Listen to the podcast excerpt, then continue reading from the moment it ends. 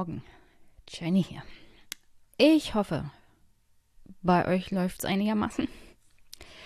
Ihr haltet die Ohren steif in dieser verrückten, verrückten Zeit, aber keine Angst, 2020 ist ja fast vorbei. Nur leider ist mein Optimismus gerade auf dem Nullpunkt angekommen. Deswegen kann ich nicht unbedingt an dieser Stelle sagen, 2021 wird besser.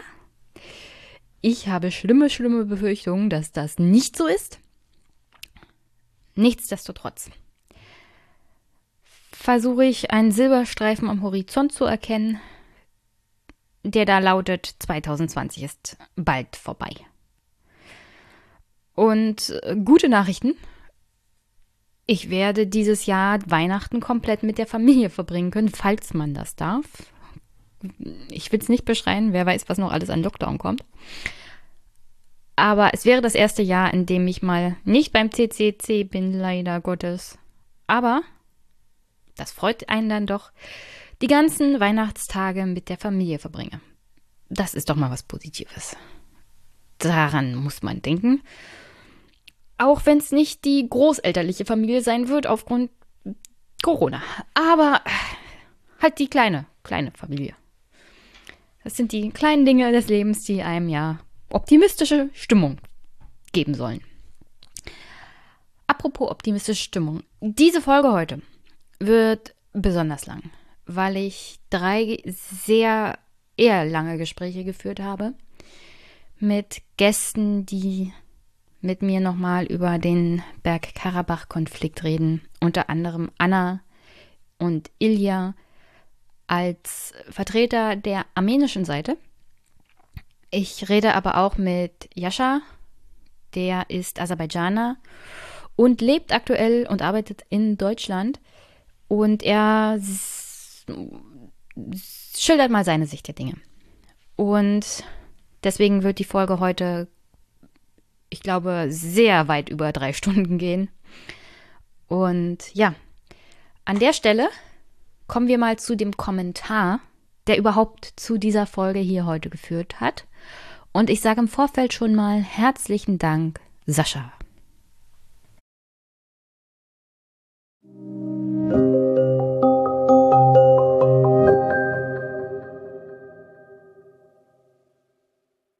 Hey Jenny, erst nochmal vielen Dank, dass du dich so intensiv mit dem Krieg um und in Nagorno-Karabach in den letzten Wochen beschäftigt äh, hast, mit diesem Krieg am Rande von Europa.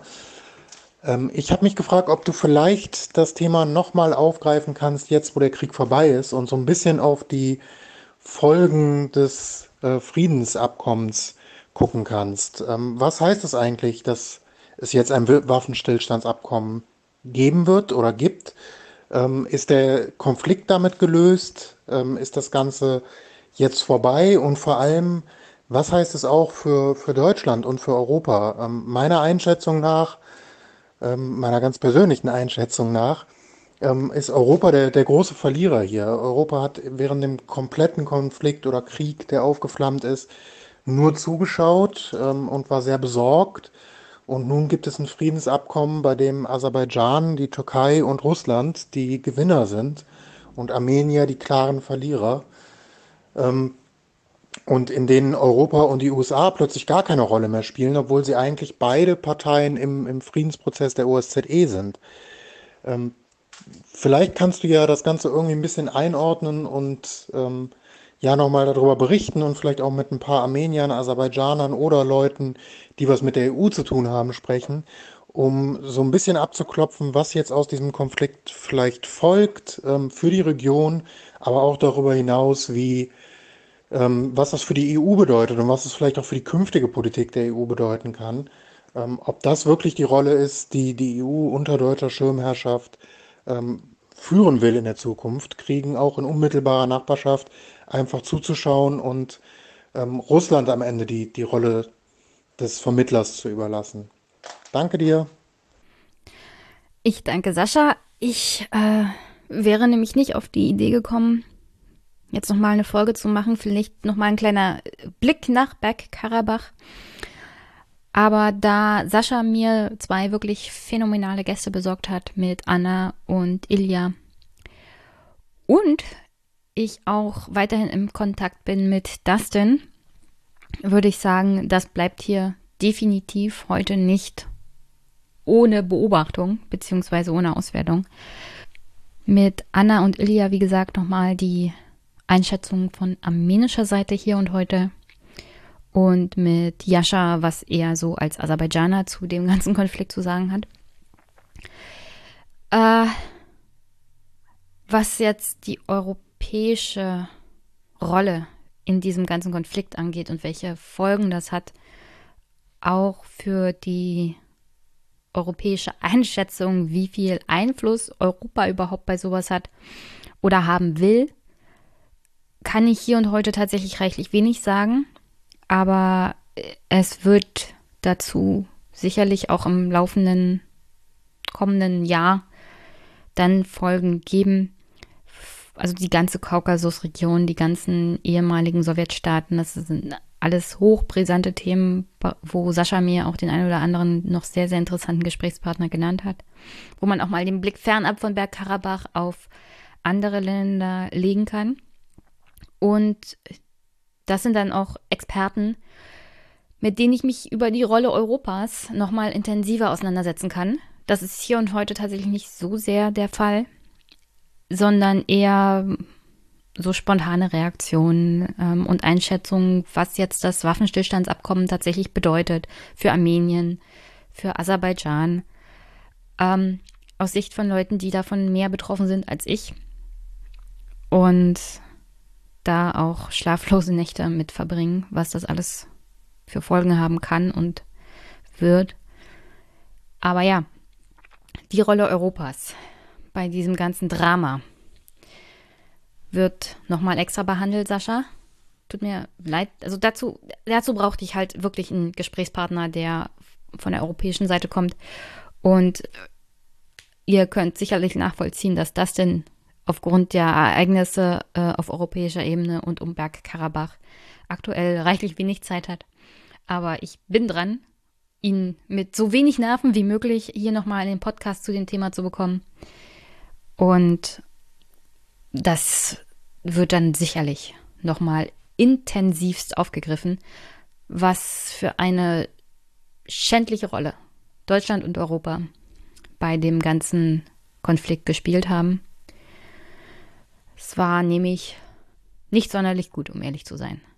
Wenn Europa wirklich Interesse an eigener Außenpolitik hat und dass diese Außenpolitik auf immer diesen propagierten Werten beruht, die da heißt Frieden in der Welt, dann muss Europa auch die Mittel nutzen, die ihr zur Verfügung stehen, die sie immer nutzen, wenn es zum Beispiel um Diktatoren wie Lukaschenko oder Putin geht, was ja auch völlig richtig ist. Aber diese Art von Diplomatie und Außenpolitik wendet Europa nicht stringent an. Und nicht überall. Weil dann immer solche Dinge wie Rohstoffe, Öl, Gas, Eigeninteressen der Wirtschaft doch mehr Rollen spielen als auf einmal diese Werte. Also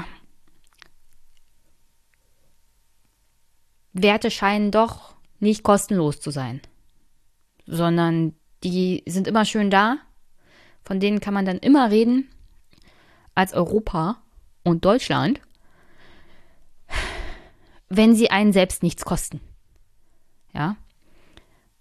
Und dann kann man schöne Reden halten und böse, böse Weißrussen und Russen sanktionieren.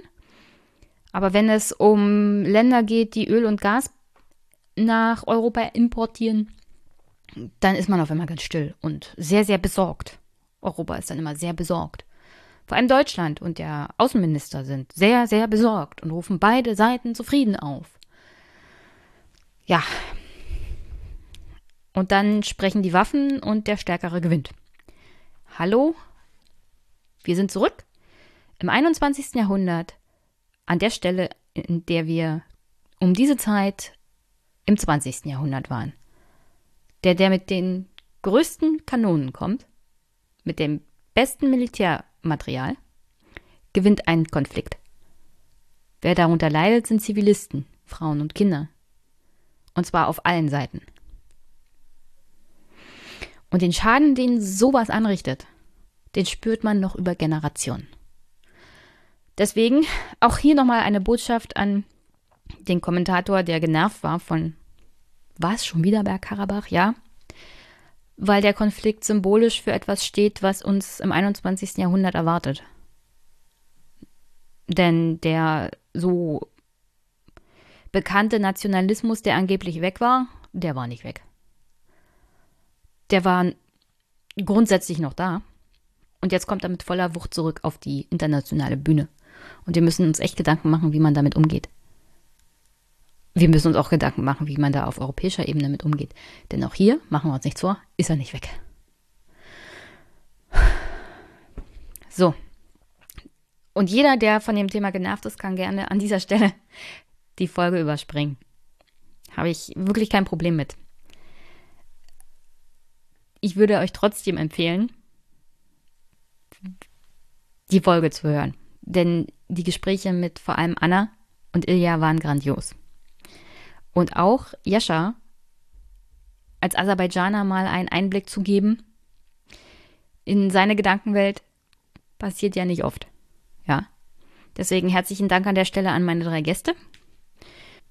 Und nochmal danke an Sascha, der mich zu diesem Thema überhaupt erst gebracht hat, der mir Anna und Ilja besorgt hat und überhaupt mich mit sehr viel Input zum Thema Bergkarabach, aber auch andere Konfliktregionen auf der Welt aufmerksam macht.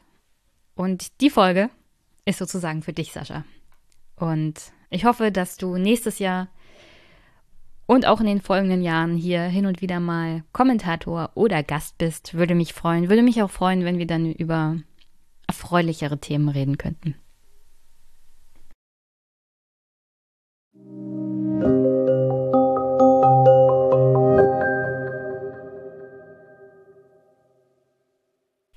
Zuerst an dieser Stelle das Gespräch mit Anna, die eine wunder, wunderbare Journalistin ist und auch schon Artikel darüber geschrieben hat, worum geht es eigentlich in Bergkarabach und der ihr auf Twitter unbedingt folgen müsst.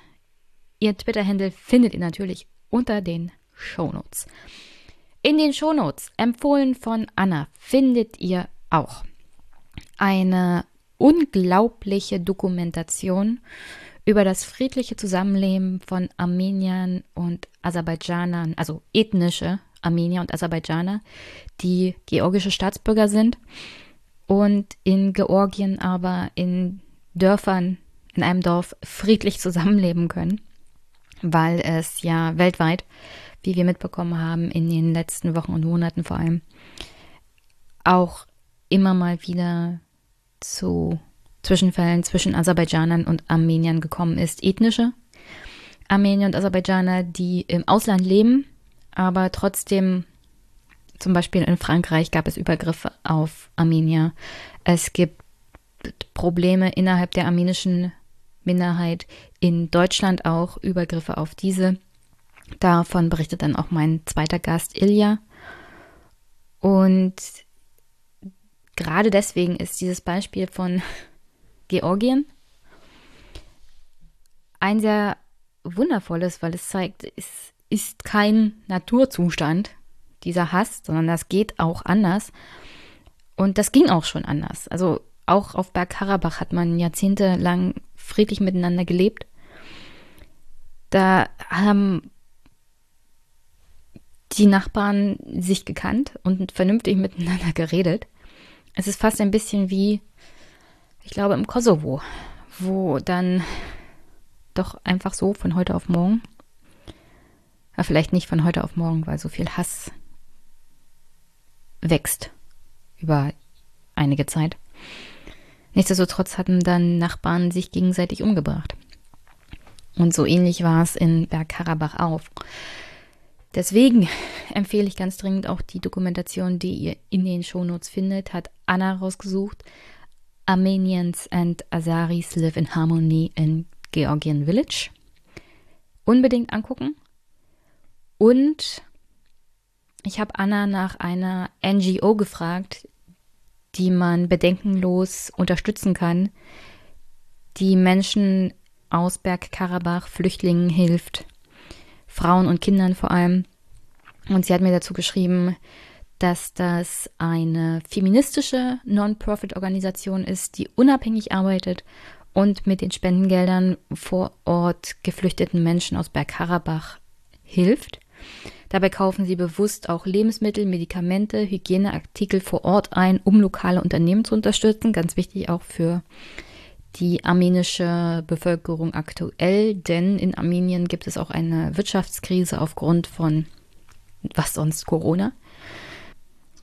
Die NGO, die mir Anna empfohlen hat, heißt Koirix. Ihr findet sie in den Shownotes, wenn ihr den Menschen in Armenien aus Bergkarabach geflohen was Gutes tun wollt. Und wie gesagt, das sind hauptsächlich Frauen und Kinder. Dann spendet gerne an diese Organisation. Sie wird geleitet von vor allem jungen Frauen Anfang 20 bis 30. Sie leistet auch gute Bildungsarbeit und wichtige Bildungsarbeit in Bezug auf Frauenrechte, häusliche Gewalt, LGBTQ und sexuelle Gesundheit. Insofern ein rundum sorglos Paket von dieser NGO, die sowohl ich als auch Anna ohne Bedenken empfehlen. Und Ilja übrigens auch. Das kommt später hier in der Folge. Deswegen, wenn ihr den ein oder anderen Ovolus noch entbehren könnt, bitte gerne an diese NGO. Es schadet auf keinen Fall. Und an der Stelle jetzt erstmal viel Spaß, kann man das sagen, bei dem Gespräch zwischen Anna und mir. Wir reden über den Konflikt, was in den letzten Tagen, Wochen passiert ist, denn es ging dann Schlag auf Schlag. Und danach hört ihr mich wieder mit einem anderen Gast.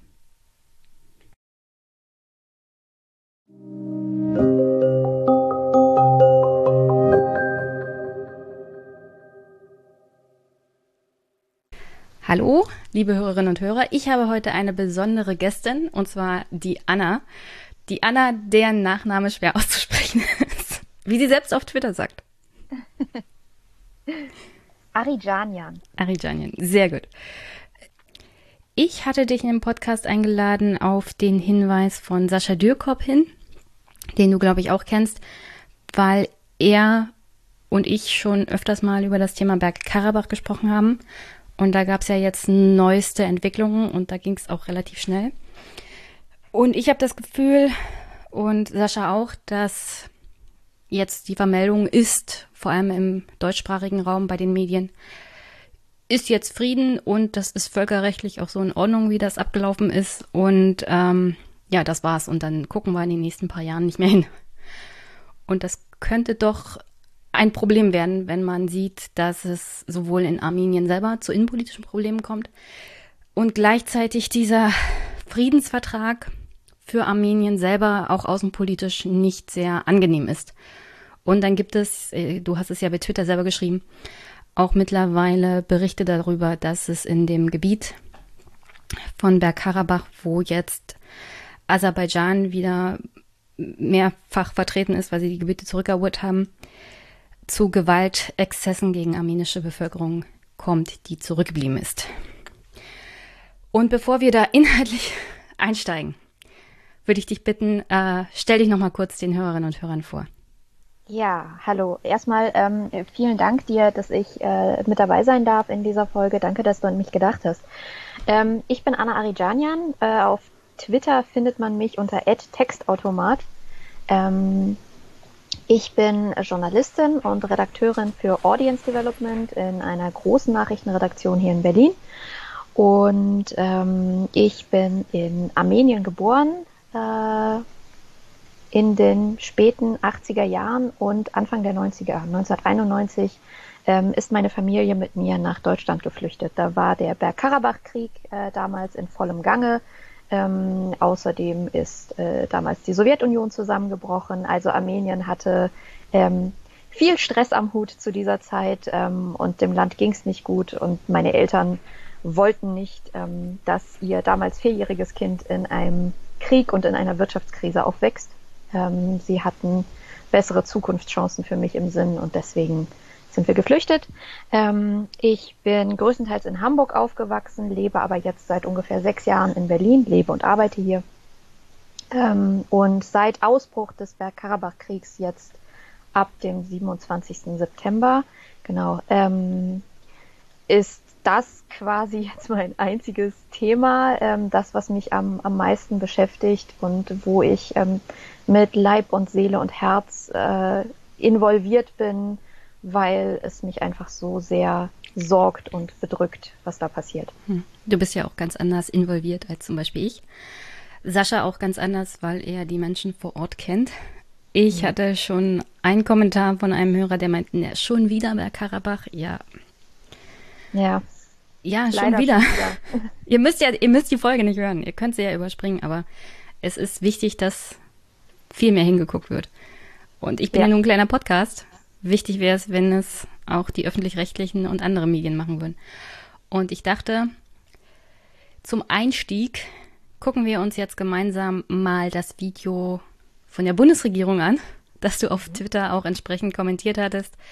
Weil wir haben ja Corona und die Bundesregierung hat sich gedacht, wir machen mal ein lustiges Video zum Thema Bevölkerung dazu zu bringen, doch bitte zu Hause zu bleiben. Mhm. Ich glaube, das war im Winter 2020, als das ganze Land auf uns schaute.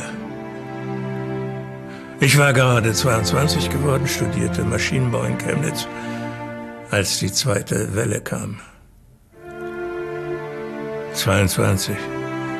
Diesem Alter will man doch feiern studieren, jemanden kennenlernen als sowas oder mit Freunden ein Trinken gehen.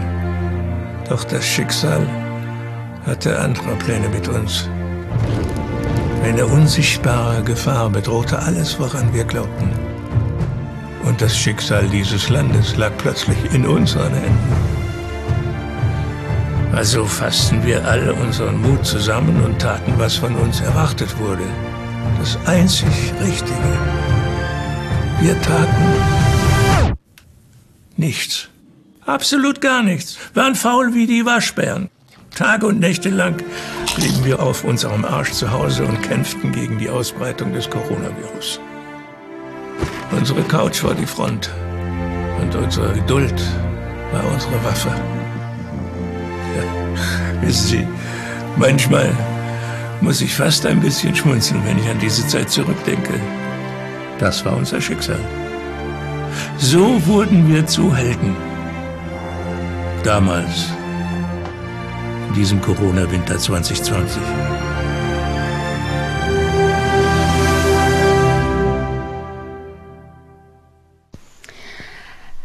Wenn du dir überlegst, dass du jetzt mittlerweile auch sehr viele Nachrichten zum Beispiel aus Bergkarabach, aus Armenien bekommen hast, wo auch sehr, sehr junge Menschen gestorben sind, also ich habe da nachher noch einen Clip. Also eigentlich Jungs, nicht viel älter als mein Bruder, 17, 18. Mhm. Und dann bringt die Bundesregierung so einen Clip. Was geht dir da durch den Kopf? Ähm, dieser Clip macht mich unfassbar wütend. Ähm, ich, also alles daran, alle, alle Ebenen dieses Clips ähm, erwecken in mir so eine große Wut. Ähm, diese, diese kriegsverherrlichende und beschönigende und verklärende Art, ähm, dieser pseudo-witzige Versuch, ähm, so ein bisschen Guido Knopp-mäßig Opa erzählt vom Krieg nachzuahmen. Und vor allen Dingen so Sätze wie unsere Couch war die Front und äh, unsere Geduld war unsere Waffe. Und wenn jemand wie ich ähm, sechs Wochen lang äh, fast schon live einen wirklich blutigen, grausamen Krieg mitverfolgt hat und mitverfolgt hat, wie ähm, Menschen ihrer eigenen Herkunft äh, niedergemetzelt wurden und es wirklich um echte Fronten ging, um echte Waffen und um echte Tote, ähm, dann, dann macht mich das wahnsinnig wütend, ähm, wie man so flapsig mit diesem Thema umgehen kann. Und vor allen Dingen, äh, dieser Clip, der ja beauftragt wurde von der Bundesregierung selber, hm. ähm, ich finde das verantwortungslos, das als, als deutsche Bundesregierung zu machen, ähm, die beim Thema Krieg, vor allen Dingen jetzt ganz aktuell beim Thema Krieg, nämlich beim jüngsten Krieg, beim jetzigen Bergkarabach-Krieg, ähm, wirklich nichts, absolut nichts Essentielles getan hat, um diesen Krieg zu stoppen. Ähm, und das, ich, ich kann wirklich nicht in Worte fassen, wie eklig ich, also wirklich ekelerregend ich diesen Clip finde und diese Werbe Werbekampagne finde.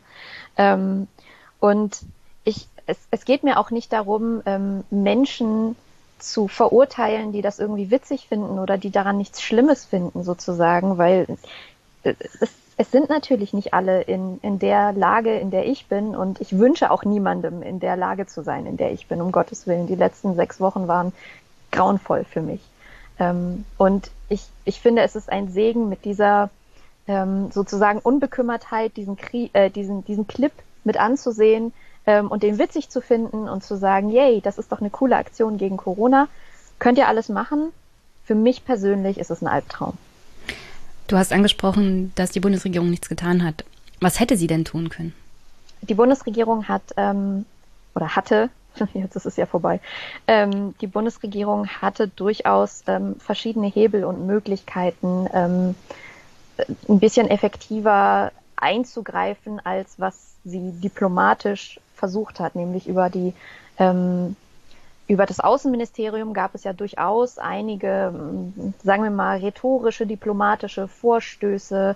Die waren aber ähm, eher so die, dieser Natur des Both-Siding. Also wir appellieren an beide Seiten, ähm, zurück zum Verhandlungstisch zu kehren, ähm, äh, die Waffen niederzulegen, auf äh, Angriffe auf Zivilisten zu ähm, verzichten und so weiter und so fort. Also immer dieses, wir nehmen beide Seiten in die Verantwortung ähm, ohne wirklich ganz klar zu benennen, wer in diesem Krieg der Angreifer ist, wer der Aggressor ist, wer diesen Krieg gestartet hat und wer ähm, mit der Intention, mit der ganz klaren Intention, ähm, nicht nur Territorien zu erobern, sondern eben auch Menschen zu töten und zu vertreiben, ähm, wer das Ganze gestartet hat. Und das hat die Bundesregierung nicht benannt. Das hätte sie machen können.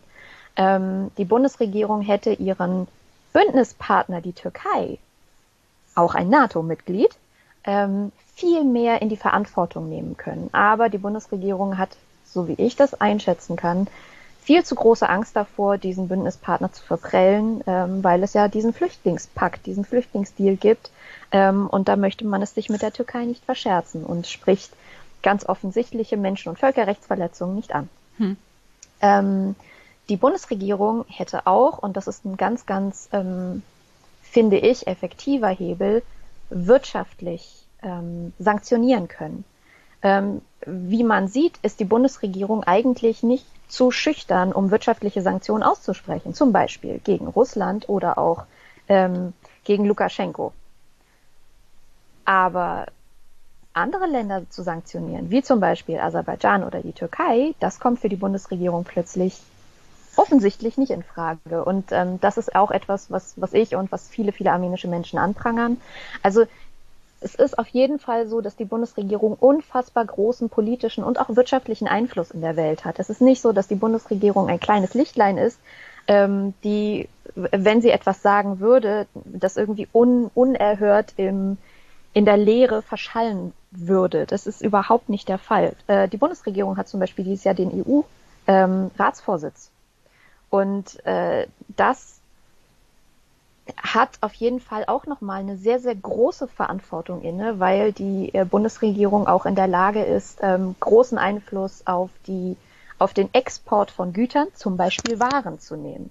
Und ähm, ein neuester EU-Transparenzbericht hat gezeigt, dass ähm, die EU in den letzten Jahren Waffen im Gesamtwert von über 1,8 Milliarden Euro an die Türkei und an Aserbaidschan ähm, exportiert hat. Also das alles zusammengenommen ist einfach so viel, was die Bundesregierung tun könnte oder zumindest versuchen könnte, hat sie aber nicht gemacht. Ähm, und das prangere ich sehr an. Und vor diesem Hintergrund ähm, ist, glaube ich, die Wut auf so eine PR-Aktion, auf so eine Kampagne vielleicht nochmal umso größer. Ja, es ist halt einfacher für die Bundesregierung gegen Lukaschenko und die bösen Russen vorzugehen, wenn man da keine eigenen Interessen in den Ländern hat. In der Türkei, in Aserbaidschan gibt es sehr große Interessen, hauptsächlich wirtschaftliche Interessen. In Aserbaidschan geht es ja um den Export von Gas und Öl. Ich glaube, die EU ist da Hauptabnehmer des Gases ja. und des Öls aus Aserbaidschan. Bevor ich zu weiteren Fragen komme, gucken wir uns mal den nächsten Clip an, denn es geht darum, was ist eigentlich in den letzten fast sieben Tagen so passiert. Also es ging ja dann recht schnell. Mhm. Erstmal äh, die Eroberung der Stadt Chushi. Und ähm, was ich ganz interessant finde, denn der zweite Clip, da geht es um den Abschuss eines russischen Helikopters, Hubschraubers. Und mhm. das gucken wir uns mal hintereinander weg an. Okay. Aserbaidschan hat nach eigenen Angaben die Stadt Shusha erobert, die zweitgrößte Stadt in Bergkarabach. Armenien wies die Meldung umgehend zurück. Die Kämpfe in Shusha dauerten noch an. Die Stadt hat aus symbolischer und strategischer Sicht Bedeutung. Shusha ist eine Festungsstadt und ist etwa 15 Kilometer von Stepanakert entfernt. Sie liegt im Hochgebirge und hat eine Geschichte als militärischer Stützpunkt Außerdem war sie viele Jahre ein wichtiges kulturelles und wirtschaftliches Zentrum in der Region. Auf den Straßen der aserbaidschanischen Hauptstadt Baku haben viele Menschen die Nachricht mit Freude und Genugtuung aufgenommen.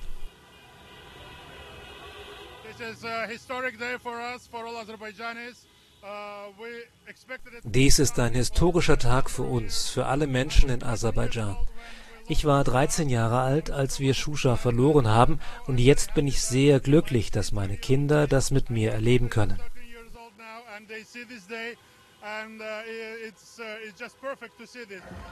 In Baku gab es stundenlange Feiern, Autokorsos und Hubkonzerte.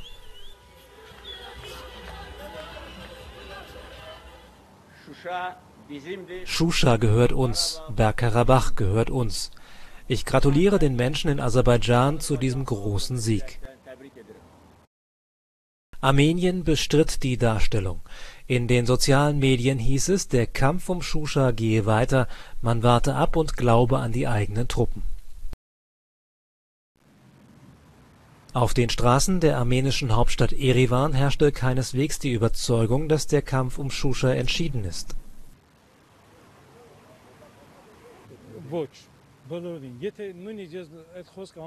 Ich glaube das alles nicht. Selbst wenn nur noch 50 Kämpfer übrig wären, wären sie nicht in der Lage, uns zu besiegen. Nein, ich höre da nicht hin. Ich bin sicher, unsere Truppen haben in Shusha nicht aufgegeben. Unsere tapferen Soldaten verteidigen unsere Grenzen und wir werden gewinnen. Die schweren Gefechte um Bergkarabach dauern seit Ende September an. Aserbaidschan verlor in einem Krieg vor rund 30 Jahren die Kontrolle über das bergige Gebiet. Was mich ähm, hier interessieren würde, also Shushi, Shusha, ich weiß, es gibt verschiedene Aussprachen. Ich mhm. glaube, Aserbaidschan nennt es Shusha und Armenien Shushi. Genau. Ist vor allem ein strategisch wichtiger Punkt gewesen in diesem Krieg, weil man von dort aus direkt auf äh, Stepanakert, die Hauptstadt von Bergkarabach, hätte schießen können.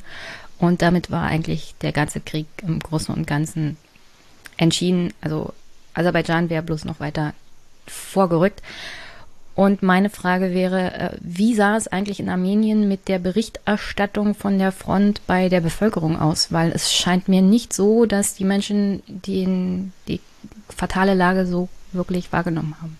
Ja, ähm, bei den Menschen ist die Lage nicht so nicht so angekommen tatsächlich. Also ähm, es ist so, dass zwar ähm, ich glaube vereinzelt ein oder zwei ähm, Medien, ähm, also Videoreporter-Teams tatsächlich mit an der Front waren auf armenischer Seite. Ähm, aber das waren wirklich so Zweier- oder Dreier-Teams. Also sie haben nicht wirklich quasi die gesamte Kampffront abbilden können, ähm, was da passiert. Und der Rest der armenischen Medien, so frei sie auch in ihrer Berichterstattung waren, haben sich doch sehr auf eben offizielle Angaben verlassen müssen, was zum Beispiel so Landgewinne betrifft oder generell, ähm, wie es mit den Truppen aussieht, wie es mit ähm, Gewinnen oder Verlusten aus, aussah. Ähm, und zudem herrschte sozusagen die ungeschriebene Regel tatsächlich, dass ähm, die Presse wirklich solidarisch war, gar nicht so sehr mit der Regierung, sondern eben mit den kämpfenden Soldaten, dass sie gesagt haben, okay, ähm, wir gucken, dass wir zwar natürlich wahrheitsgemäß alles berichten, was wir kriegen können, klar, das ist unser Job, aber ähm, ein weiterer Job von uns ist eben auch ähm, nicht, also ich, ich glaube, im Armenischen, wenn ich jetzt wörtlich übersetze, quasi die, die Motivation nicht zu zerschlagen, sozusagen, weil ähm, für, für Armenien selber war dieser, die, dieser Krieg eben nicht nur ein handelsüblicher Krieg, sondern es war wirklich eine Frage von ähm, Existenz versus Nicht-Existenz. Es, es, war wirklich eine Existenzfrage. Ähm, und deswegen war die Berichterstattung wirklich so, dass eben die, die Bevölkerung nicht das wahre Ausmaß dieser, dieser Gefahr gesehen hat. Ähm, was schade ist, aber was glaube ich, ähm, soweit ich das mitbekommen habe, auch aus, ähm, also von Kollegen, die andere Kriegsberichterstattungen mitverfolgt haben oder auch mit ähm, mitgeführt haben, weil sie zum Beispiel ähm, mit in der Ukraine waren oder auch in Syrien. Das ist tatsächlich normal. Also es ist mehr oder weniger ähm, Usus. So. Hm. Ähm, und aber natürlich trifft es dann die armenische Bevölkerung wie einen Schock, wenn sie dann erfahren, okay, die Lage war wirklich extrem aussichtslos. Und ähm, es war aber tatsächlich so, dass äh, in den letzten zwei Tagen, bevor Shushi dann wirklich eingenommen war, und äh, ich glaube drei Tage bevor tatsächlich dieser sogenannte Peace Deal unterzeichnet wurde, ähm, auch wirklich der, der Präsident äh, von Arzach, also von, vom armenischen Bergkarabach, selber in einer Mitteilung gesagt hat, ähm, die aserbaidschanischen Truppen stehen fünf Kilometer vor Shushi. Also er war da wirklich sehr ehrlich und sehr direkt ähm, und hat direkt quasi die Gefahr benannt und meinte auch im Anschluss an genau diesen Satz, sie stehen fünf Kilometer vor Shushi, ähm, wer Shushi kontrolliert, kontrolliert Bergkarabach. Also so sieht's gerade aus. Hm. Ähm, und da war sehr, sehr vielen aber tatsächlich nicht allen klar, wie es aussieht. Okay, und dann der nächste Clip von der, also dem Vorfall, wo ich dachte, das könnte nochmal eine Wendung bringen, weil Russland ja gesagt hat, sobald armenisches Gebiet durch Aserbaidschan angegriffen wird, würden sie eingreifen. Und deswegen spielen wir mal den Clip ab. Im Konflikt um die Region Bergkarabach ist ein russischer Militärhubschrauber abgeschossen worden. Laut russischem Verteidigungsministerium kamen dabei zwei Besatzungsmitglieder ums Leben, ein weiteres wurde verletzt. Der Helikopter sei auf armenischem Gebiet in einer Bergregion nahe der Grenze zur aserbaidschanischen Exklave Nachitschewan abgestürzt. Das Außenministerium Aserbaidschans entschuldigte sich. Es habe sich um einen versehentlichen Abschuss gehandelt, der nicht gegen Russland gerichtet gewesen sei, hieß es aus Baku. Also da, da dachte ich, nachdem der russische Hubschrauber abgeschossen wurde mit ähm, auch toten russischen Soldaten, dass vielleicht Russland jetzt auf Seiten von Armenien eingreifen würde und ihnen, wie versprochen, so ist ja das Abkommen, mhm. auch helfen würde, weil hier gab es ja nicht nur direkt einen Angriff auf armenisches Territorium, sondern direkt auf äh, russische Soldaten. Aserbaidschan hat dann versucht zu behaupten, dass die Armenier dasselbe waren und musste dann aber sehr schnell eingestehen, nee, das war aserbaidschanisches Material, das da den Hubschrauber abgeschossen hat. Was denkst du, warum hat Russland hiernach nicht eingegriffen? Weil das nächste, was ich dann hörte, war halt dieser Friedensvertrag, dieser Waffenstillstandsvertrag. Ja, ähm, das ging dann alles plötzlich sehr, sehr schnell. Also der, als dieser russische Hubschrauber abgeschossen wurde, ähm, dachten, dachten wir alle, also ich, als ich das gesehen habe, okay, jetzt, jetzt eskaliert die Lage. Ähm, Im Nachhinein betrachtet kann man aber sagen, da waren tatsächlich äh, Armenien, Aserbaidschan und Russland bereits mitten in den Verhandlungen.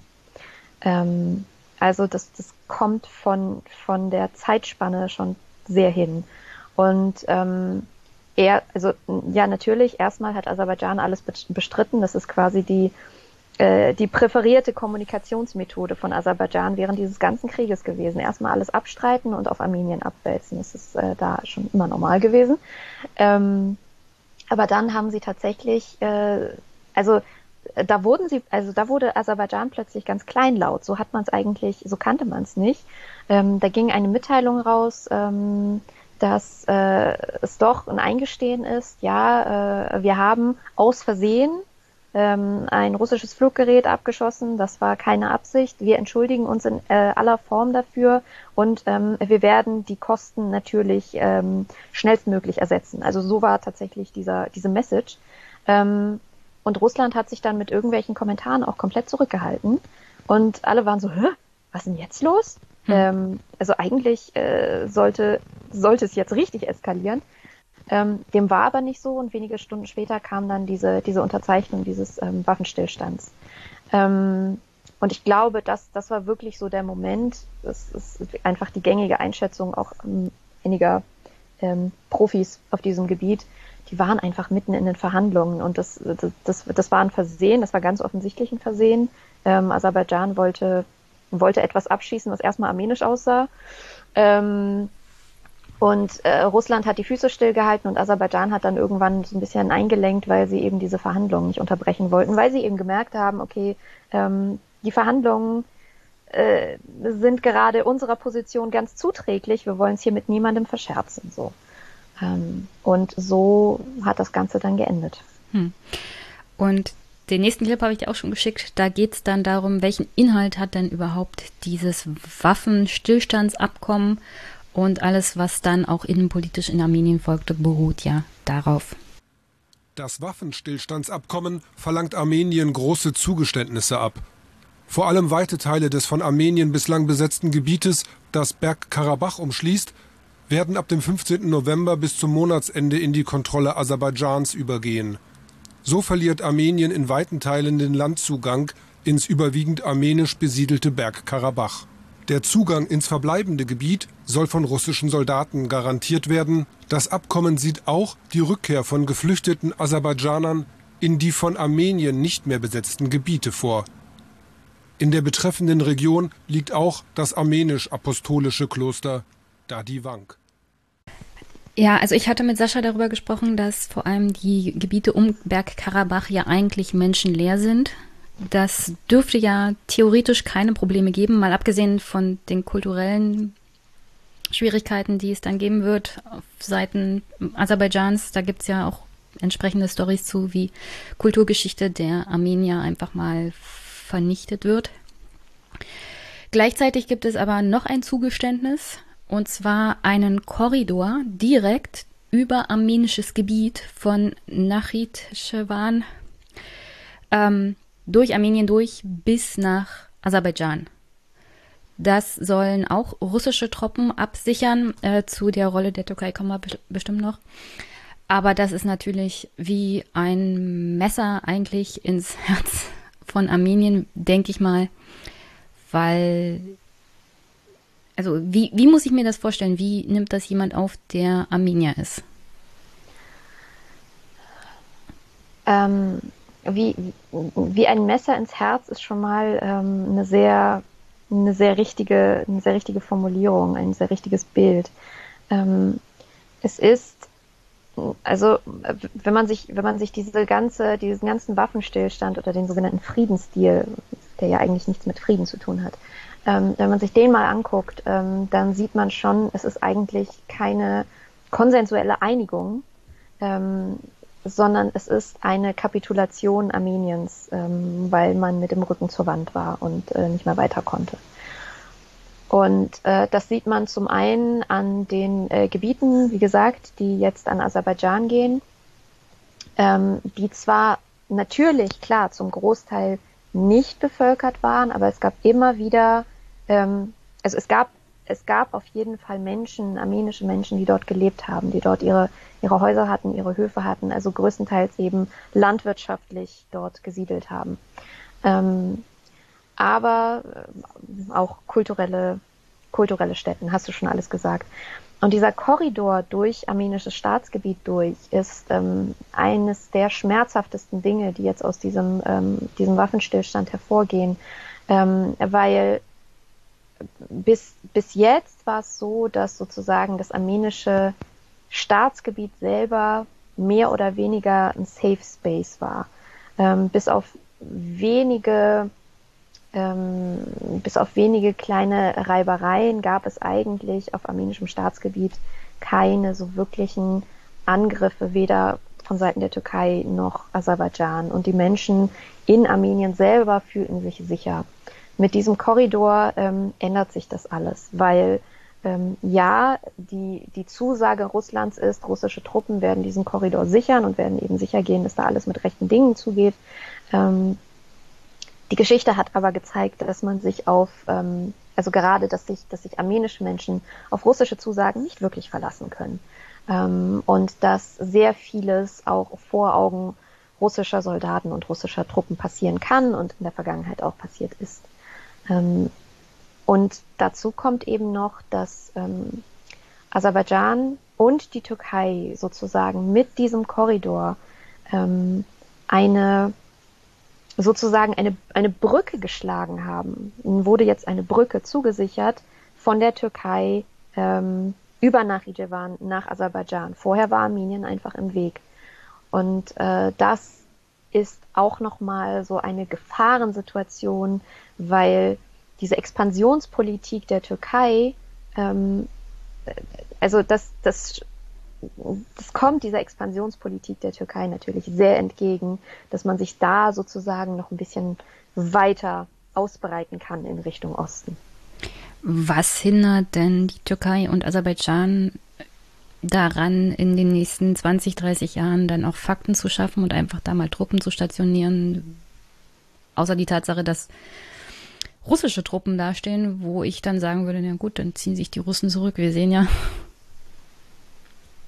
Ich würde sagen, es hindert sie recht wenig daran. Man hat ja jetzt schon ähm, in den letzten Tagen im Zuge dieser ganzen, ähm, dieses ganzen Chaos möchte ich sagen, ähm, rund um, was ist über diesen Friedensvertrag bekannt, was sind die Konditionen, welche Gebiete gehen wohin und so weiter und so fort. Man hat da schon gemerkt, wie sehr die Türkei sich da reindrängt. Also diese Verhandlungen waren eigentlich ähm, geführt von Armenien, Aserbaidschan und, der, äh, und, und Russland, so, geführt auch vom Vermittler Russland, dem großen, der großen Schutzmacht. Ähm, und die Türkei hatte eigentlich damit überhaupt nichts zu tun. Aber kurz nach Abschluss dieser Gespräche und kurz nach Verkündigung, so, okay, so und so ist der Deal, hat die Türkei sich sofort zu Wort gemeldet und sofort irgendwie Anspruch auf irgendetwas erhoben und meinte, ja, ähm, das ist ja toll mit den russischen Friedenstruppen. Äh, wir werden auch Friedenstruppen stationieren. Das steht zwar nicht in diesem Vertrag, aber wir werden es trotzdem machen. Ähm, und so wird sich die Türkei, so sehe ich das, ähm, in den nächsten Jahren, nicht in den nächsten fünf, für die nächsten fünf gilt, gilt eben fest dieser sogenannte Peace Deal. Aber vielleicht so in den nächsten zehn Jahren bis 20 Jahren wird sich die Türkei immer weiter in Richtung Osten drängen, immer weiter dort äh, eigene Truppen stationieren ähm, und versuchen, sich da auszuweiten ähm, mithilfe Aserbaidschans. Dieser Korridor ist immer noch souveränes armenisches Staatsgebiet. Richtig. Wenn die Türkei dort Truppen hinschickt, schickt. Das ist ja nicht Teil dieses Abkommens. Mhm. Und die Russen haben gesagt, ähm, türkische Truppen dürfen dort nur stationiert werden, wenn die Armenier zusagen. Und ich schätze mal ganz stark, das werden sie nicht tun. ja. eher, eher hacken sich alle Füße und Beine ab und ähm, die Arme, als dass sie zulassen, dass die Türken da einfach so ohne ihre Zustimmung Truppen stationieren. Welche internationale Institution, welches Land würde den Türken in dieser Stelle Einhalt gebieten, wenn es die Russen nicht tun? Keines. Das Keines. ist auch Bond. Es gibt, ähm, es gibt in Armenien ein, ein Sprichwort oder ein, ein geflügeltes Wort, ein Satz, der ist seit ungefähr 30 Jahren oder sogar noch länger ähm, in Betrieb ähm, und wird genutzt. Und der lautet wortwörtlich, ähm, wenn wenn der Russe nicht kommt, kommt der Türke. Und das, das trifft tatsächlich für Armenien zu. Also entweder ähm, Russland äh, muss sich zwangsläufig mit Zähneknirschen auf irgendwelche Zusagen ähm, Russlands verlassen und sei es auch nur auf so halbgare Sachen. Ähm, oder man ist verloren, weil man, also in den letzten 50 Tagen seit Ausbruch des Krieges hat man wirklich gesehen, dass Armenien und die armenischen Menschen, nicht nur in Armenien selber, sondern vor allem in Bergkarabach, ähm, dass die der internationalen Gemeinschaft völlig egal sind. Die ähm, gehen den Menschen total am, am Arsch vorbei. Ähm, und jegliche Appelle an die internationale Gemeinschaft, an NGOs, an die Politik, auch an die, ähm, an die Staaten, die in dieser sogenannten Minsk-Gruppe sind, also die OSZE-Gruppe, die seit über 30 Jahren dafür zuständig ist, den, ähm, den Status, den völkerrechtlichen Status Bergkarabachs zu verhandeln und endlich mal ein für alle Mal festzulegen. Ähm, selbst diese Länder haben nicht wirklich geschafft, irgendetwas Substanzielles beizutragen, sodass dieser Krieg endet, außer eben Russland mit diesen komischen Verhandlungen. Ähm, und von daher ist äh, Armenien wieder einmal ernüchtert und enttäuscht und weiß ganz genau, okay, wenn es wirklich hart auf hart kommt, wir sind allein. Also wir können uns wirklich auf niemanden verlassen. Aber du weißt doch, diese Gebiete sind aller völkerrechtsmäßig Teil von Aserbaidschan. Ja und nein. Ähm, verkürzt stimmt das. Ähm, wenn man sich die, äh, die völkerrechtlichen Umstände, also zu einen, zum einen die UN-Resolutionen rund um diesen Status Bergkarabachs anguckt, ähm, die UN-Resolutionen wurden 1994, nachdem der Waffenstillstand nach dem ersten Bergkarabach-Krieg beschlossen wurde, hat die UN ähm, mehrere Resolutionen verfasst, die sozusagen festgesetzt haben, okay, ähm, es hat hier ein Krieg stattgefunden, ähm, Armenien hat die Kontrolle über dieses Gebiet, ähm, aber wir müssen anerkennen, dass dieses, dieses Gebiet, diese Region Bergkarabach zu Sowjetzeiten ähm, zu Aserbaidschan gehört hat. Es gab die und die und die und die Vorgänge. Aktuell ist der Status ungeklärt und noch sprechen wir dieses Gebiet Aserbaidschan zu, bis ähm, in Form von Verhandlungen, unter anderem dieser Minsk-Gruppe, ähm, ein Status geschaffen wurde, dem sowohl Aserbaidschan als auch, äh, als auch Armenien zustimmen. Ähm, das heißt, selbst diese UN-Resolutionen, die sagen, ja, ja, hier, genau, gehört zu Aserbaidschan, haben diesen Status sozusagen nicht abschließend festgelegt. Ähm, und dann muss man eben noch diese, diese Timeline beachten, wie es eigentlich zustande kam, dass, dass überhaupt dieser erste Bergkarabach-Krieg ausgebrochen ist. Ähm, der ist nämlich ausgebrochen damals, weil, weil eben die armenische Bevölkerung Bergkarabachs ähm, schon zu Sowjetzeiten gesagt hat, wir möchten eigentlich den Anschluss an Armenien, an die am, damals armenische SSR, die ähm, Sowjetrepublik Armenien. Ähm, wir, wir möchten hier kein autonomes, semi-autonomes Gebiet innerhalb der aserbaidschanischen SSR sein. Wir sind hier größtenteils Armenier. Wir wollen den Anschluss nach Armenien. Sie haben mehrere Memoranden, hieß das damals, ähm, an die Sowjetführung geschickt ähm, und wirklich haben versucht, ihre sehr begrenzten, in der Sowjetunion sehr begrenzten demokratischen Mittel zu nutzen, um zu zeigen, hier, das Volk spricht, wir wollen, wir wollen, wir wollen. Ähm, das wurde alles äh, abgewatscht von der Sowjetführung. Ähm, und irgendwann, Ende der 80er, ähm, gab es sozusagen einen letzten Versuch, ein letztes Memorandum wurde abgeschickt, auch das wurde, ähm, wurde abgelehnt. Und daraufhin gab es in Aserbaidschan, zum Beispiel in Baku oder eben auch in Sumgait, in zwei aserbaidschanischen Städten, ähm, aus Verärgerung über diesen ähm, diesen Verrat der Armenier sozusagen in Bergkarabach ähm, gab es immer mal wieder ähm, pogromartige Zustände, Pogrome, Verfolgungen, wirklich Benachteiligungen der Armenier. Als Reaktion darauf haben die Armenier in Bergkarabach wiederum ähm, äh, auch Pogrome, Pogrome gegen Aserbaidschaner, gegen Aserbaidschaner ähm, wie sagt man, gemacht, veranstaltet. Mir fällt jetzt das Wort nicht ein durchgeführt. Also es war wirklich, ähm, das war so eine, so eine, so ein Schneeball-Effekt. Also die, die Gewalt hat sich immer mehr hochgeschaukelt. Ähm, und das hat dann irgendwann dazu geführt, dass, ähm, dass Armenien, als dann wirklich die Sowjetunion am Zusammenbrechen war, ähm, fast gleichzeitig mit, also Armenien, Bergkarabach Georgien und Aserbaidschan haben wirklich innerhalb weniger Tage, also innerhalb einer Woche, ähm, ihre Unabhängigkeiten erklärt. Als sie gemerkt haben, ah, okay, die Sowjetunion bricht hier zusammen, wir müssen schnell sein. Ähm, das war wirklich innerhalb weniger Tage. Und äh, Georgien, Armenien und Aserbaidschan wurden unabhängig und wurden dann auch international anerkannt. Bergkarabach, die wirklich auf dem, also die Armenier in Bergkarabach, ne, die wirklich das, dasselbe Mittel sozusagen, dasselbe völkerrechtliche Mittel nutzen wollten, das wurde nicht anerkannt. Ähm, und äh, dann gab es eben diesen Krieg mit wirklich grausamsten, grausamsten Menschenrechtsverletzungen ähm, auf beiden Seiten, weil so ehrlich muss man sein, mit Vertreibungen, mit Pogromen, mit Folterungen. Also man, man will und kann es sich eigentlich gar nicht vorstellen. Ähm, und im Zuge dessen hat dann wirklich die armenische Armee und die neu gegründete Bergkarabach-Armee ähm, Kontrolle über diese Gebiete erlangt. Nur, dass man sozusagen diesen, diesen Hintergrund weiß, wenn man sagt, völkerrechtlich gehört es zu Aserbaidschan, ja, aber auch dieser Beschluss der UN ist sozusagen, ähm, gilt als vorübergehend. Okay, also mit Sascha hatte ich das hier auch schon öfters ja, mal angesprochen okay. und auch mit Dustin. Nichtsdestotrotz wollte ich halt das nochmal aufgreifen, okay. weil äh, es kommt halt immer diese Antwort, ja, das ist völkerrechtlich so festgelegt, ja. Das völkerrechtliche Festlegen beruht aber auch auf einer Regelung von Stalin von 1921 und lustigerweise hält sich die UN nicht an alle Dinge, die Stalin so gemacht hat. Also, Richtig. Ähm, ich, ich würde auch sagen, Stalin ist nicht so wirklich Vorbild, wenn es um das Selbstbestimmungsrecht von Staaten geht. Also von daher. gut. Mühe nicht. Nur um ein ja. Mühe nicht.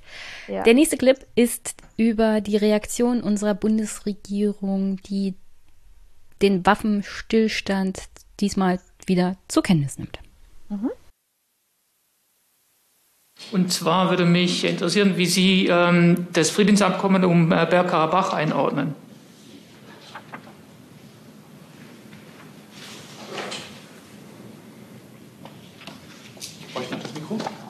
Nicht an jetzt? Ja, dazu hat sich äh, der hohe Vertreter der EU äh, gestern schon geäußert. Ähm, und ganz in dem Sinne kann ich Ihnen sagen, dass auch wir den in Moskau vereinbarten Waffenstillstand mit Erleichterung zur Kenntnis nehmen. Es ist wichtig, dass Armenien und Aserbaidschan diesen Waffenstillstand jetzt einhalten, denn weiteres Blutvergießen und Leid für die Zivilbevölkerung muss unbedingt vermieden werden. Jetzt müssen die Voraussetzungen geschaffen werden, um all denen zu helfen, die durch diesen Konflikt in eine humanitäre Notlage geraten sind. Und es ist ebenso wichtig, dass beide Seiten jetzt substanzielle Verhandlungen aufnehmen für eine friedliche und dauerhafte Lösung des Konflikts um die Region Bergkarabach. Die Co-Vorsitzenden der Minsk-Gruppe, der OSZE, haben dafür das Mandat des UN-Sicherheitsrats. Und Deutschland als Mitglied der OSZE-Minsk-Gruppe wird diesen weiteren Prozess auch aktiv begleiten. Ja, die Bundesregierung scheint zufrieden zu sein mit dem Waffenstillstandsabkommen, auch wenn der böse Russe den Frieden dort mit 2000 Mann sichert. Meine Frage ist, was sichern eigentlich 2000 russische Soldaten in der Region von Bergkarabach? Ähm, ich glaube, sie sichern erst einmal ähm, die Einhaltung der jetzt neu gezogenen Grenzen. Ähm, das ist quasi deren erste primäre Aufgabe, dass sie sagen, okay, wir müssen ähm, uns einen Überblick darüber verschaffen, welche Regionen jetzt tatsächlich an Aserbaidschan gehen. Und wir müssen sicherstellen, dass das alles mit rechten Dingen abläuft. Ähm, und vor allen Dingen, dass die Grenzen nicht noch weiter verschoben werden. Ähm, was die russischen Truppen nicht garantieren, das steht nämlich nirgendwo, ist die Sicherheit der armenischen Bevölkerung. So, das steht da nicht drin. Es steht da nur drin, das Waffenstillstandsabkommen muss sozusagen ähm, bezeugt und gesichert werden. Ähm, aber ja, da steht eigentlich keinerlei Garantie für die armenische Bevölkerung drin oder dass, dass sie ähm, in, die Gebiet, in den Gebieten, in denen, ähm, also die jetzt wieder an Aserbaidschan gegangen sind, dass die dort irgendwie bleiben können. Das können sie nämlich nicht. Du hattest bei Twitter geschrieben, dass es zu äh, seit heute Nacht gehören mehrere ex-armenische Gebiete Bergkarabach zu Aserbaidschan. Bis dahin mussten armenische Menschen diese Gebiete verlassen. Jetzt kursieren diverse Videos, die Gewalt aserbaidschanischer Soldaten an Armeniern zeigen sollen, die noch da waren. Ähm, wie schlimm ist die Lage? Ähm, man muss dazu sagen, dass das wirklich, also es waren zwei Videos, die ich gesehen habe. Das ist ja nur also ich, ich finde nicht, dass zwei Videos für die Gesamtlage sprechen. Ich würde das jetzt nicht auf, äh, auf alle Gebiete hm. sozusagen ähm, äh, verbreiten und sagen, es ist, äh, es sieht ganz, ganz schlimm aus. Aber äh, diese zwei Videos zeigen schon mal, ähm, dass das, was äh, russische Frieden, Friedenstruppen eigentlich machen sollen, nämlich den Frieden sichern, ähm, dass das jetzt in diesen zwei Fällen nicht so ganz geklappt hat, offensichtlich. Ähm, und dass, also diese, diese Videos sind wirklich, also die sind, die sind grauenhaft. Ich habe sofort, ähm, äh, sofort bereut, die auch, auch nur angeklickt zu haben, weil äh, die sind unfassbar traumatisch. Ähm, man kann sich das so vorstellen, ähm, äh, damals als es ähm, in Syrien die ersten Videos, die ersten sozusagen Propaganda-Videos des Islamischen Staates gab, die wirklich stolz vor Kamera Menschen gefoltert und umgebracht haben, äh, ungefähr auf diesem Level be bewegen wir uns gerade. Und ähm, ja, das ist, das ist schrecklich und das ist zwar nur ein Ausschnitt ähm, dessen, was passiert. Äh, vielerorts schaffen es eben Armenier ähm, gut zu fliehen, man muss sagen fliehen, ähm, ihre Sachen zu packen und äh, zu verschwinden, aber dort, dort, wo sie es nicht schaffen, scheint es offensichtlich Probleme zu geben.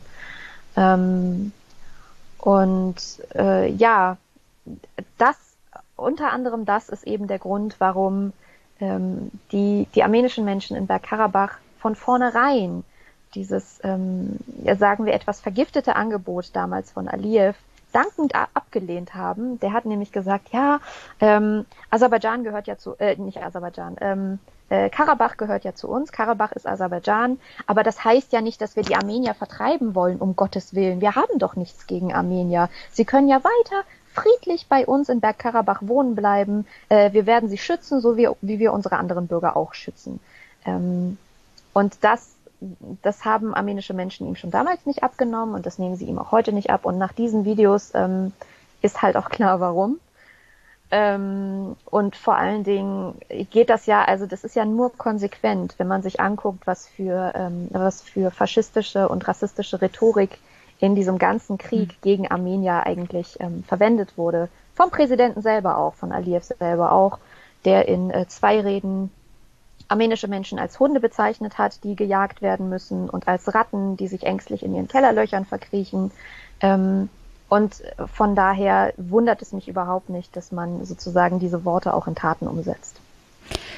Also ich überspringe mal den Clip es gibt natürlich Feierstimmung in Aserbaidschan. Ich überspringe ihn nur, weil die Zeit jetzt halt fehlt. Ja. Und das, ich finde es wichtiger, was unter anderem in Armenien passiert.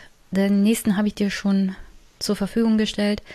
Denn die Reaktion auf diesen, auf diesen Waffenstillstandsabkommen in Armenien, das erklärt sich, glaube ich, auch daraus, was wir am Anfang gehört haben, dass die Menschen gar nicht wussten, wie schlimm die Lage ist und ähm, das jetzt auch nicht verstehen, wie so ein Waffenstillstandsabkommen, das für Armenien ja so negativ ist, äh, angenommen werden konnte. Mhm. Heftige Proteste heute Nacht in der armenischen Hauptstadt Erivan. Mehrere hundert Menschen demonstrieren, dringen bis zum Büro des armenischen Regierungschefs vor. Für sie ist er ein Verräter. In der bestehenden Situation gab es keine Möglichkeit, anders zu entscheiden, sagt Ministerpräsident Pashinyan. Sein Präsident hatte dies erst aus der Presse erfahren. Wie ist die innenpolitische Lage in Armenien gerade? Weil, also seit dem Clip ist ja schon einiges passiert. Unter anderem gab es Gerüchte von Mordversuchen bis Putschversuche. Äh, die Opposition wollte eine Sondersitzung des Parlaments einberufen, um Pashinyan dazu zu bringen, zurückzutreten. Seine Partei hat daran nicht teilgenommen, weswegen es nicht zu der Abstimmung kam. Also wie ist aktuell die Lage in Armenien selber? Wie geht es der Demokratie in Armenien? Ähm, die Demokratie in Armenien liegt, äh, wenn ich das mal so drastisch sagen kann, auf dem Sterbebett. Ähm, es, ist, äh, es ist extrem chaotisch. Ähm, innenpolitisch herrscht ähm, absolute Verwirrung ähm, angetrieben wurden die ganzen Proteste von, de, von, von, von 17 Parteien, darunter die drei größten Oppositionsparteien.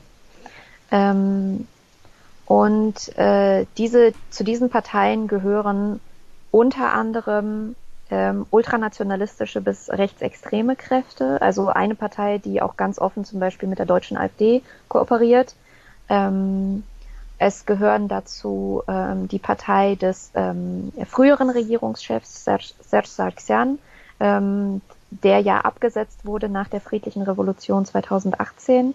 Ähm, und es gehört ähm, die Partei, äh, zu denen gehört, gehört auch die Partei ähm, des größten und des größten Oligarchen und reichsten Mannes ähm, Armeniens, ähm, nämlich Gagik Sarugyan, ähm, dem äh, im Grunde die komplette Infrastruktur in Armenien gehört, weil sie privatisiert ist.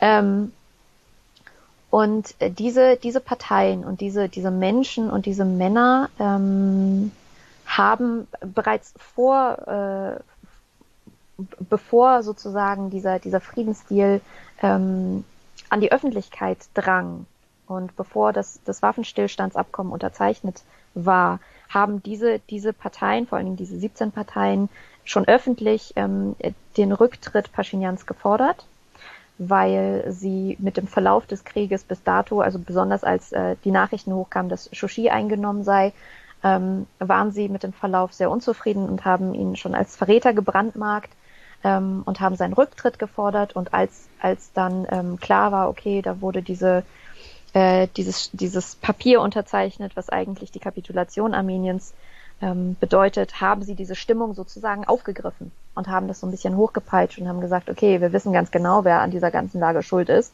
nämlich Pashinyan.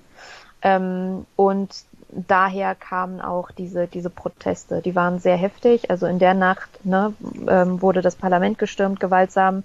Ähm, der Parlamentssprecher wurde krankenhausreif geprügelt. Ähm, also da war unfassbar viel Gewalt am Werk. Ähm, und in den letzten Tagen zwar nicht ganz so gewaltsam und nicht ganz so heftig, aber die Proteste gehen weiter.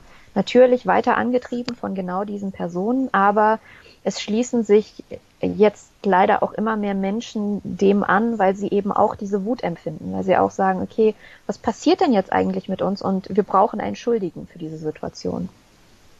Pashinyan ähm, ist untergetaucht, also er, er führt zwar Interviews und ähm, macht Facebook Live-Videos und so, aber sonst hält er sich tatsächlich relativ bedeckt. Ähm, und hat, glaube ich, gestern, oh, ich glaube, er hat irgendein Statement rausgegeben, was ähm, sehr falsch verstanden werden kon konnte und auch wurde, ähm, weil Menschen das als Aufruf zum, zum Bürgerkrieg sozusagen verstanden haben. Also es war sehr, sehr schlecht formuliert und er hat sich da sehr, ähm, sehr in den Mist geritten, kann man sagen. Ähm, also das war gar nicht gut. Und seitdem haben mehrere Personen aus seinem Kabinett ähm, ihren Rücktritt angekündigt. Also er verliert extrem viel Unterstützung, auch aus den eigenen Reihen. Ähm, und es sieht wirklich sehr, sehr schlecht aus, was vor allen Dingen seine Partei betrifft, was diese Regierung betrifft. Ich glaube, diese Regierung wird sich nicht halten können. Ähm, und die größte Gefahr dabei, ich meine, gut, wenn eine Regierung halt ne, zurücktritt, könnte man sagen, okay, dann kann ja die Bevölkerung, dann ist das ja eine Chance, dann kann die Bevölkerung eben eine neue Regierung wählen, mhm. ist ja alles kein Problem. Ähm, das Problem liegt darin, wer, ne, wie, wie vorhin gesagt, wer diese Proteste anstachelt und wer das Ganze aufheizt. Und das sind eben die Kräfte, ähm, die vorher Armenien so undemokratisch gemacht haben. Das waren Menschen, die korrupt waren, die sich ähm, staatliche Gelder, Steuergelder in die eigene Tasche gesteckt haben, die Menschen erpresst haben, die die Presse beschnitten haben und so weiter. Ähm, und viele Armenier in Armenien selber sind halt immer ga ganz unzufrieden damit gewesen. Ähm, aber ich glaube, jetzt sind die Menschen in Armenien einfach so, sie sind so ausgebrannt von diesem Krieg, sie sind so, ähm, so müde und so kaputt auch, weil sie keine Chance hatten zu trauern so richtig, weil sich die Erscha äh, Ereignisse irgendwann so überschlagen haben, ähm, dass jetzt diese ganzen Gefühle, dieser ganze Frust, diese Wut, die muss irgendwo hin. Und ich glaube, ähm, das ist so ein bisschen der Grund dafür. Ich möchte die Gewalt und diesen Umsturz durch nichts rechtfertigen. Ich finde das falsch. Ähm, aber ich glaube, das ist ähm, verständlich angesichts dieser Situation, dass die Menschen versuchen, irgendeine Erklärung zu finden. Ich glaube, dazu passt dann auch ganz gut der nächste Clip. Da geht es nämlich um die Opfer des Krieges und um die Trauerbewältigung in Armenien selber. Sie sind die Opfer eines von der Welt wenig beachteten Krieges. Manche waren noch sehr jung, Soldaten Anfang 20. Auf dem Friedhof der armenischen Hauptstadt Erivan werden sie in diesen Tagen täglich beigesetzt. David Organyan verlor seinen Vater. Der hatte schon im ersten Bergkarabach-Krieg Anfang der 90er Jahre gekämpft. Den jüngsten Krieg hat Vater Arthur nicht mehr überlebt. Er konnte nicht einfach zu Hause sitzen, als er sah, was passierte. Er hat mir die Familie anvertraut und ist gefahren, um seine Heimat zu verteidigen. Doch Trauern in Stille auf Erevans Friedhof ist das den Angehörigen derzeit nicht vergönnt. Bagger heben immer wieder neue Gräber aus für die vielen Getöteten.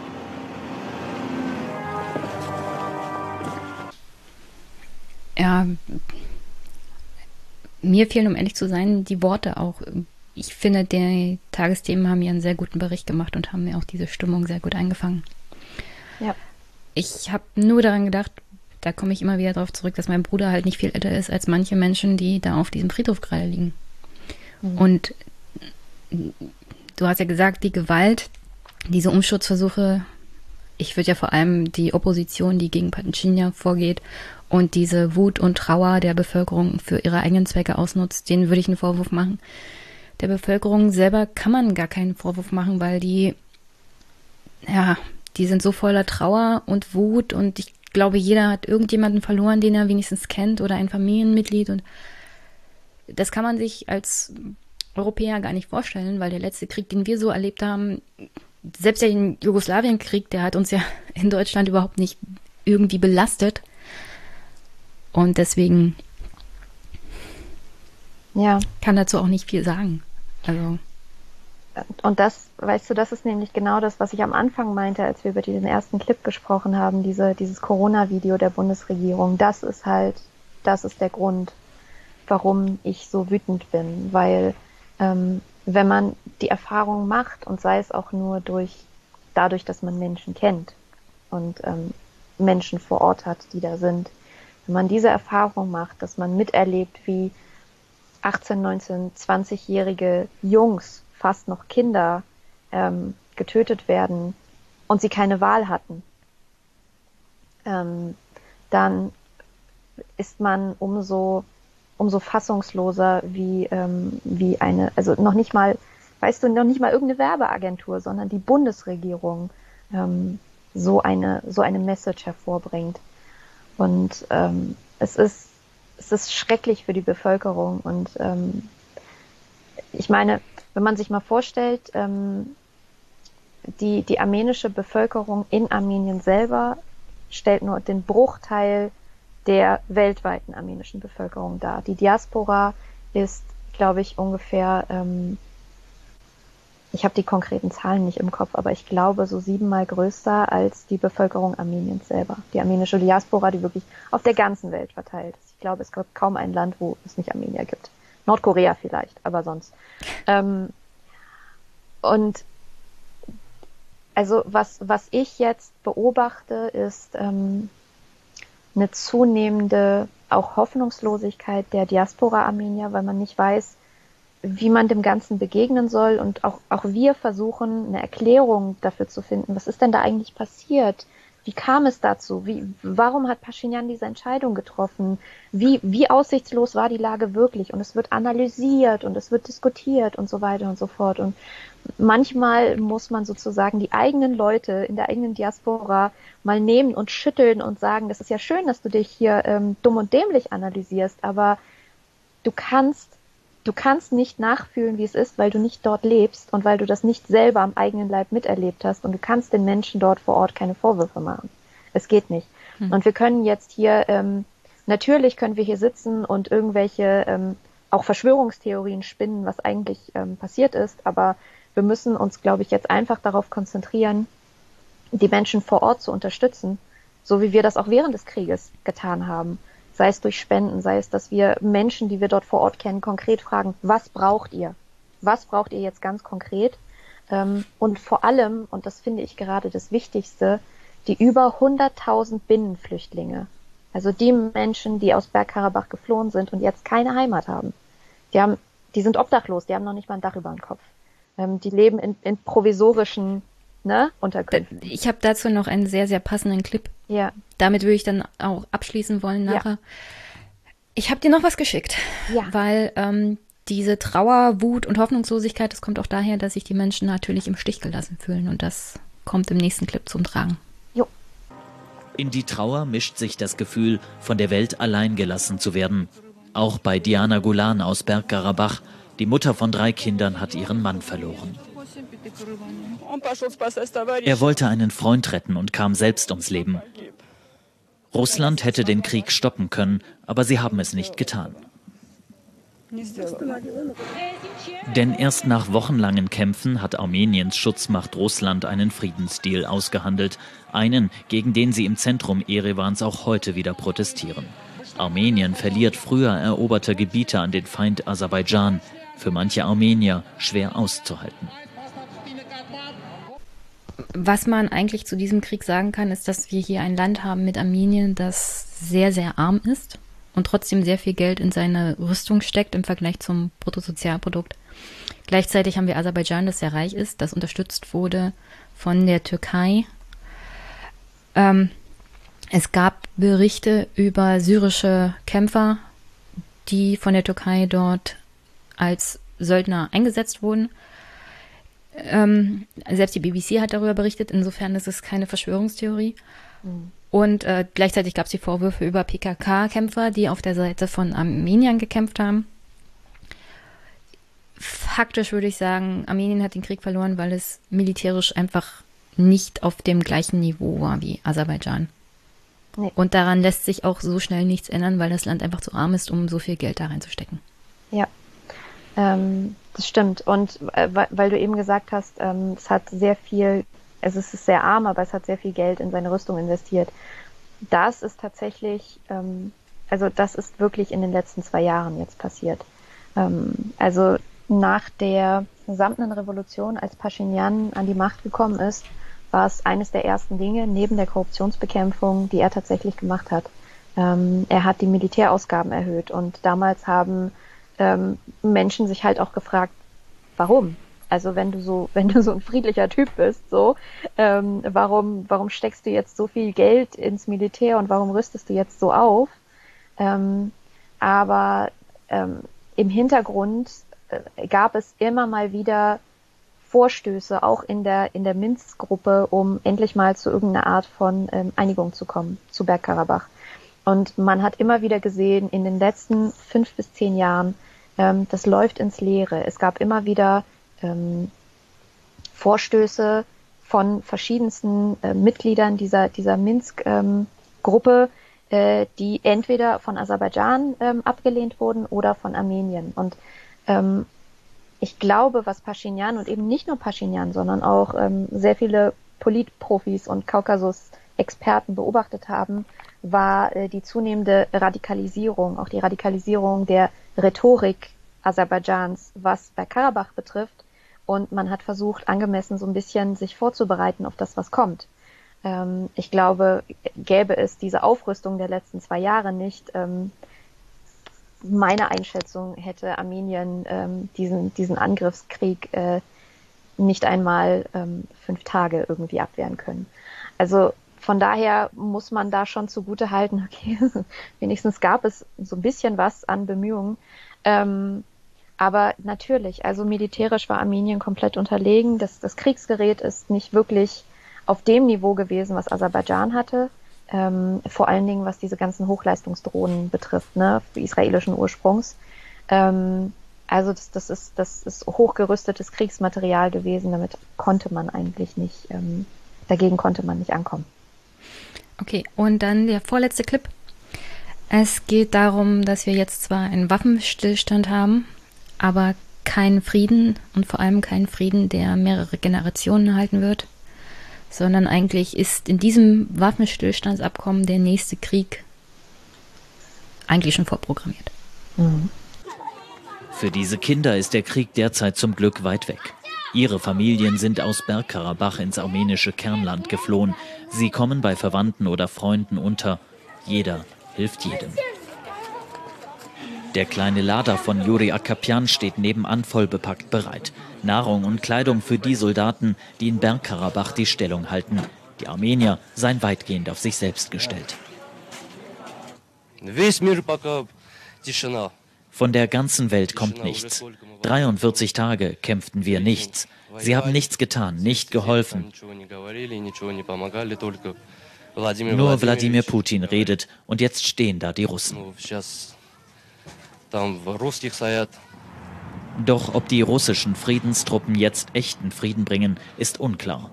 Die Angehörigen getöteter Soldaten müssen mit ihren Schicksalsschlägen umgehen lernen und wissen genau, dass dieser Konflikt noch lange keine endgültige Lösung hat. Ja, das hattest du ja auch angesprochen. Es gibt unglaublich viele Flüchtlinge, unter anderem aus dem Gebiet von Bergkarabach, die ähm, schon während der Kriegshandlungen geflohen sind, vor allem Frauen und Kinder. Und jetzt gibt es, das kommt gleich im nächsten Clip, noch eine riesige Fluchtwelle aus den anderen Gebieten, wo jetzt halt die Aserbaidschaner die Gebiete wieder für sich einnehmen werden. Und ähm, Aliyev hat ja schon angekündigt, dass die Aserbaidschaner, die während des ersten Bergkarabach-Krieges vertrieben wurden, die in unmenschlichen Behausungen, Flüchtlingscamps seitdem leben in seinem eigenen Land, äh, jetzt dorthin zurückkehren. Und äh, gute Nachbarschaft scheint es, also da scheint keiner drauf zu hoffen, aber das sehen wir gleich im nächsten Clip. Und mich macht halt sehr, sehr traurig, dass wir sehen, also das ist hier nichts Langfristiges. Und mir scheint es auch, Baku setzt da teilweise auf mehr. Also wenn sich die Möglichkeit ergibt, würden sie, glaube ich, den Rest von Bergkarabach dann auch noch militärisch zurückerobern. Ja, ich glaube auch, dass es für Baku ähm, ein erster Schritt ist von vielen, ähm, weil sie ganz, sie wollen ganz Bergkarabach, weil sie von vornherein gesagt haben, Karabach ist Aserbaidschan und äh, wir machen so lange weiter, bis es komplett unseres ist. Ähm, und von daher denke ich schon, dass das für Aserbaidschan es nur ein Zwischenschritt ist bis hin zum, zur endgültigen Einnahme. Ähm, was die aserbaidschanischen ähm, Flüchtlinge des ersten Krieges betrifft, hast du ja schon äh, ganz richtig angesprochen, ähm, die leben in Aserbaidschan selber in teilweise sehr unwürdigen Verhältnissen. Warum tun sie das? Ähm, weil ihnen seit ungefähr 30 Jahren versprochen wurde, dass sie zurückkehren dürfen. Das heißt, ähm, alles, was, was sozusagen deren Lebensumstände in Aserbaidschan betrifft, ist es ein Provisorium, wurde auch bewusst so als Provisorium behandelt, weil gesagt wurde, ähm, macht euch hier nicht zu sehr breit, schlagt nicht zu sehr Wurzeln, ihr werdet irgendwann demnächst zurückkehren. Ähm, und das ist sozusagen auch offizielle Staatsansage, äh, Staatspropaganda gewesen. Und diese Flüchtlinge, ähm, um die sich sozusagen in, in, in Aserbaidschan, soweit man es mitbekommen hat, ähm, fast niemand interessiert, ähm, die teilweise, so berichten sie selber, ähm, von der äh, vom, vom Rest der aserbaidschanischen Bevölkerung auch ähm, als Bürger zweiter Klasse angesehen werden. Ähm, diese Menschen sind sozusagen politisches ähm, Kapital Aliyevs immer gewesen. Ähm, er hat diese, diese große Anzahl an Flüchtlingen immer genutzt, um, um, um sozusagen einen Hebel zu haben, eine Begründung zu haben, wir müssen uns diese Gebiete wiederholen, weil wir möchten die armen Menschen, die vertrieben wurden, und das sind wirklich arme Menschen, die vertrieben wurden, ähm, die müssen ja irgendwann in ihre Heimat zurückkehren. Ähm, und jetzt kann er das tatsächlich durchziehen.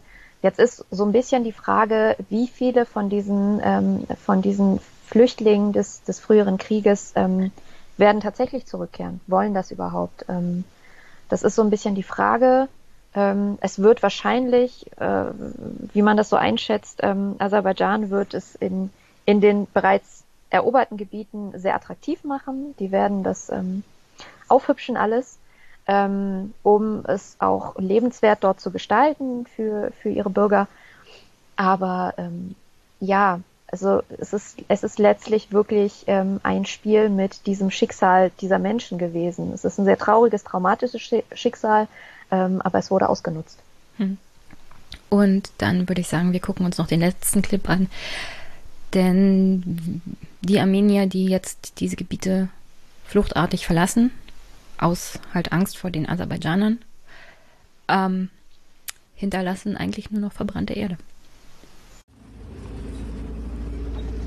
Das ist Wahe. Er schaut zu, wie sein Haus brennt. In der Stadt Karvacha in Bergkarabach. Wahe hat es selbst angezündet.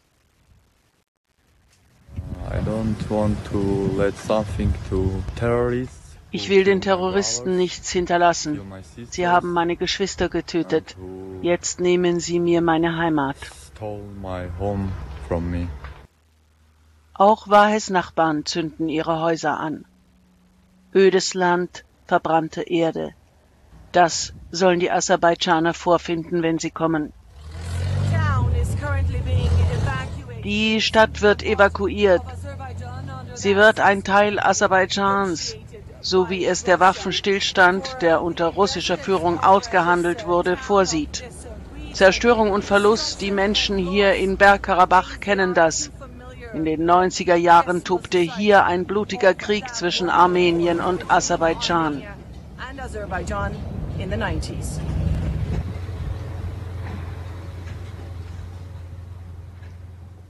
Damals wies Armenien Aserbaidschaner aus, ein Teufelskreis der Gewalt. Vor der Kirche eines Klosters aus dem 13. Jahrhundert treffen sie sich ein letztes Mal was wird aus dem Kloster werden, wenn die Aserbaidschaner kommen? Ein letztes Mal beten sie hier, ein letztes Adieu. Das ausgehandelte Abkommen hat vielleicht die Waffen zum Schweigen gebracht. Einen Frieden hat es nicht gebracht. Frieden, dafür muss es Gerechtigkeit geben, doch die gibt es hier nicht. Europa redet immer von Gerechtigkeit. Wo ist unsere Gerechtigkeit? Das ist doch kein Frieden.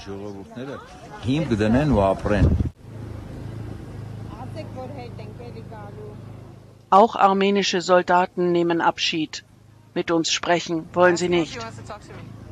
Kann ich mit ihnen sprechen? Erst wenn ich diesen Ort zurückbekomme.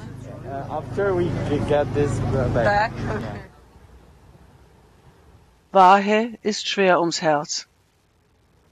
Wie sieht sein Plan aus?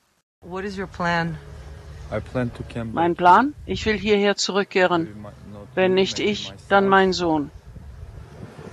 Wissen Sie, wir Armenier lieben nicht nur diesen Ort. Dieser Ort liebt uns. All these places are love us too.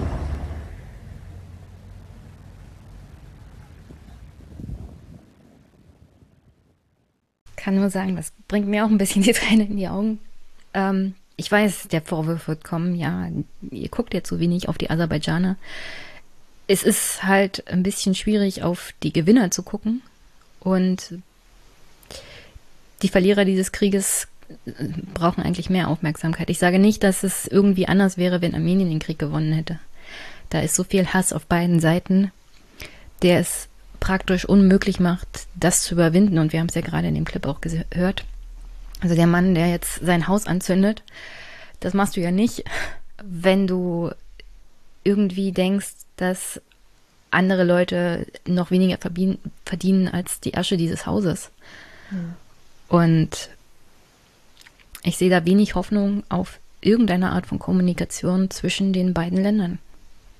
Ich glaube auch nicht, dass ähm, gerade diese Menschen, die ähm, auch menschliche Verluste erlitten haben, also der Mann selber, Wahe hat ja gesagt, äh, sie haben meine Geschwister getötet. Mhm. Ähm, wenn du jemand bist, dessen Geschwister von, von einem Regime getötet wurden, das dich angreift, ähm, ich erwarte von diesem Mann nicht, ich, ich, erwarte von diesem Menschen nicht, dass er seine Hand ausstreckt und sagt, ähm, ich verzeihe euch allen, kommt in mein Haus, ihr könnt es bewohnen, ähm, nachdem ihr uns vertrieben habt.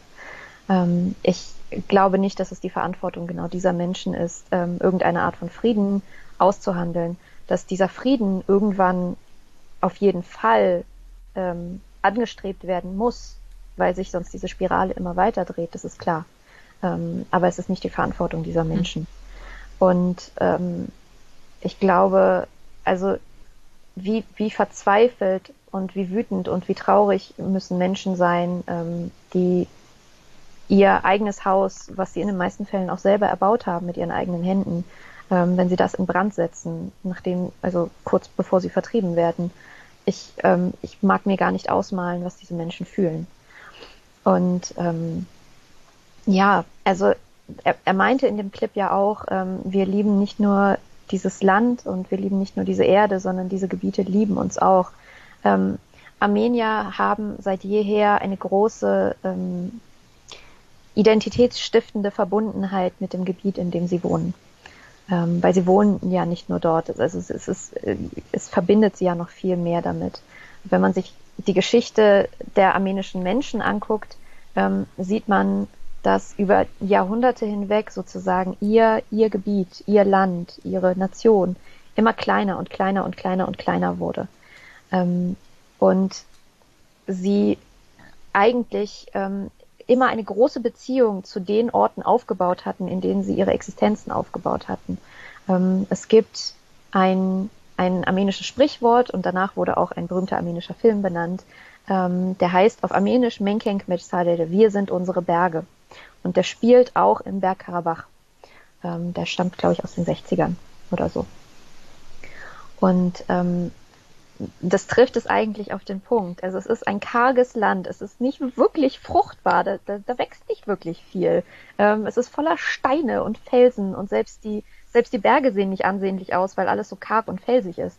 Aber ähm, die, die, die armenischen Menschen haben so eine, so eine enge Bindung zu genau diesem Gebiet, zu genau dieser Erde und diesen Bergen. Und es ist einfach so schmerzhaft zu sehen, dass sie auch, auch da weg müssen und dieses, dieses Einflussgebiet immer kleiner und kleiner und kleiner und kleiner wird. Ähm, und man eigentlich sich so in diese, in diese, in diese Region verliebt hat, wo, also ich weiß nicht, ob Sascha das ähm, schon, schon in den früheren Folgen erwähnt hat, aber im Englischen gibt es ja diesen Begriff äh, indigenous to this, to this place. Also die, die armenische Bevölkerung ist ähm, nachvollziehbar und nachverfolgbar indigen ähm, in genau diesem Gebiet. Da, wo jetzt Armenien und Bergkarabach ist und auch Teile Ostanatoliens übrigens. Ähm, das ist das, wo wirklich zurückverfolgbar ist bis in die bis in die Antike, bis auch vor Christus, dass diese Menschen dort schon immer da waren. Ähm, und dann mit anzusehen, wie man Besatzer genannt wird, wie man illegale Besatzer genannt wird, ist, ähm, ist schlimm. Und dann noch mit anzusehen, wie man von dort vertrieben wird, ist noch viel schlimmer. Wie geht's jetzt weiter? Ähm, es geht jetzt erstmal so weiter, dass geguckt wird, was sind die akutesten Bedürfnisse. Also die Trauerphase war quasi nicht vorhanden und wenn, dann nur sehr kurz. Ähm, aber was sozusagen jetzt ganz pragmatisch zu tun ist, ist zu gucken, ähm, wer braucht Hilfe und wo und in welcher Form.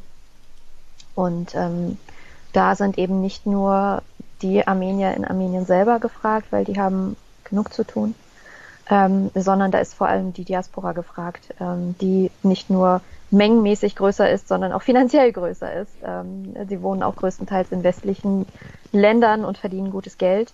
Ähm, und ich glaube, das ist jetzt die Verantwortung von uns. Ich bin ja auch Diaspora-Armenierin.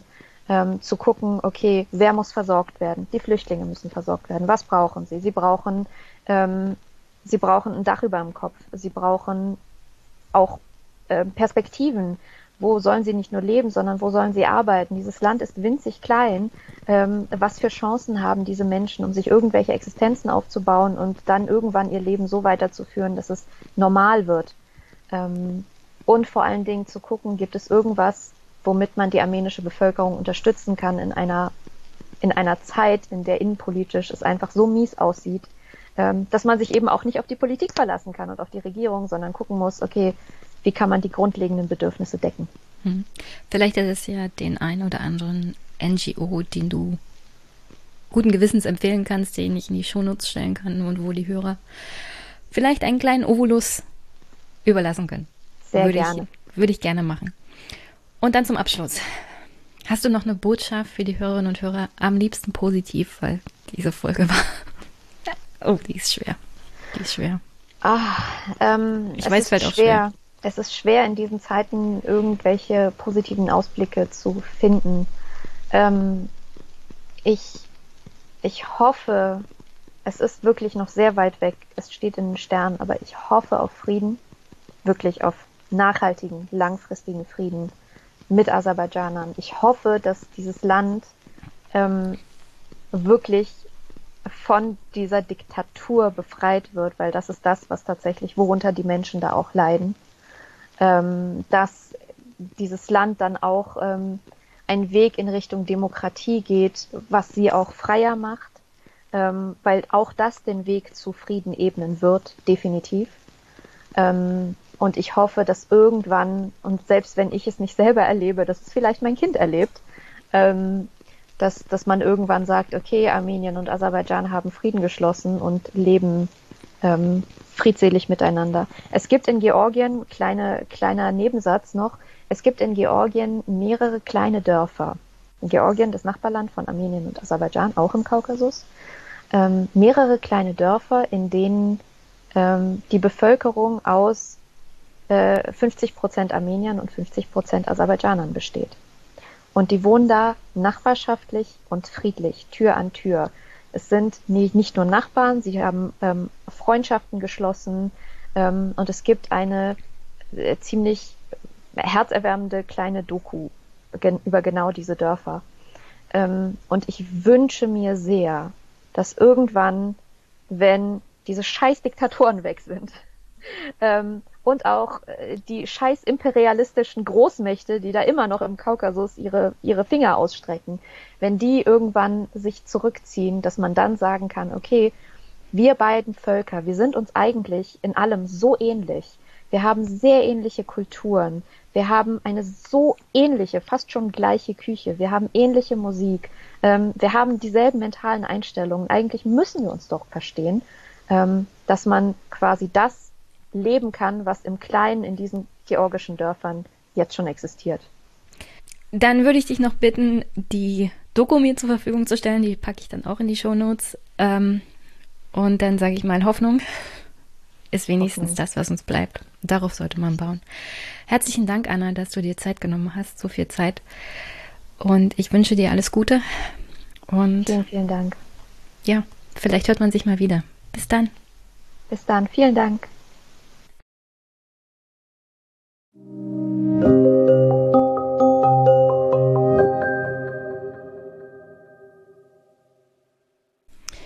Mein nächster Gast war der Jascha.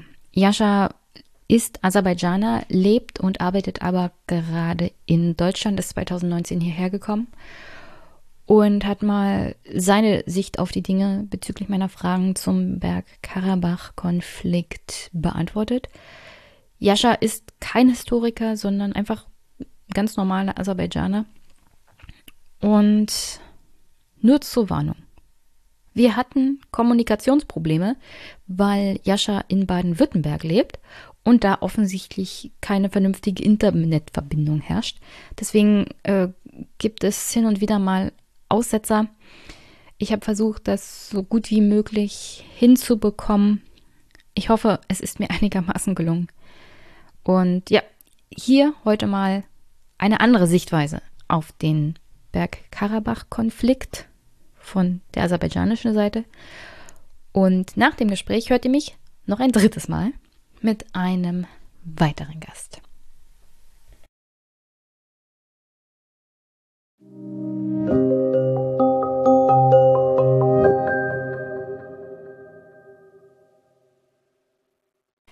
Guten Morgen.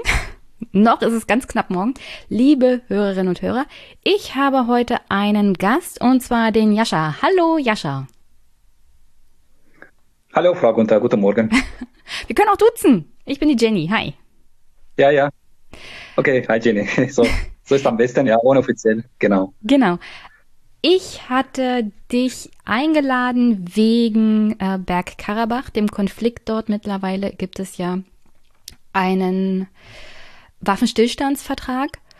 Und ich hatte schon sehr viele Gesprächspartner, die von der armenischen Seite mir über den Krieg dort und den Konflikt berichtet haben. Und ich wollte mal jemanden einladen, der sozusagen die andere Seite vertritt und eine andere Sicht auf den Konflikt hat. Aber bevor wir über den Krieg in Bergkarabach reden, magst du dich kurz vorstellen? Äh, ich bin Yasha Hussein, äh, bin äh, 37 Jahre alt, komme aus Aserbaidschan und seit äh, letztes Jahr, also seit letztes Jahr September 2019 bin ich hier in Deutschland und arbeite hier im sozialen Bereich. Ja, so war es das. Und was genau Also- hat dich hier verschlagen? Also ein Top-Job-Angebot oder generell, weil, ich weiß nicht, privates oder Äh, also, also ich bin beruflich sozusagen, also ich bin äh, Philologe, also ich bin, äh, ich habe äh, an der äh, Universität studiert. Ich habe äh, russische Sprache und Literatur studiert. Also ich, ich bin kein Historiker, aber äh, über dieses äh, dieses äh, sozusagen Konflikt kann ich mal mh, auch was sagen, ja. Äh, äh, dann natürlich dieses Problem hat mich auch äh, betroffen und deswegen mh, also kann ich mal was sagen und was Okay. auch mitteilen. Ähm, ja, gut, äh, fangen wir ganz langsam mit den Fragen an. Wie stehst du persönlich zum Krieg? das ist eine gute Frage. Äh, also persönlich äh, Krieg finde ich schlecht. Ähm, also äh, von der Krieg, ich denke so oh, und äh, äh, der niemand äh, von dieses äh, irgendeinen Krieg hat niemand äh, verdient, ja. Und äh, das ist sozusagen äh, es ist immer schlecht, ja. Wir haben auch vieles erlebt äh, seit äh, schon 30 Jahren und dieses äh, Bergkarabach- äh, Bergkarabach-Konflikt äh, wurde leider noch nicht gelöst und äh, seit 30 Jahren, wir haben auch viele Flüchtlinge vom Bergkarabach seit dem, seit 30 Jahren schon und ja, also äh, allgemein finde ich, der Krieg ist sehr schlecht. Also wie gesagt, egal, also äh, ich denke, ich vermute, es gibt Leute, das ist auch nicht äh, von den beiden Seiten, ich meine armenische Seiten, auch unsere Seiten, dass die, äh, die Leute das auch, den Krieg nicht akzeptieren, ja. Ähm, so würde ich sagen. Und äh, ich würde noch sagen, dass äh, seit zwei äh, seit zwei Wochen ist da wieder ist wieder äh, Waffenstillstand, äh, also gibt es keinen Krieg mehr. Und ja, also ich hoffe, dass es so auch weiter bleibt. Findest du es gut, dass der Konflikt militärisch gelöst, gelöst wurde?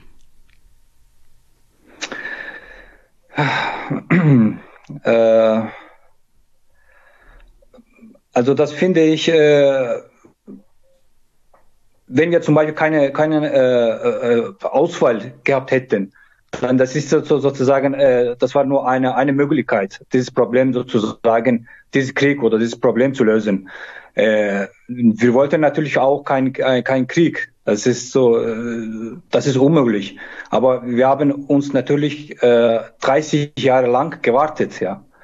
Und äh, leider, äh, wir wollten natürlich, äh, dass dieses Problem friedlich zu lösen. Es hat aber leider nicht geklappt. Und da war nur eine Möglichkeit, sozusagen äh, Ende September, äh, äh, 27. September war äh, Angriff von armenischer Seite zu unserer Fläche. Und wir, wir müssten uns sozusagen und unser Volk auch äh, verteidigen irgendwie. Und dann, so würde ich sagen, also Es gibt aber auch Berichte, die davon ähm, ausgehen, dass der Angriff von der aserbaidschanischen Seite der Frontlinie kam. Vor allem auch deswegen, weil Aserbaidschan sich wochenlang nachvollziehbar und ziemlich öff öffentlich auf einen Krieg vorbereitet hatte. Es gab ja kurz vorher im Sommer 2020 sogar noch gemeinschaftliche Militäroperationen zusammen mit der Türkei. Und die Türkei hat ja ihr Waffenarsenal teilweise in Aserbaidschan zurückgelassen. Und es gibt Berichte darüber, dass die Türkei schon frühzeitig angefangen hat, syrische Söldner anzuwerben, die dann in dem Krieg auf aserbaidschanischer Seite gekämpft haben. Also so eindeutig, wer wen angegriffen hat, ist das laut internationaler Presse jetzt nicht. Hm. Äh, weil, also, was die, die Presse sagen, äh, das bedeutet nicht, dass das äh, Wahrheit ist. Aber einzige, was ich, was ich auch gehört habe und also was ich auch äh, gelesen habe, äh, das wurde, wurde, das angefangen von der armenischen Seite und was die auch andere Presse das schreiben oder sagen oder äh, mitteilen, das kann auch äh, sagen, dass wir auch angefangen haben, ja. Und äh, das bedeutet, dass die, das, das ist auch Wahrheit. Also das, das bedeutet, das ist auch keine Wahrheit, so würde ich sagen. Ähm, auch andere Frage, also das ist äh, also Türkei, also natürlich wir haben am Sommer äh, äh dieses Jahres, äh, wir haben äh, das mit, zusammen mit der türkischen Armee auch äh, Militär sozusagen Vorbereitung gemacht, gemacht. Und äh, äh und Türkei ist es unser sozusagen auch äh, äh, sozusagen militärische und auch an der Seite auch gute Partner ja von dieser Region. Und das ist dann normal. Also wir, wir sind sozusagen äh, obwohl es dann 1994 äh, 94 äh, Waffenstillstand also im Bergkarabach nach äh, erster äh, äh, erster ähm, Bergkarabach äh, Krieg und äh, aber ab und zu mal, wir haben das auch gesehen, 2016 war auch im April auch Krieg, viertägiger Krieg. Sie haben vielleicht auch das auch äh, mitbekommen und auch gehört. Hm. Und ähm, nächste Frage, ist, nächste Frage ist das auch der Söldner, also und dann die Kämpfer äh, aus Syrien, äh, die sind da äh, von unserer Seite auch äh, gekämpft. Das ist auch äh, auch äh, die Propaganda von armenischer Seite, das ist aber auch überhaupt nicht äh, äh, Wahrheit. Das ist auch äh, das sagt keine Wahrheit, ja. Also es ist nur, nur sozusagen äh, diese, diese Propaganda führt die armenische Regierung auch äh, das ganze weit weg, also Welt, Welt äh, durch und das aber stimmt. Gibt es gibt's auch dafür keinen Beweis, ja. Und äh, ich habe auch ein Video, übrigens ein Video gesehen, da ist da einer, einer, ein, sie haben ähm, die, die, die armenische Soldaten haben einer, ähm, einer Soldat äh, genommen, also festgenommen an der Frontlinie, dass der, dass er, äh, dass er auch ein Syrier ist, also dass er auch aserbaidschanische, äh, auf aserbaidschanischer Seite kämpft gegen Armenier. Aber da, danach haben wir auch äh, gehört, dass der ein, äh, das war eine Lüge, das war eine, eine armenische Soldat. Hm. Also das war, das ist auch keine Wahrheit, ja. Das ist dann nur äh, Propaganda. Ich habe auch ein Video übrigens gesehen, dass ein Soldat spricht, dass von aserbaidschanischer Seite äh, die die Kämpfer äh, kommen und dann äh, kämpfen äh, gegen uns äh, aus äh, Pakistan, aus der Türkei, äh, aus aus der Ukraine übrigens, das aus ganzer Welt, ja. Also wir brauchen keine keine so keine Kämpfer oder Armee, aserbaidschanische Armee ist sehr, ist sehr stark und wir brauchen keine äh, sozusagen äh, keine äh, andere Soldaten, ja. Also hm. das ist auch schon klar. Ich hatte mich auf Berichte vom BBC bezogen, die mit äh, den angeblichen syrischen Kämpfern gesprochen haben. Aber kommen wir mal zur nächsten mhm. Frage. Wie bewertest du das jetzige Abkommen? Also, was das, das Waffenstand ist, das zurzeit ist, das finde ich gut. Ja. Äh, zum Glück ist das, der, der, der Krieg ist schon vorbei und ich, hoffe, dass er so weiter bleibt. Äh, natürlich ist das Frieden. Wir haben, ähm, äh, wir haben drei Bezirke von Aserbaidschan, also ohne äh, Krieg, wieder zurückbekommen, welche die äh, von 37 Jahren schon okkupiert wurde. Also das ist der Kalbajar, das der, die wird, wurde, die mussten also äh, armenische Armee und auch die die Bevölkerung mussten die 15. Äh, November das äh, abgeben, aber sie haben das verlangt, also noch zehn Tage, die müssen dort noch bleiben. Äh, und nach andere, also Lachin und dann 1. Dezember und auch äh, Agdam, ja, dass wir, unsere Armee war schon gestern da und genau, also das ist diese Fläche, diese drei Bezirke, beziehungsweise äh, wurde ohne Krieg das uns, zu, uns wieder zurückgegeben, äh, ja. Und das finde ich natürlich gut, also ohne Krieg. Und dann äh, gibt es sagen Opfer von beiden Seiten, von armenischer und auch also von unserer Seite. Und wie das weitergeht, ich weiß es nicht. Also ich kann leider das nicht beurteilen, aber zumindest ich hoffe, dass sowas bleibt. Hm. Also dass wieder wieder dass wieder, das nicht wiederholt. Und das jetzt, da ist da fünf Jahre, also der russische Truppen ist, äh, friedliche Truppen ist schon da und die werden kontrollieren. Ja, und die werden dann schauen, wie das weitergeht. Genau.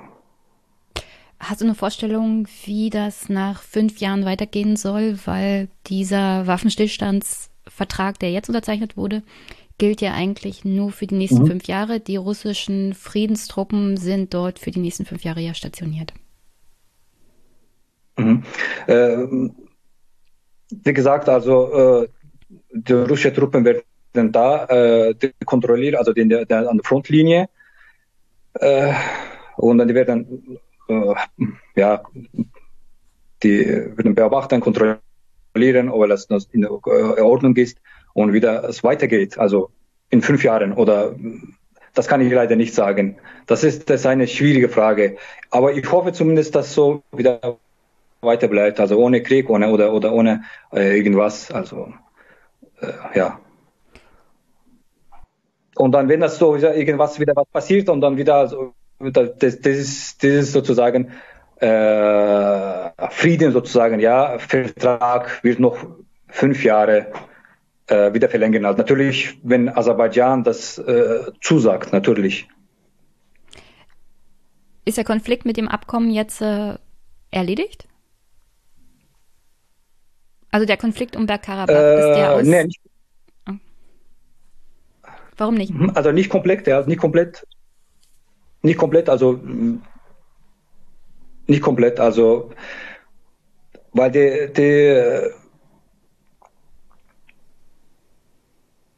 andere, also drei äh, Bezirke, die sind äh, unter noch äh, äh, äh, Besatzung von der armenischen Militär, also die äh, zum Hauptstadt von der Bekarabach, ja, äh, Hankendi, das ist äh, die, die armenische Seite nennt das äh, Stepanakert und auch andere Hankendi und Askeran, die wohnen dort auch Armenier. Äh, ja, also dieses Problem wurde nicht ganz gelöst. Aber was das jetzt passiert, denke ich mal, ja, also wichtigstes, das Krieg, der Krieg ist schon vorbei.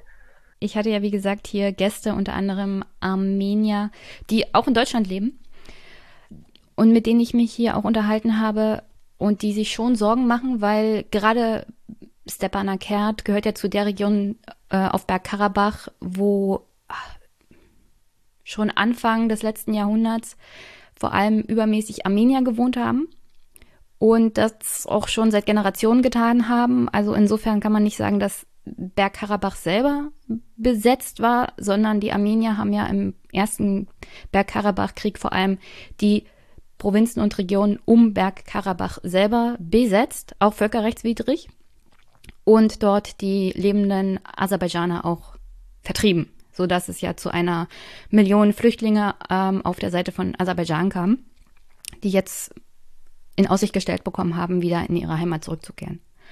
Nichtsdestotrotz ist Stepanakert und die anderen Regionen auf Bergkarabach selber ja so gesehen historisch auch immer mehrheitlich von Armeniern bewohnt gewesen. Also inwieweit ist denn eine Region, die seit Generationen von Armeniern bewohnt wird, besetzt?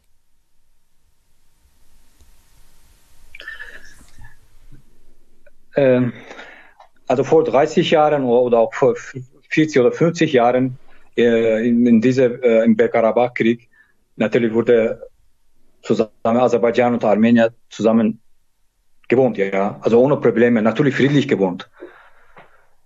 Aber ich erinnere mich also, meine Großeltern, äh, sie haben äh, in Armenien gewohnt, ja, und dann sie hatten auch dort Häuser, sie haben da auch dort äh, einen, einen Betrieb, also, äh, also Landwirtschaft. Und äh, die müssten, äh, seit die, dieser Krieg, äh, dieser Krieg angefangen hat, vor äh, 30 Jahren, und äh, meine Großeltern müssten äh, dieses, also diese, diese Fläche und das Haus verlassen. Und das, das war 1988, äh, das ist der letzte sozusagen Abschiebung Aserbaidschaner aus äh, aus äh, die Regionen, also auch in, äh, in Armenien, welche die auch in, dort gewohnt haben. Also diese letzte, letzte Abschiebung war dort. Und ähm, also wie gesagt, äh, wir haben immer friedlich zusammen äh, mit Armenien gewohnt, ja. Also äh, bevor der der der Krieg begann. Und aber vor 30 Jahren leider das äh, angefangen. Also sozusagen, wir sind nicht schuldig ja, dran. Wir sind daran nicht schuldig, dass sowas passiert wurde. Und wie gesagt, Krieg ist ja sozusagen kein, keine Lösung. Ja. Keine Lösung. Wir, wir, wir würden natürlich, äh, für, wir haben auch mit armenischen Volk kein Problem. Ja. Zurzeit in Aserbaidschan äh, wohnen äh, 30.000 Armenier. 30.000 Armenier. Und äh, würden Sie mir auch einen, einen Fall sagen, dass der in ein, irgendein Aserbaidschaner auch in Armenien wohnt zurzeit? Ist das äh, kann mir das leider nicht vorstellen. Das wäre unmöglich, ja. Aber zurzeit, wie gesagt, 30.000 äh, Armenier wohnen. Und dann, das ist, sie haben auch Recht, wie andere auch Volks, ja. Aserbaidschaner und andere, also wir haben auch viele, wir, wir sind auch multikulturell. Bei uns in Aserbaidschan wohnen auch viele Volks. Und äh, sie haben auch äh, alle Recht, wie, wie wir Aserbaidschaner. Und äh, aber sowas in, in Armenien wäre das unmöglich. Und in, in Baku, äh, äh, Sie haben auch bestimmt auch mal äh, gelesen oder, oder, oder gesehen, dass die, äh, äh, die Mosches zum Beispiel, ja, Mosches in, in der, ähm, nicht Mosches, auch, die, die äh, Verlassene von äh, Aserbaidschan wurde zerstört komplett. Und diese Mosches wurde als Stall benutzt. Das ist, das das ist unvorstellbar, ja, das kann man, wie kann man vorstellen. In Baku, ich weiß nicht, ob Sie in Aserbaidschan auch in, in Baku waren, äh, aber ich, in Baku, ich, im Zentrum ich, Baku, ich war noch nie in eine, Aserbaidschan eine oder in Armenien. Arme Okay, ja, also wenn Sie äh, irgendwann nach Aserbaidschan äh, einreisen werden, dann, dann äh, gehen Sie mal in, Baku und dann äh, im Zentrum in Baku. Hm. In der, das Baku ist der Hauptstadt von Aserbaidschan und gibt es da eine Moschee, armenische Moschee, ja? Äh, also Entschuldigung, eine, eine armenische eine äh, Kirche. Achso, okay. Ja, genau, eine Kirche und das ist da, da stand diese, diese Kirche in, in, im Zentrum in Baku und da, wir haben das, das nicht zerstört, ja. Das bleibt, wie das äh, auch früher war. Aber wenn wir das schauen, auf der anderen Seite, auch in, in, in der Armee, also die in der okkupierten Flächen, hm. Äh, sie haben ganz äh, teilweise und ganz komplett auch Häuser zerstört, als, als äh, Schwein oder, oder, oder Kuhstall benutzt. Das ist, ich, ich kann, ich weiß nicht, wie, wie kann man das sagen? Das ist wie, wie unmenschlich, ja, das ist, äh, ich möchte nicht behaupten, dass Aserbaidschan in irgendeiner Art und Weise an allem schuld ist. Ich hatte hier, wie gesagt, Gäste, die auch darauf hingewiesen haben, dass es auf armenischer Seite zu äh, Kriegsverbrechen und zu Verbrechen gegen die Menschlichkeit gekommen ist, auch in diesem Konflikt, auch in dem letzten Bergkarabach-Krieg. Nichtsdestotrotz möchte ich auch nochmal darauf hinweisen, dass es vor dem ersten Bergkarabach-Krieg auch Pogrome an Armeniern gab. Es gab Armenier, die aus Baku vertrieben wurden, die dann in Bergkarabach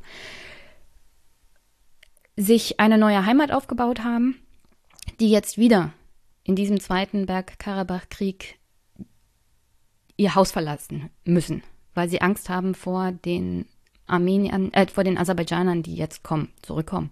Und es gibt Berichte darüber, dass äh, teilweise die zurückgebliebenen Armenier äh, von Teilen der aserbaidschanischen Armee massakriert werden.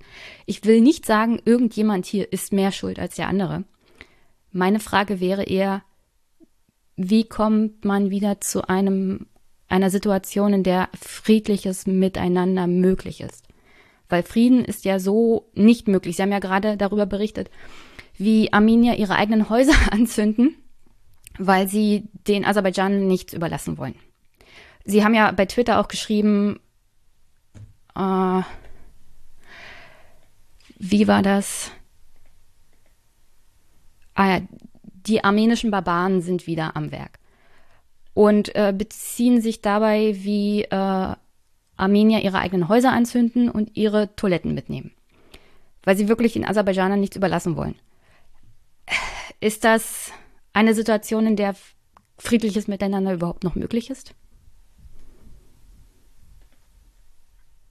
Ähm, ich habe, äh, Jenny, ich habe deine Frage äh, nicht gehört. Kannst du mal bitte deine Frage wieder wiederholen, was du also letzte gesagt hast, ja? Also war eine. Friedliches Zusammenleben. Wie ist das möglich? Ja. Wenn auf beiden Seiten so viel Hass ist. Also äh, zurzeit wäre das schwierig, ja. Weil wäre das, ich denke, das wäre das unmöglich, zusammenzuleben.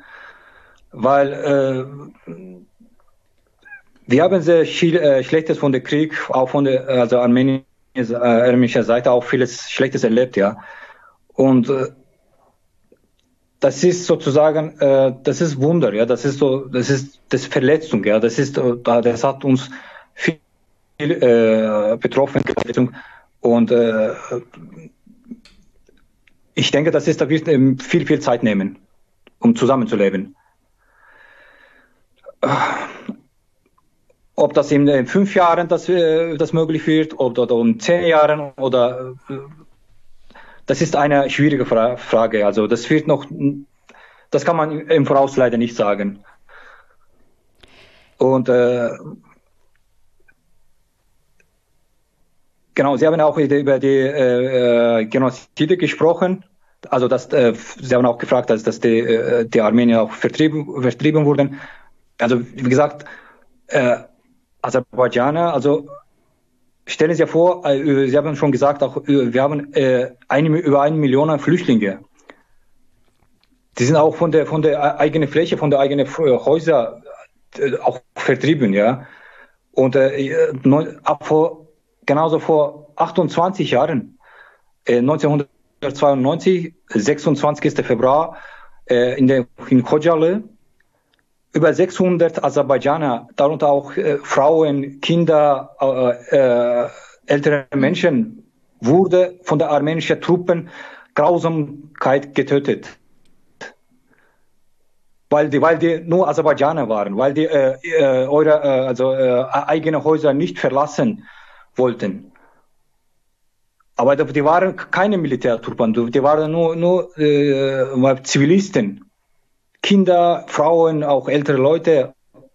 Wie gesagt, das ist das, das war eine Genozide, ja. Genozide und wurde über 600 Menschen getötet. Wie gesagt, das ist deswegen, wenn wir das äh, blicken, ja, also was und auch jetzt der erste Bergkarabach-Krieg und jetzt der zweite Bergkarabach-Krieg und es ist sozusagen schwierig, ja, ob das zusammenzuleben, keine Ahnung. Also das ist das ist auch äh, ja eine schwierige Frage. Das, Im Voraus kann man leider nicht sagen. Äh, ähm, du hattest gerade die ja. Flüchtlinge angesprochen ähm, und hattest ja. ja darauf hingewiesen, ein Großteil der Flüchtlinge lebt seit 30 Jahren in Aserbaidschan in der Hoffnung, dass sie wieder zurückkehren können. Ähm, mhm. Werden die meisten denn sich in Bergkarabach und den zurückeroberten Gebieten wieder ansiedeln oder haben sie sich in Aserbaidschan, in Baku und Umgebung ein neues Leben aufgebaut und wollen gar nicht zurück? Ähm, also, wie gesagt, wir haben über äh, äh, eine Million Flüchtlinge und äh, die wurden alle Flüchtlinge auf verschiedenen Orten, welche die, äh, die, äh, die Bezirke äh, okkupiert wurden die wurden äh, verteilt für ganz Aserbaidschan. Also es, es, gibt die Leute, die, die Flüchtlinge, die, welche die äh, schon in, in Baku, in der Hauptstadt wohnen, auch in der anderen Bereiche. Sozusagen, es ist, ja, also äh, Aserbaidschan hat 10 Millionen Einwohner insgesamt und Baku ist über 3 Millionen und dann wäre es unmöglich, äh, alle äh, Flüchtlinge äh, ähm, in Hauptstadt äh, sozusagen zu verteilen. Und äh, natürlich gibt es auch in verschiedene, verschiedene äh, von der Regierung, von aserbaidschanischer Regierung für die Flüchtlinge natürlich wurden viele, viele Häuser und äh, Gebäude gebaut, damit die dort äh, weiter, äh, äh, weiter wohnen können.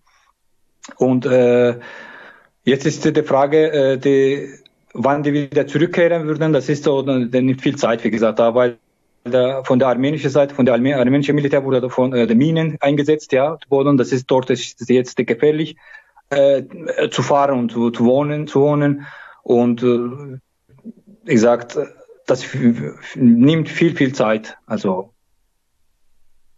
weil weil es ist äh, auch es ist auch jetzt zurzeit ist das äh, Umzug von der Aserbaidschaner also Flüchtlinge äh, zu, von der also okkupierte Flächen ist unmöglich weil das ist da wurde komplett zerstört gibt's da äh, also äh, zum Beispiel Agdam ja und das ist da gibt es keine einzige eine Häuser welche das ist komplett steht ja das ist wurde zerstört komplett das da wie gesagt kein einziger Haus. Wo kann man, äh, wo kann man weiter leben? Wie siehst du die Rolle von Deutschland und der EU bei diesem Konflikt? Hm. Äh, ja, würde ich sagen, ich, äh, also EU, okay, Deutschland, sage ich mal so, äh, in, der, in der Presse, in, der, in den Medien wurde sozusagen diese äh, nicht komplett, also berichtet, was da, was die Wahrheit ist, ja.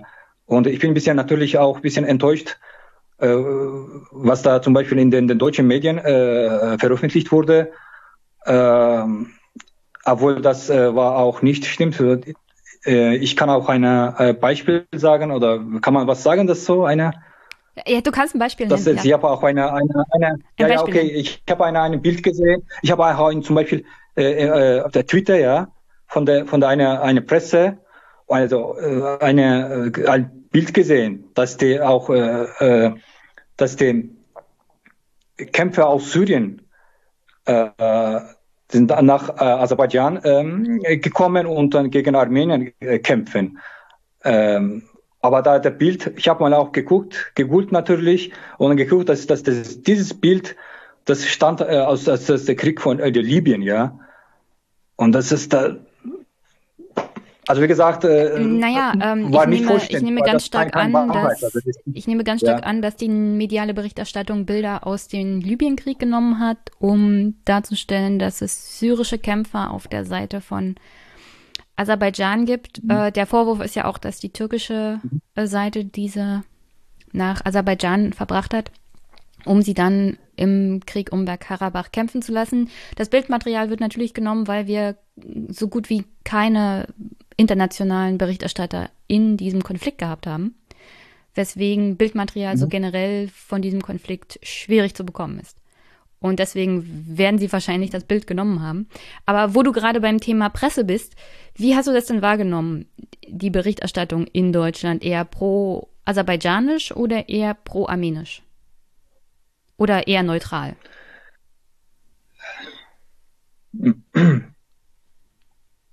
Äh, also wie gesagt, also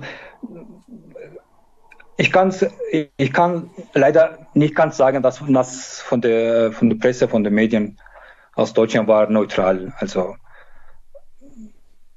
aber nicht ganz, nicht, das war nicht ganz neutral. Also, also äh, was die berichtet haben, ja, deutsche Medien, ja, zum Beispiel über äh, äh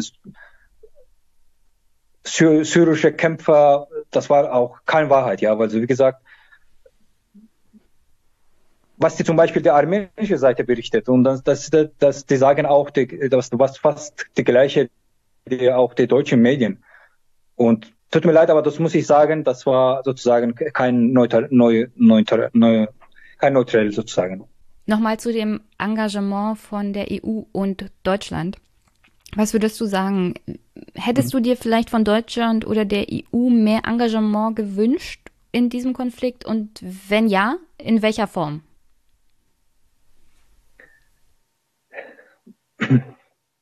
Ja, natürlich, ich würde auch das wünschen, äh, aber wenn die das äh, äh, Neutralität das achten, ja, nicht nur sozusagen von der armenischen Seite, äh,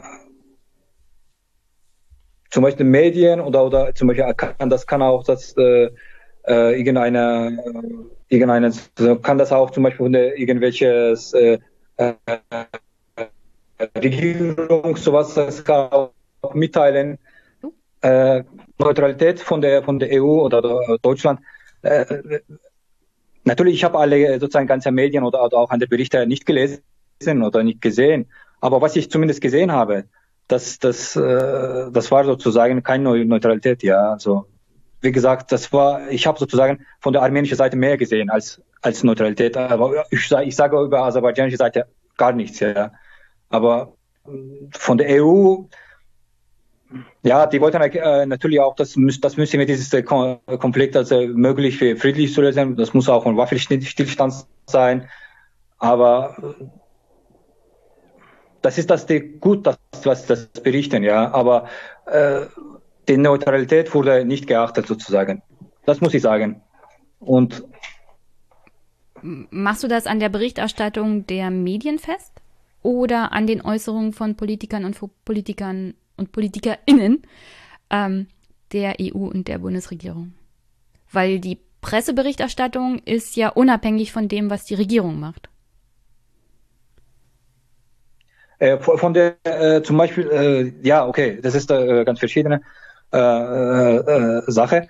Aber was die Politiker gesagt haben, das habe ich sozusagen, ja, ich erinnere mich nicht, aber ich habe nicht gesehen, ich weiß aber nur von der Presse habe ich gelesen, dass, ja, über das habe ich sozusagen, ja, aber von der Politiker oder von der EU, das kann ich leider nicht sagen.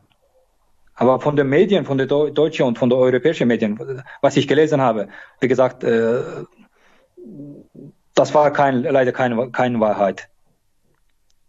Und das war keine Neutralität. Wie unabhängig ist die Presse in Aserbaidschan? In Aserbaidschan natürlich gibt es äh, ähm, über die Presse, ja, äh, ist Neutralität gibt es natürlich und bei uns gibt es auch staatliche von der Regierungsseite und da gibt es auch oppositionische äh, Pressen und, äh, kann man alles lesen, das was das ja was das berichtet wurde. Welche Medienberichterstattung nimmst du in Deutschland war. Also Tagesschau, Tagesthemen, Bildzeitung oder Spiegel oder also welche, mit welchen Medien hast du dich beschäftigt während jetzt zum Beispiel des Konfliktes und während du jetzt in Deutschland lebst? Äh, ja, würde ich so sagen, okay, der, der, ich habe die Berichte über den Karabach-Konflikt, also über der Tagesschau also, und äh, auch gesehen.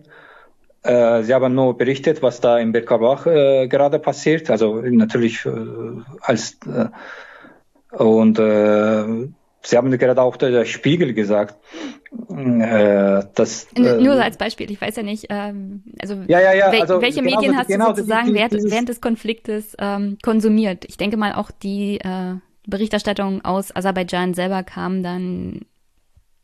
Ich weiß ja nicht, ich kenne die Medienlandschaft in Aserbaidschan nicht. Ja, ja, also äh, wie gesagt, äh, äh, Tagesschau, also das, das habe ich auch über dieses äh, Sendung also äh, berichtet, über dieses äh, Konflikt äh, gesagt, äh, geguckt. Und äh, aber andere natürlich, ja, gibt es auch äh, gelbe Pressen, das ist so die, äh, das schreiben nur noch äh, sozusagen Boulevard, Yellow Press. Äh, Yellow Press, genau, also äh, Yellow Press. Und das ist äh, sozusagen, äh, gibt es viele, viele Leute, gibt es viele. Und wie gesagt, äh, von der eine der gelbe Presse sozusagen, das habe ich auch diese Nachricht äh, gelesen über diese, diese Kämpfe aus Syrien, ja. Welcher das, das Bild äh, aus anderes Land stand. Hm. Ja. Nochmal zur Pressefreiheit. Also würdest du sagen, in Aserbaidschan ist die Presse unabhängig? Gibt es Pressefreiheit in Aserbaidschan? Ähm, ja, gibt es, gibt es. Also die Rangliste der Pressefreiheit sagt, dass Aber Aserbaidschan auf Platz 166 von 180 ist. Und Freedom House bezeichnet das Land als unfrei. Und während des Konfliktes gab es ähm, Vorkommnisse, dass Aktivisten verhaftet wurden und äh, gefoltert während der Haft. Davon hast du nichts gehört? Äh, äh, doch, doch habe ich das gehört und dann auch das, das gelesen. Äh, wissen Sie, das ist so, ähm, das muss das äh, über das äh, äh, ähm, ich bin der, der Aserbaidschaner welcher der in, in, in Deutschland wohnt. Ja, natürlich. Äh, ich bin Aserbaidschaner, komme aus Aserbaidschan. Dann äh, gucke ich mal und dann äh, folge ich natürlich der, der unsere auch der Presse und Nachrichten. Und äh, das kann alles sein, ja, das kann alles sein, das kann alles passieren. Aber was die äh, äh, das, die berichten, natürlich wir haben auch die, der freie Presse und auch das gibt auch Internet und fast äh, über fast äh, würde ich mal sagen über 50 Prozent von der äh, also Einwohner von Aserbaidschan, die nutzen auch Internet. Sie haben auch den freien Zugang zum Internet und äh, äh, ja. Also ich, äh, aber ich kann, äh, ich sage das nicht, dass äh, äh, ich, ich, ich lehne das nicht ab, dass das sowas, manchmal sowas gibt, ja, wegen der Pressefreiheit. Das kann alles sein äh, muss man sozusagen, das muss äh, die, die, Regierung sozusagen äh, beobachten und dann äh, ja folgen sozusagen. Was denkst du, wie geht's jetzt weiter? Also in Bergkarabach in Aserbaidschan. Äh, was das wieder äh, weitergeht, also das ist sozusagen der Russ russische Frühlingstruppen, die sind schon in der, in der Bergkarabach. Ähm, in Bergkarabach zurzeit und äh, werden, äh, wie gesagt, äh, fünf Jahre dort bleiben und werden natürlich kontrollieren, ob alles, äh, ob alles in, in, Ordnung ist und, und wie das weitergeht. Und ähm, ich hoffe, dass so äh, dass weiter so bleibt und äh, innerhalb fünf Jahre werden wir mal sehen, wie das, ob das funktioniert, ob das gut funktioniert oder ob das überhaupt nicht funktioniert.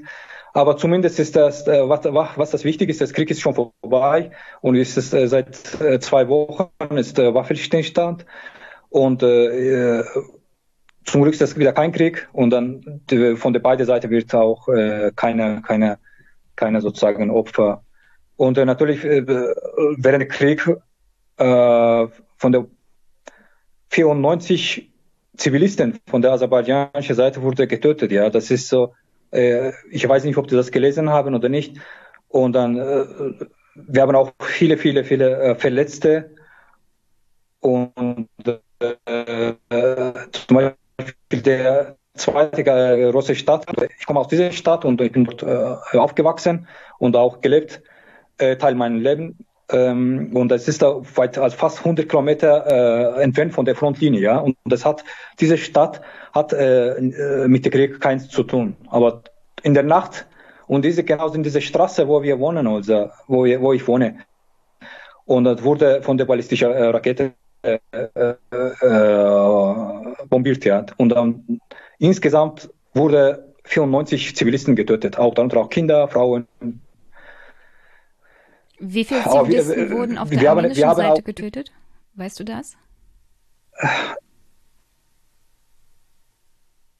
Äh, von der armenischen Seite gibt es auch Zivilisten auch natürlich das auch Tote, aber da, da ist Anzahl, also tote Anzahl ist nicht so viel wie bei uns.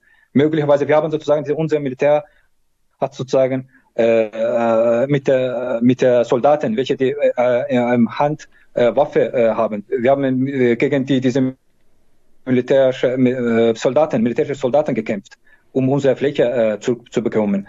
Aber die Zivilisten, sie haben auch von dieser nichts zu tun, ja. Aber trotzdem, sie haben alle betroffen und dann gibt es auch, wie gesagt, fast 100 äh, Zivilisten, tote Zivilisten und auch Kinder.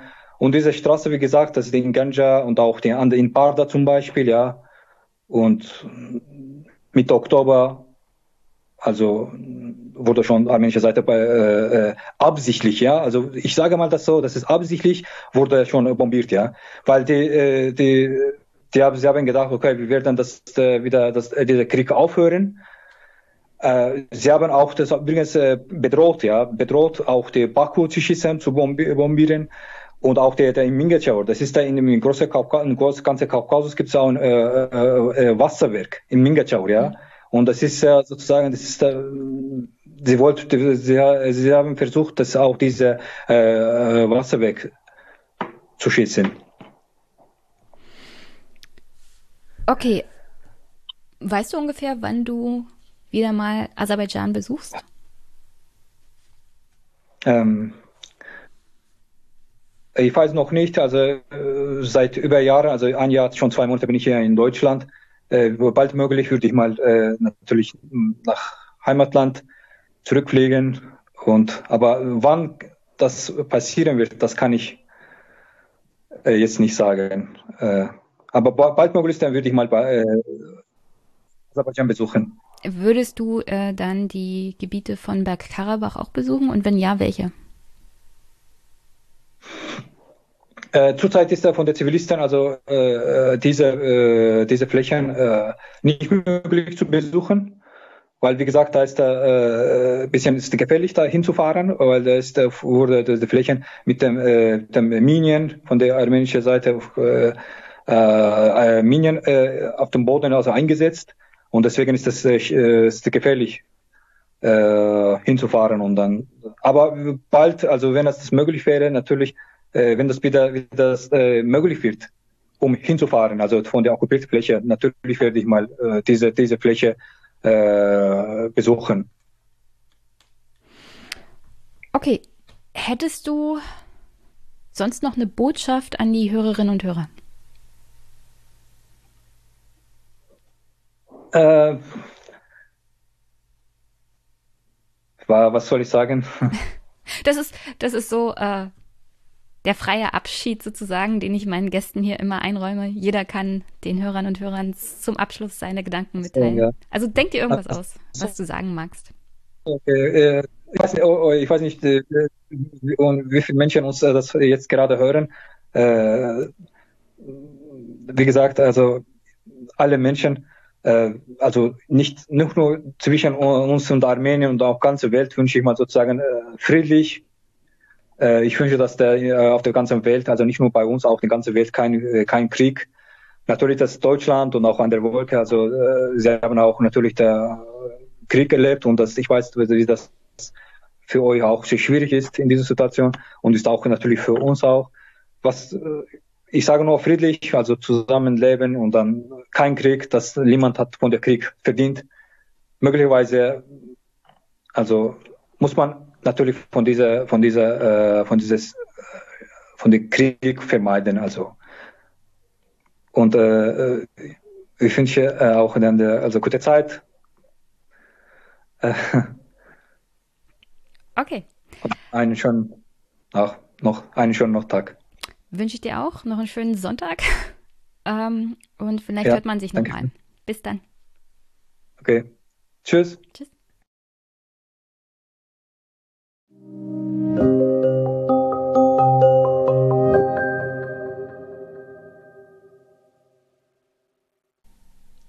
Liebe Hörerinnen und Hörer, an dieser Stelle zu diesem Gespräch noch ein kleiner Hinweis auf die Show Notes. Denn was syrische Kämpfer im Einsatz um den Bergkarabach-Konflikt angeht, die BBC hat darüber frühzeitig berichtet. Es ging darum, dass vor allem die Türkei diese Kämpfer angeworben hat im nordsyrischen Gebiet und diesen Menschen sehr viel Geld versprochen hat, US-Dollar für ihren Kampf auf aserbaidschanischer Seite. Unter anderem wurden Kopfgelder ausgegeben für enthauptete Ungläubige, so das Zitat dieser Kämpfer. Ich habe euch einen Artikel angehangen, der ist im Guardian erschienen. Da wird über getötete syrische Kämpfer im Bergkarabach-Konflikt geschrieben. Und ja, ich verweise auf alles, was die BBC dazu gemacht hat. Die haben die Interviews geführt und da haben die laut eigener Aussage Syrer angegeben, dass die Türkei sie angeworben hat, ihnen sehr viel Geld versprochen hat, wenn sie den Heiligen Krieg um Bergkarabach führen, laut eigener Aussage der Männer, die dort interviewt wurden.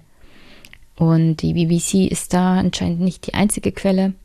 Insoweit scheint das inhaltlich gesichert zu sein, was den Einsatz von Kämpfern ehemals IS vermutlich bei diesem Konflikt angeht. Gleichzeitig gab es den Vorwurf, dass es PKK-Kämpfer auf armenischer Seite gibt.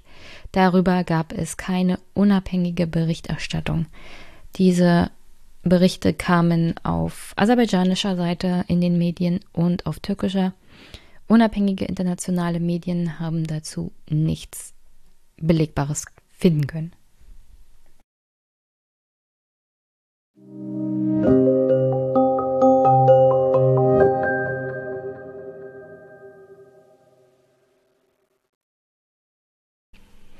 Und an der Stelle mein drittes Gespräch.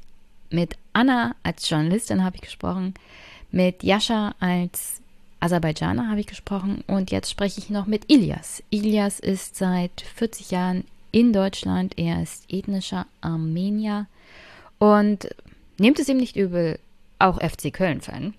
Aber wenn ihr meine Fanhaftigkeit zu Rasenballsport Leipzig verzeiht, verzeiht ihr Ilias bestimmt auch seine Fanhaftigkeit zum ersten FC Köln. ähm, das war ein kleiner Witz. Äh, das kam halt zur Sprache. Man muss auch mal Spaß haben können bei einem Gespräch, egal wie ernst das Thema ist. Und Ilias ist Anwalt und ehrenamtlich aktiv, setzt sich auch im Bereich für, von Flüchtlingen ein und mit ihm hatte ich über eine Stunde Gespräch und bei ihm bin ich endlich meine HörerInnenfragen losgeworden, die ihr mir alle zum Thema Bergkarabach zugesendet habt. Und es war ein sehr, sehr schönes Gespräch und vielleicht hört man Ilias hier mal wieder, würde mich freuen. Und ja, nach dem Gespräch hört ihr mich dann zum Abschluss für diese Woche noch ein letztes Mal.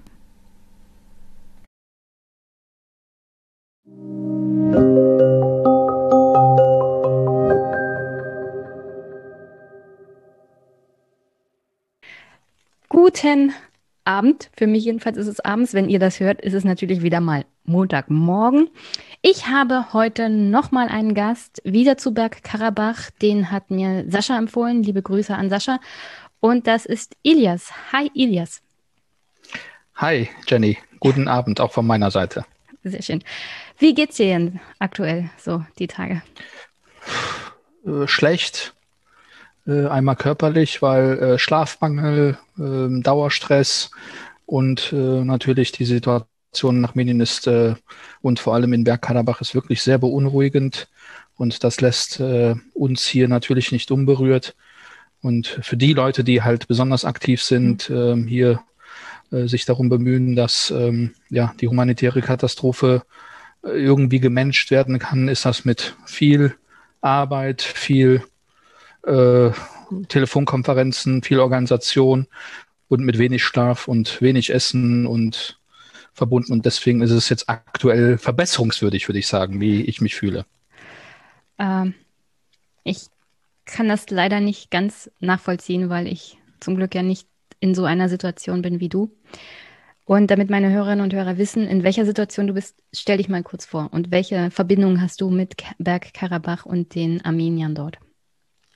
Ja, also ich äh, bin Ilias, ich bin äh, in Deutschland Rechtsanwalt vom Beruf und äh, bin Zeit meines Lebens in der armenischen Community aktiv, bin in verschiedenen Organisationen auch aktiv gewesen mit äh, offiziellen Ämtern und äh, das Thema also sei es, dass ich in der Deutsch-Armenischen Gesellschaft tätig gewesen bin, sei es, dass ich in äh, Diözesanbeirat äh, lange Zeit aktiv gewesen bin und zuletzt dort den äh, Vorsitz hatte, oder sei es, dass ich als Teil einer sehr engagierten und großen Aktivistengruppierung, äh, äh, die sich Anerkennung jetzt nennt, ähm, aktiv gewesen bin. Und ja, ich stamme selber aus der Türkei, also ich bin selber in der Türkei geboren. Mein ähm, meine Eltern sind äh, Mitglieder oder sind halt ähm, aus der christlichen Minderheit dort in der Türkei, äh, Armenierinnen und Griechen, daher auch mein Vorname Ilias, weil der griechische Opa musste dann halt sozusagen den Stammhalter äh, mit dem Namen weiter belegen und deswegen ist mein Name Ilias geworden. Ähm, wie gesagt, und meine Eltern sind ähm, 1980 aus der Türkei geflohen, als der Militärputsch dort anstand. Dazu muss man wissen, ich bin in Iskenderun geboren. Ähm, viele, die äh, für viele ist das kein Begriff. Iskenderun, das ist an der syrischen Grenze am Mittelmeer der Türkei im äh, Südosten eine sehr schöne kleine Hafenstadt und äh, in Deutschland kennt man den Spruch 333 bei Isos Keilerei und genau dort bin ich geboren, als Alexander der Große Darius den Perserkönig geschlagen hat, 333 und äh, wie gesagt, Alexandret, dann hat er die Stadt natürlich nach sich benannt. Und da bin ich geboren und äh, ja, wir sind dann 1980 nach Deutschland gekommen. Ich mit äh, vier Jahren und seit 40 Jahren lebe ich hier und ähm, ja, habe sowohl Verwandtschaft in der Türkei als auch in Armenien und ähm, deswegen bin ich ein Kölscher äh, Armenier, der hier lebt und hier aktiv ist. Also bitte, wohnst du in Köln? Ich wohne selber in Köln, genau. Auch FC äh, auch, auch FC-Fan? Äh, nein, wir sind keine Fans. Wir sind mehr als das. Ja, also oh, FC-Fan kann man sein, wenn man. Ja, ja. Weil FC-Fan ist man, wenn man sich freut, dass der FC ein Spiel gewinnt. Aber äh, ich glaube, ich kenne viele Leute aus Köln, die Magengeschwüre kriegen, wenn der FC mal verliert. Und das soll ja mal ab und an vorkommen, mhm. ja, und deswegen sind wir ein bisschen mehr als äh, Fans, würde ich sagen. Aber auf jeden Fall, äh, ja, FC ist ein wesentlicher Bestandteil unseres Privatlebens hier. Mhm. Ähm, Meins natürlich auch. Also Ablenkung braucht man, glaube ich, die Tage auf verschiedene Art und Weise. Deswegen. Deswegen. Ja, der FC ist leider dafür. ja, aktuell ist das jetzt auch natürlich schwierig. So generell. Ich gebe es zu.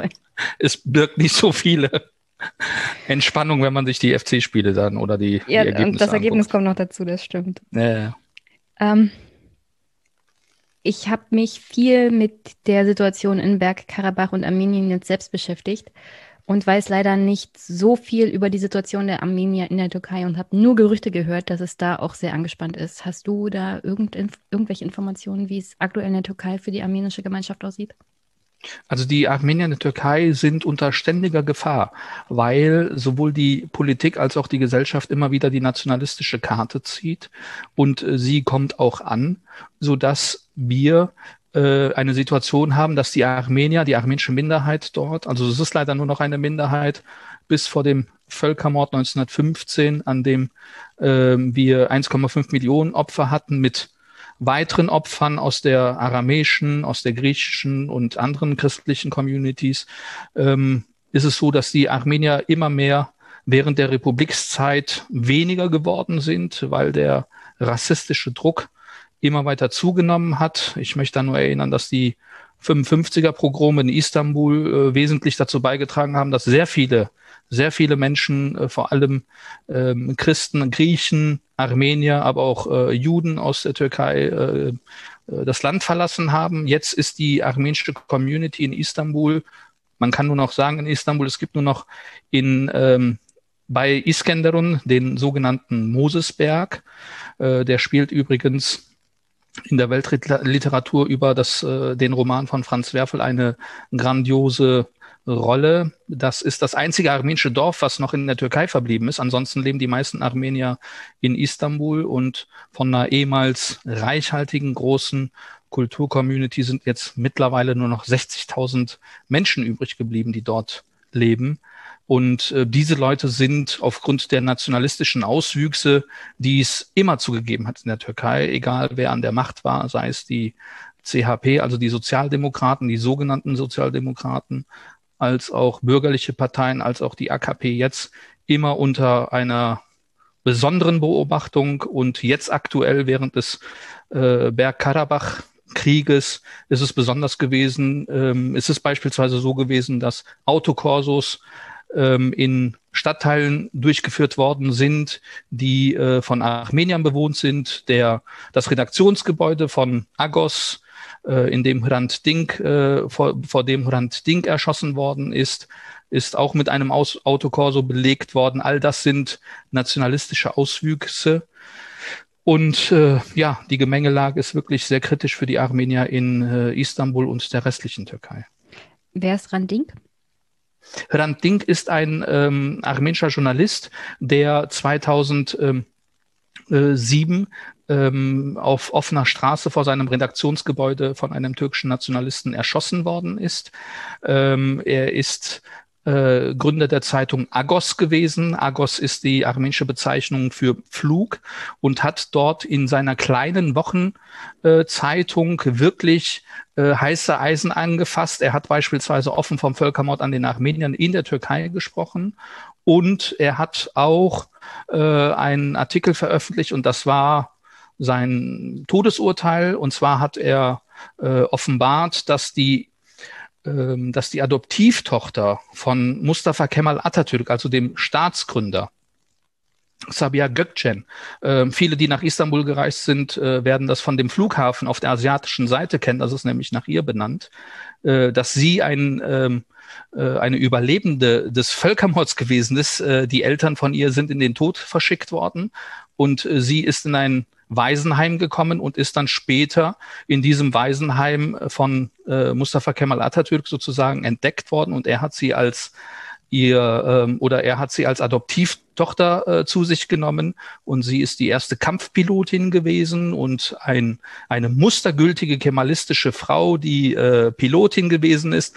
Und auch äh, bei der äh, beim Völkermord der Aleviten in Dersim teilgenommen hat, äh, weil sie dort, äh, ja, wie gesagt, mit ihrem Flugzeug da an diesen Militäroperationen beteiligt war Menschen umgebracht hat. Und er hat aufgedeckt, dass sie eigentlich Armenierin ist mit ihren Verwandten. Und das war natürlich ein immenses Kratzen an der Staatsdoktrin, dass äh, alles rein türkisch ist äh, und das Militär äh, auch rein türkisch ist. Und das hat dazu geführt, dass er äh, angeklagt worden ist wegen Beleidigung des Türkentums, äh, mit der Folge, dass er zum ähm, zum Schuss, äh, zum Freischuss freigegeben worden ist, als äh, vogelfrei erklärt worden ist, mit der Konsequenz, dass er dann im Januar äh, ja auf offener Straße von einem Nationalisten, von einem 17-jährigen Nationalisten äh, aus Trabzon dann vor seinem Redaktionsgebäude am helllichten Tag in Istanbul dann erschossen worden ist. Das ist Randding gewesen. Du hattest es ja gerade erwähnt. Aus der Türkei, die den Genozid in, an den Armeniern von 1915 bis heute leugnet, kommt es erneut zu scharfen, also kommt es aktuell zu scharfer Rhetorik. Im Sommer sprach der türkische Präsident Erdogan bereits unmissverständlich davon, zu beenden, also das ist jetzt ein Zitat, zu beenden, was unsere Großväter im Kaukasus begonnen haben. Ich habe ja den Eindruck, dass diese Drohung, und das ist ja eine eindeutige Drohung. Also die Türkei hat bereits einen Genozid veranstaltet und behandelt auch Minderheiten in der Türkei nicht besonders angenehm. Du hast gerade berichtet, was passiert mit der armenischen Minderheit in der Türkei selber. Also ich habe das Gefühl, dass diese Drohungen bei der EU nicht gerade ernst genommen werden. Wie schätzt du die Situation ein? Europa und Deutschland stellen sich blind und taub. Die Existenz der Armenier in Armenien-Bergkarabach war oder ist wirklich in, äh, ähm, in erheblicher Gefahr. Und ähm, Erdogan poltert rum. Er, er macht es nicht verschlüsselt, sondern er sagt ganz offenkundig, das, was äh, unsere Vorfahren 1915 nicht geschafft haben, aber auch später 1921, das versuchen wir jetzt äh, weiter fortzuführen. Äh, neben diesen genozidalen Gedanken ist das natürlich auch ein immenser Neo-Osmanismus und vor allem Pantürkismus, der damit gepflegt wird. Und die Europäische Union und auch Deutschland, die sich, äh, wenn gutes Wetter ist, gerne den Menschenrechten äh, verschrieben haben, äh, ist still. Und äh, es ist wirklich ohrenbetäubende Stille, sowohl in der EU als auch in Deutschland, von verschiedenen Parteien, aber auch von der Bundesregierung. Ich glaube, man schielt immer wieder oder wie, wie ähm, man schielt immer wieder auf die äh, auf die Flüchtlingsvereinbarung mit der Türkei und möchte den Despoten Erdogan hier nicht verärgern mit irgendwelchen Menschenrechten, zumal die Armenier JWD ja leben und hier gut integriert sind und hier kein Radau machen und das wissen sie.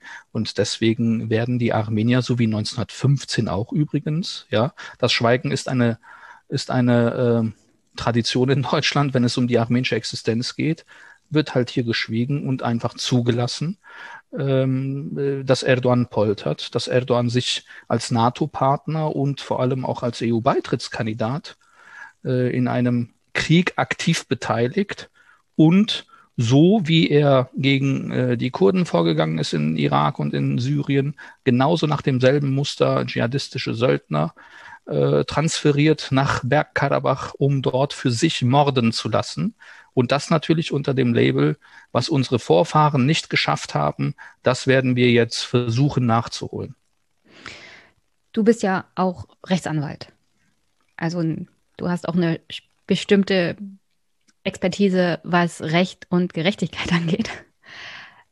Wie empfindest du das, dass in Deutschland immer wieder der Spruch, vor allem bei Twitter, kommt, also nie wieder in Bezug auf äh, Genozide und Völkermord, während wir gleichzeitig eine Situation haben in Bergkarabach, wo jetzt schon auch bei Twitter zu verfolgen ist, dass alleine schon normale aserbaidschanische Bevölkerungsteile sagen, also wenn wir erstmal kommen, dann dürft ihr, sollt ihr da aber ganz schnell abhauen, gerichtet an die Armenier, die in Bergkarabach leben. Sonst, ähm, unterm Strich heißt es dann, sonst werdet ihr das nicht überleben. Also wie also passt das zusammen mit einer Gesellschaft, die sagt, wir wollen nie wieder verantwortlich sein für einen Völkermord, dabei permanent wegzuschauen? Ja, also ich bin, ich bin äh, durch den, äh, also ich habe wesentlich äh, daran mitgearbeitet, dass, also nicht alleine natürlich, ja, das ist keine Einzelaktivität von einer Person, sondern ich habe wesentlich äh, Zeitjahre meines Lebens damit verbracht, hier Aufklärungsarbeit dahingehend zu machen, dass wir in Deutschland endlich mal den Völkermord an den Armeniern von 1915 anerkennen. Und das hat äh, 105 Jahre gedauert oder über 100 Jahre gedauert, 101 Jahre gedauert, bis das der Fall gewesen ist. Kurze und, Zwischenfrage. Wie hast klar. du das empfunden, als Regierungsmitglieder bei der Abstimmung den Plenarsaal verlassen haben, wahrscheinlich aus Angst vor der Türkei, um da keine, keinen Unfrieden zu stiften, sondern zu sagen, nee, das war bloß das Parlament, nicht die Regierung. Unter anderem Kanzlerin Merkel hat an der Abstimmung nicht teilgenommen. Ja, Kanzlerin Merkel war nicht da, äh, Steinmeier war nicht da und äh, Sigmar Gabriel als seinerzeitiger Vizekanzler war in Berlin bei der Bauwirtschaft, um Ytongplatten äh, zu loben und hat sich so, also das wird mir nie äh, sozusagen, das hat sich bei mir angebrannt, dass äh, die aktuelle Bundesregierung oder die seinerzeitige Bundesregierung äh, Steinmeier waren, ähm, also Merkel hat sich natürlich äh, verdrückt, aber äh, Steinmeier war im Ausland und äh, wie gesagt, äh, Gabriel als äh, Vizekanzler hat dann bei der Bauwirtschaft Ytongplatten gel äh, gelobt, als im Deutschen Bundestag äh, nach 100 Jahren der Völkermord an den Armeniern anerkannt worden ist, an dem Deutschland eine Mitschuld trägt übrigens. Und das ist jetzt keine keine These von mir, sondern es hat äh, Bundespräsident äh, historisch belegt und Bundespräsident Gauck auch eindeutig so äh, bezeichnet. Und äh, ich möchte da nur daran erinnern, dass Adolf Hitler kurz vor dem Überfall auf Polen äh, an seine ähm, an seine Heeresführung äh, gesagt hat, äh, weil jetzt sozusagen äh, äh, jedem klar war, was äh, abgehen wird. Wer spricht heute noch von der Vernichtung äh, der Armenier? Hm. Ja, also das ist auch vor diesem Hintergrund absolut beschämend, was seinerzeit gelaufen ist. Aber genauso, genauso beschämend ist jetzt, wie in Deutschland heute agiert wird. Ich habe Zeit meines Lebens, wirklich, ja, also vom Schülersprecher äh, bis hin als äh, Student und nachher, nachdem ich dann Referendar und Rechtsanwalt geworden bin, immer außerparlamentarisch äh, bei vielen Organisationen engagiert, um gegen Rassismus äh, oder ähm, antirassistische Arbeit zu machen, gegen Antisemitismus zu kämpfen, gelitten, gestritten und auch viel dafür eingesteckt. Und ich glaube, dieser Gesellschaft, das nie wieder nicht mehr. Das kann ich nach 40 Jahren Aufenthalt in der Bundesrepublik wirklich sagen, sowohl aus der Politik die nach natürlich eigenen Maßstäben äh, gewisse Umstände äh, bewertet, ja, ähm, sowohl auf der politischen Seite, aber auch gesellschaftlich bin ich derartig enttäuscht, dass sich hier nichts gerührt hat.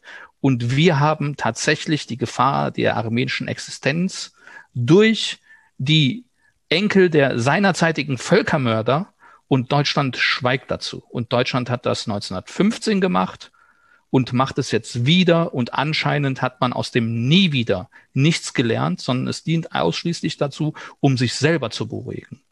Und das mit dem selber beruhigen meine ich, es ist doch wohl eine Ungeheuerlichkeit, wenn in Dresden Nazis auftreten bei Pegida, aber zur gleichen Zeit zur gleichen Zeit an die Reichspogromnacht der jüdischen Gemeinde dort das verboten wird. Und das geschieht in Deutschland 2020.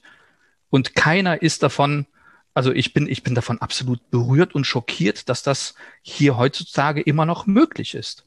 Und muss aber auch feststellen, dass Institutionen, die immer gerne äh, in diesem Feld tätig sind, in dem Bereich, wenn es um Armenier und Bergkarabach geht, auffällig stumm sind.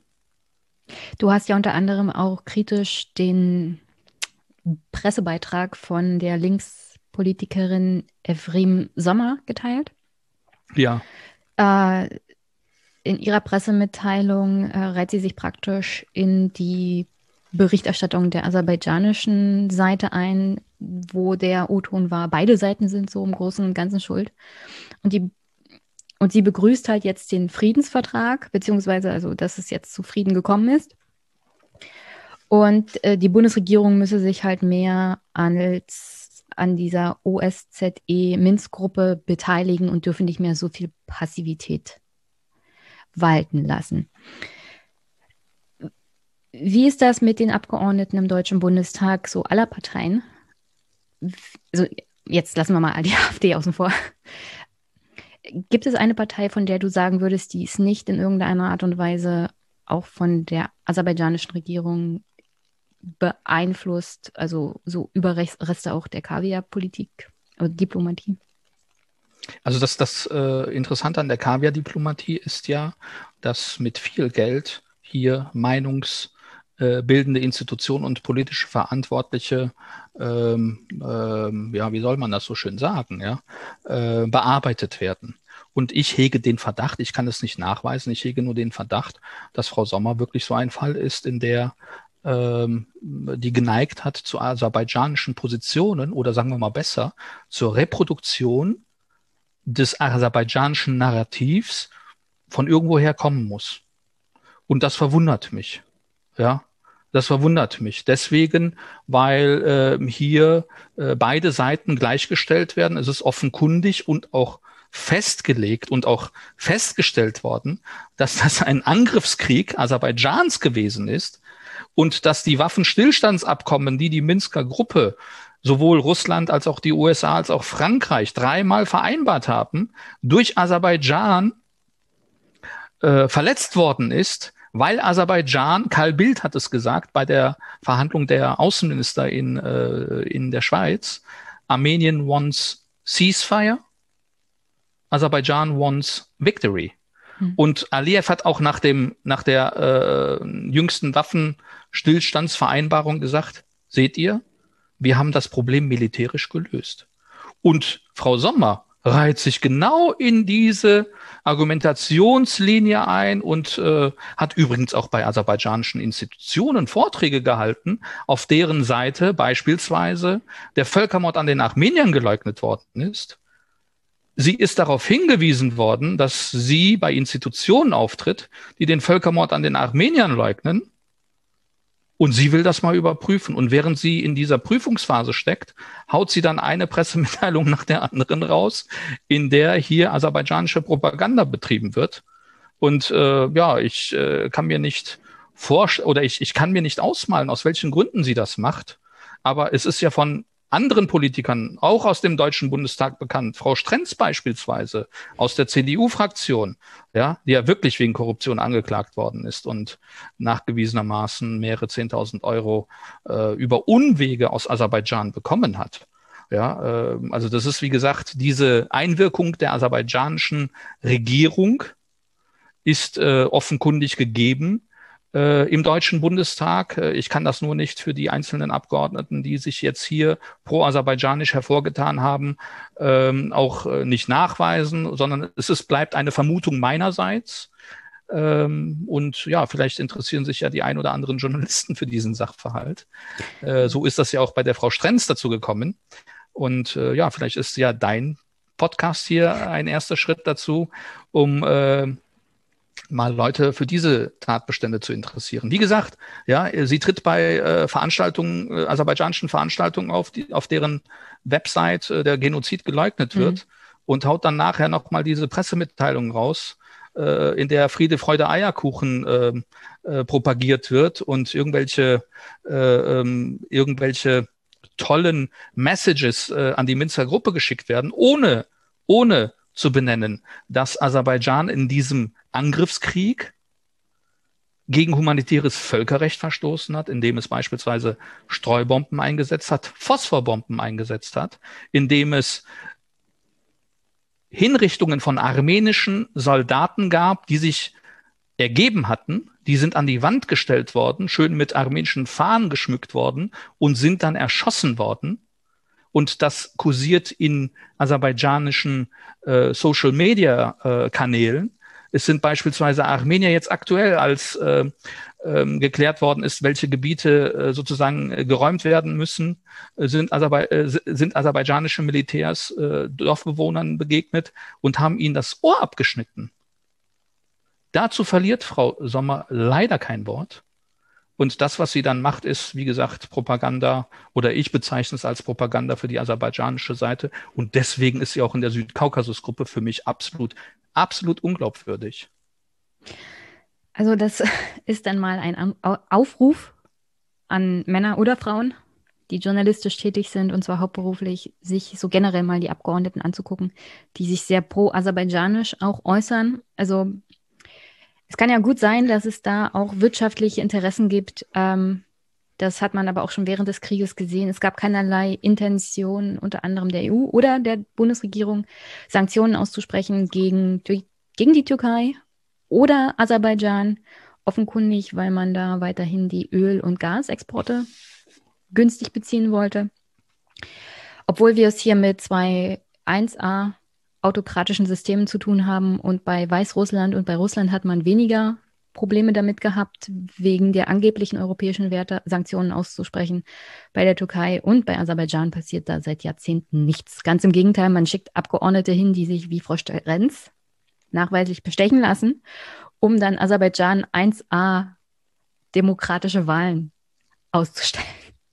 Also. Das Lustige an Frau Strenz ist auch gewesen, Jenny, ja, äh, dass äh, sie, was weiß ich, wie oft, ich glaube, wirklich mehrmals in Aserbaidschan war. Ja. ja. Auch in ihrer amtlichen Funktion, aber irgendwie keinen Flieger äh, ähm, irgendwie ähm, buchen konnte, der mal nach Armenien fliegt.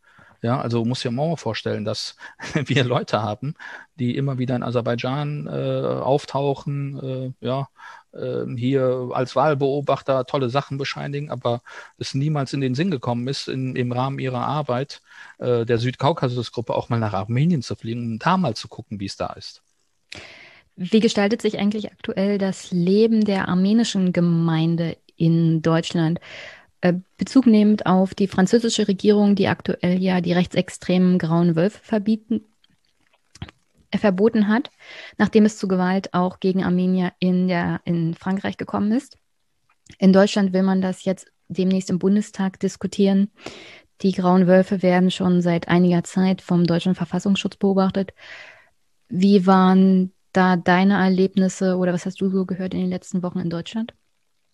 Ja, also die armenische Community ist seit äh, dem Aufflammen äh, des äh, Karabach-Krieges schon im Sommer äh, sehr aufgewühlt, muss man sagen. Das hat den Hintergrund, dass äh, im Spätsommer äh, vier Tage lang ein äh, im Norden ähm, Berg oder im Norden Armeniens äh, es Angriffe seitens Aserbaidschans gegeben hat und äh, für uns klar war, das ist jetzt ein kleiner Testlauf gewesen, um äh, um zu gucken und äh, danach sind ja nach dem Spätsommer hatte die Türkei äh, mit, mit der aserbaidschanischen Armee große Manöver äh, eingesetzt und äh, geübt. Und wir in Deutschland haben das derart mitbekommen, dass beispielsweise zwei Geschäfte in Berlin und auch in Köln äh, demoliert worden sind von äh, türkischen, aserbaidschanischen Nationalisten. Ähm, das äh, ein Botschaftsauto ist in Berlin auf offener Straße äh, äh, angezündet worden. Ähm, und ja, in allen Fällen hat der Staatsschutz die Ermittlungen aufgenommen. Und wir wissen ganz eindeutig, aus welcher Ecke das kommt. Also ich kann das jetzt äh, deswegen sagen, weil die Ladenbesitzer gesagt haben, sie haben Türkisch äh, gesprochen, da Russisch. Also ist jetzt sozusagen so, so ein Background gewesen bei den Leuten.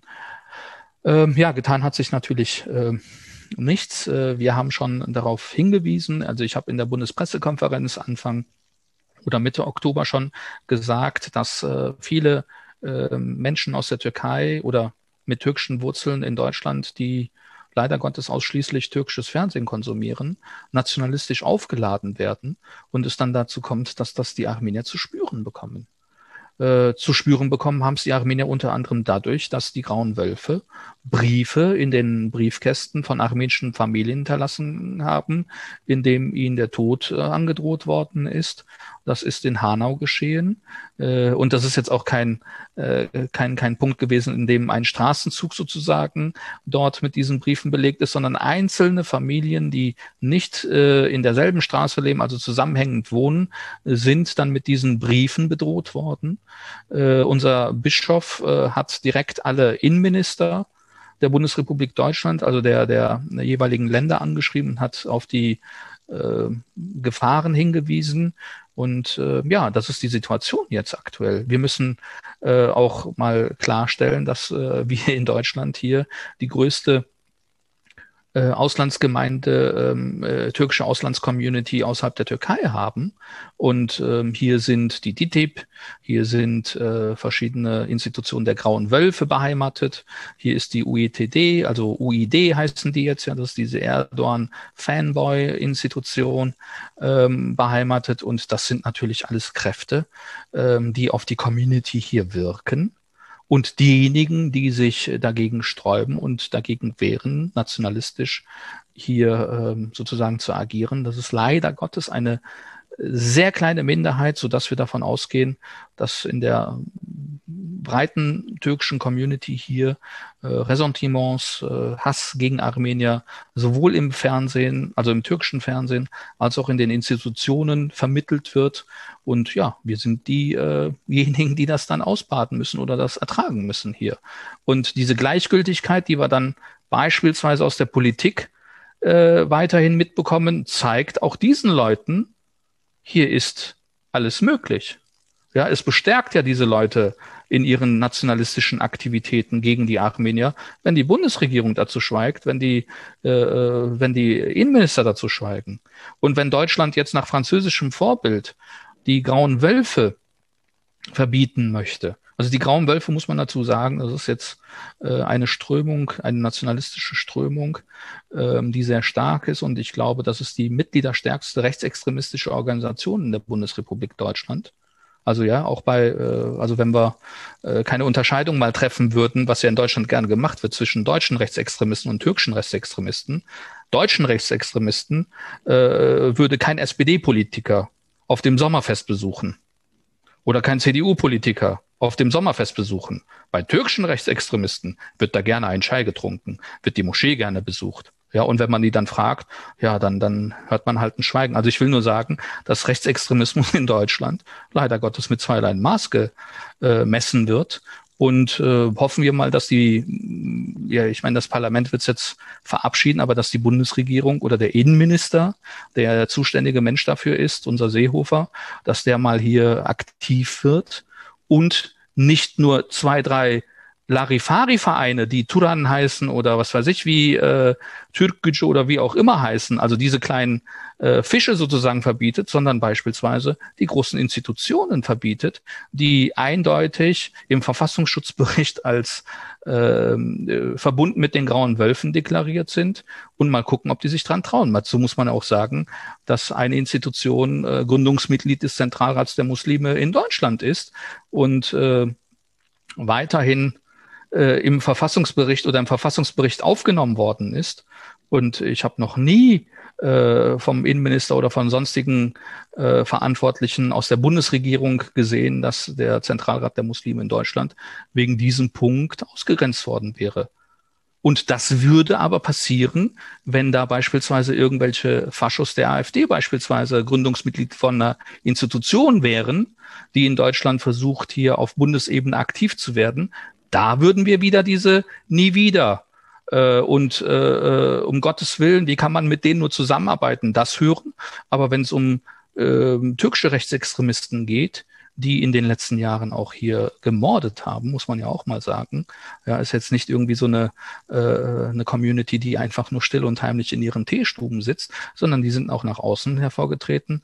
Äh, wer sich mal die Bilder anguckt, die im Rahmen der äh, Demonstrationen gegen die Armenien-Resolution, also dieser Habitus und äh, diese Sprache, die da an den Tag gelegt worden ist. Da gibt's nach meiner Auffassung keinen Unterschied zu den äh, Irren, die da oder zu den Nazis, die äh, wegen Pegida auf den Straßen ist. Wie ist die Reaktion der deutschen Sicherheitsbehörden? Also du bist enttäuscht von der deutschen Politik. Nehmen, nehmen die deutschen Sicherheitsbehörden die Bedenken der armenischen Gemeinde ernst, wenn zum Beispiel diese Drohbriefe kommen? Ich denke mal, ihr geht da mit zur Polizei. Wie wird das aufgenommen? Ja, es ist zur Anzeige gebracht worden und äh, wir warten jetzt auf die äh, Rückmeldung der, äh, äh der Ermittlungsbehörden. Äh, ich kann sagen, dass wir, also wie gesagt, unser Bischof hat am äh, 9. Äh, verrückt, ne? Also muss man mal sagen, in Deutschland ist am 9. November? Am 9. November, ja, ja. Ne? Äh, am 9. November muss unser armenischer Bischof, der Primas der armenischen Kirche in Deutschland, ja, äh, die Innenminister Deutschlands anschreiben und auf äh, die Gefahr von äh, rechtsextremistischen Angriffen auf die Armenier hinweisen in der Reichspogromnacht also am Tag der Reichspogromnacht, muss man sich mal vorstellen. Und wir haben aber noch keine Rückmeldungen, das kann ich schon mal, also bis dato sagen, keine Rückmeldungen aus den äh, Innenministerien erhalten. Die Polizei hat die Anzeigen aufgenommen und wird halt ihre Ermittlungen durchführen. Und äh, ich kann aus 2015, 2016, als die Anerkennung des Völkermords an den Armeniern in der bundesdeutschen äh, Öffentlichkeit zur Debatte stand, schon mal sagen, seinerzeit hat sich nicht viel getan. Und ich bezweifle, dass man sich jetzt auch ein Bein ausreißen wird. Du warst in der BBK. Hm, weswegen? Ich bin ähm, als Vertreter oder ich bin ein Teil, äh, also ist es so, wir waren in der Bundespressekonferenz und zwar ist das, äh, weil wir zur äh, Situation der äh, zum aktuellen Angriffskrieg in Bergkarabach informieren wollten. Unser äh, Bischof hat dort ähm, äh, ein Statement abgegeben. Ich habe als Vertreter der armenischen Kirche dort auch mein Statement abgegeben. Und äh, wir haben versucht, die deutsche Öffentlichkeit äh, in der Bundespressekonferenz über die Situation der Armenier äh, in Armenien und im Bergkarabach, aber auch in Deutschland zu informieren. Und ähm, das war für uns sozusagen ganz wichtig, weil wir gemerkt haben, dass äh, obwohl es seit da noch drei Wochen Krieg in Deutschland keine nennenswerten Reaktionen gab, äh, wollten wir die Gelegenheit nutzen, halt die äh, Öffentlichkeit äh, darauf aufmerksam zu, äh, zu machen, dass die armenische Existenz in Gefahr ist und dass wir als armenische Community sowohl in Armenien als auch hier in Deutschland ja, äh, uns für den Frieden aussprechen. Was und unser Bischof hat. Wie bitte? Entschuldigung. Ja, also das ist unser unser unser ähm, äh, unser unser Slogan, also unser unsere Aussage gewesen. Ja, wir wollen Frieden und äh, die äh, Probleme, die es dort gibt, müssen auf dem äh, diplomatischen Wege gelöst werden. Und das muss klar sein, dass Gewalt und Krieg kein Mittel im 21. Jahrhundert sein dürfen. Und ja, es ist leider nicht so gut besucht gewesen. ja das, das, äh, das, war, das war meine Frage. Äh, ob es gut besucht war, das heißt, ob entsprechende Medienaufmerksamkeit war und wenn es nicht so gut besucht war, das ist natürlich schlecht. Also es ist so gewesen, dass wir im, Nach im Nachhinein ähm, in, äh, in der Süddeutschen Zeitung und noch in weiteren ähm, Blättern da halt natürlich äh, einen Bericht dazu hatten. Äh, auch wegen Corona waren jetzt die, also das hat man uns auch vorher gesagt, machen sich jetzt nicht auf volle Ränge hier in der Bundespressekonferenz gefasst, äh, weil auch die das Signal halt oder die Pressekonferenz in die jeweiligen Redaktionen gegangen ist. Wir haben wenig oder fast keine Nachfragen gehabt und ähm, ja haben aber unser aller das ist ja das Verrückte, ja. Äh, wir haben nach Möglichkeiten gesucht, zivilisiert in dieser Republik auf einen Angriffskrieg seitens Aserbaidschans, des Regimes in Aserbaidschan, als auch der Türkei hinzuweisen. Und ja, man kann sagen, das Interesse war nicht so groß. Das ist eine Zustandsbeschreibung. Also können wir festhalten, dass im 21. Jahrhundert wieder Grenzentscheidungen getroffen werden durch die Macht des Stärkeren. Hat ja. sich nichts geändert seit Nein. 100 Jahren. Okay? Nein. Das kann man, das kann man echt als, äh, äh, ja, das kann man echt als, als Faktum, also wenn man uns, äh, wenn man sich den Bergkarabach-Krieg anguckt, ja, und dass beispielsweise äh, hier einfach äh, syrische Söldner äh, eingeflogen worden sind, Phosphorbomben, äh, Streubomben äh, und andere Menschenrechtsverletzungen äh, seitens äh, der aserbaidschanischen Militärführung dann verübt worden sind. Äh, es wird auch, also ich muss auch eins dazu sagen, ja, weil immer wieder hier, ähm, man sagt ja auch immer, im Krieg bleibt als erstes die Wahrheit auf der Strecke. Ähm, ich habe in meiner, in meinem Statement in der Bundespressekonferenz auch gefordert, dass hier Deutschland eine aktive Rolle übernehmen soll bei der Untersuchung von möglichen Kriegsverbrechen. Und das ist ein Punkt gewesen, den ich nicht nur auf die aserbaidschanische Position bezogen habe. Wenn aus der armenischen Militärführung sowas entstanden ist oder sowas verübt worden ist, muss das genauso untersucht werden. Ich kann doch nicht für Frieden plädieren und dann auf der anderen Seite äh, still sein, wenn sozusagen hier äh, Menschenrechtsverletzungen, egal von welcher Seite, geübt werden. Also dazu äh, äh, ja, das ist, das ist absolut ein Punkt, äh, der für beide Seiten gilt. Weil jetzt auch ähm, äh, das ein wichtiger Punkt ist, um endlich mal in die Moderne einzutauchen. Aber wir sind, wenn ich mir das so angucke, wirklich 1915 stecken geblieben. Wenn wir die Akteure uns angucken, wenn wir uns die Gewalt angucken, wenn wir uns angucken, wie Europa und auch Deutschland reagiert hat, hat sich seit 15 hier, also das muss ich jetzt wirklich als Deutsch-Armenier sagen, nicht viel getan. 105 Jahre später. Und Ja. wir haben uns nicht weiterentwickelt. Das ist auch sehr tragisch. In diesem Punkt ist mein Empfinden so. Ich hätte noch ein paar Hörerfragen. Hast du noch ein bisschen Zeit für mich? Ja, klar. Sehr gut. Kalias Laka Lakoplutus stellt die Frage für Ahnungsarme. Die grundsätzliche Frage nach der Bedeutung völkerrechtlicher Festsetzung bei anders ethnischer Bevölkerung, also Annexion der Krim, Bergkarabach, welche Überlegungen gibt es dazu? Also so in die Richtung, ähm, die internationale Gemeinschaft meint, Bergkarabach gehört völkerrechtlich halt zu Aserbaidschan. Das wurde 1921 von Stalin so festgelegt. Gleichzeitig hatte Stalin aber den Armeniern auf Bergkarabach versprochen, dass sie dazu ein Referendum abhalten dürfen, wozu es nie kam. Also so die generelle Frage, was geht vor? Das Selbstbestimmungsrecht der Völker oder die völkerrechtliche Festsetzung von Stalin? Wenn wir uns den Westen angucken, dann ist Stalin immer noch ein guter Ratgeber anscheinend. ja. Äh, liebe Grüße an Frau Sommer und ihre Kolleginnen und Kollegen im Bundestag, die immer noch von äh, territorialer Integrität sprechen. Also mich wundert es beispielsweise an Frau Sommer, ja, die ähm, selber, wenn ich mir das so angucke, äh, selber in der, äh, aus der kurdischen Community kommt, äh, dass sie in Fragen äh, des Bergkarabach-Konfliktes auf einmal dieselbe Argumentationsschiene verwendet, die die Republik Türkei und Aserbaidschan verwenden. Das wundert mich schon, ja, aber äh, um auf die Frage zurückzukommen, das Selbstbestimmungsrecht der Völker ähm, ist in Artikel 1 der UN-Charta niedergelegt, dass Menschen sich, die bestimmte Voraussetzungen erfüllen, äh, selbstbestimmt wirtschaftlich, sozial, kulturell, sprachlich entwickeln dürfen. Ob damit zugleich auch eine Sezession ähm, gegeben ist, ist die andere Frage. Und da hat Bergkarabach, also du hast ja eben gesagt, dass Stalin 1921 Bergkarabach äh, eigenmächtig an das äh, aserbaidschanische an die aserbaidschanische Sowjetrepublik abgetreten hat, obwohl die Sowjets zuvor was anderes entschieden hatten.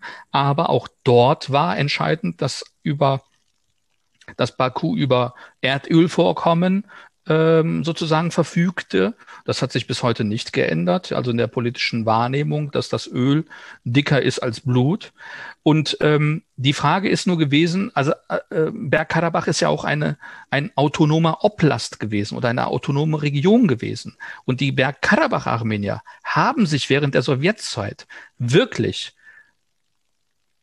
stetig beim obersten Sowjet in der in Moskau gemeldet und gesagt, wir wollen unsere Unabhängigkeit haben, wir wollen eigenständig sein. Und das wurde immer nicht gehört. Und als dann äh, die Sowjetunion mit der Perestroika langsam ähm, sich auflöste, hat Bergkarabach als autonome Region im Rahmen der Sowjetgesetze nach denselben Maßgaben seine Unabhängigkeit erklärt, indem es ein Referendum durchgeführt hat, in dem klar war, es gibt ein Staatsvolk, ein Staatsgebiet und die weiteren Voraussetzungen, die dafür äh, erforderlich waren, äh, hat seine äh, Unabhängigkeit nach dem Referendum erklärt, äh, so wie es Aserbaidschan getan hat, so wie es die Republik Armenien, also sowjetische, sozialistische so äh, Sowjetrepublik Armenien getan hat und auch die Georgier gemacht haben und die übrigen Staaten übrigens auch. Nach denselben Maßgaben hat das auch Bergkarabach gemacht. Und auch später hat Bergkarabach nach äh, internationalen Gesichtspunkten die Autonom äh, die ähm, ähm, ähm, sozusagen äh, ihre Selbstbestimmung dann proklariert durch äh, Referenten. Aber diese völkerrechtlichen Grundsätze können durchgeführt werden, wenn der politische Wille fehlt, das auch anzuerkennen. Und das ist das große Problem. Ja, das ist das große Problem. Der Kosovo ist aus politischen Gründen anerkannt worden. Südsudan, Osttimor sind aus politischen Gründen anerkannt worden. Das sind ja jetzt in der Neuzeit auch ähm, Gebiete gewesen, die sich für unabhängig erklärt haben. Und das ist von Deutschland ohne Probleme anerkannt worden. Und wir sehen ja selber an Katalonien beispielsweise, wie schwierig so ein Prozess ist. Aber ich kann den Leuten natürlich auch nicht sagen, hier fließt Öl, deswegen sind die Grundsätze, an die du dich nach meinen Maßstäben gehalten hast, nicht gültig. Und beispielsweise, du hast das Beispiel jetzt mit Belarus genannt, ja, also die, die, der beste Schutz für Lukaschenko. Ich würde anfangen, nach Öl zu bohren in Weißrussland. Das ist der beste Schutz. Das stimmt. Traurig. Ja. Da kann er, da kann er die Leute einbuchten, wie auch immer, wenn da genug Ölfelder vorhanden wären. Da kann er sicher sein, dass alle die Schnauze halten.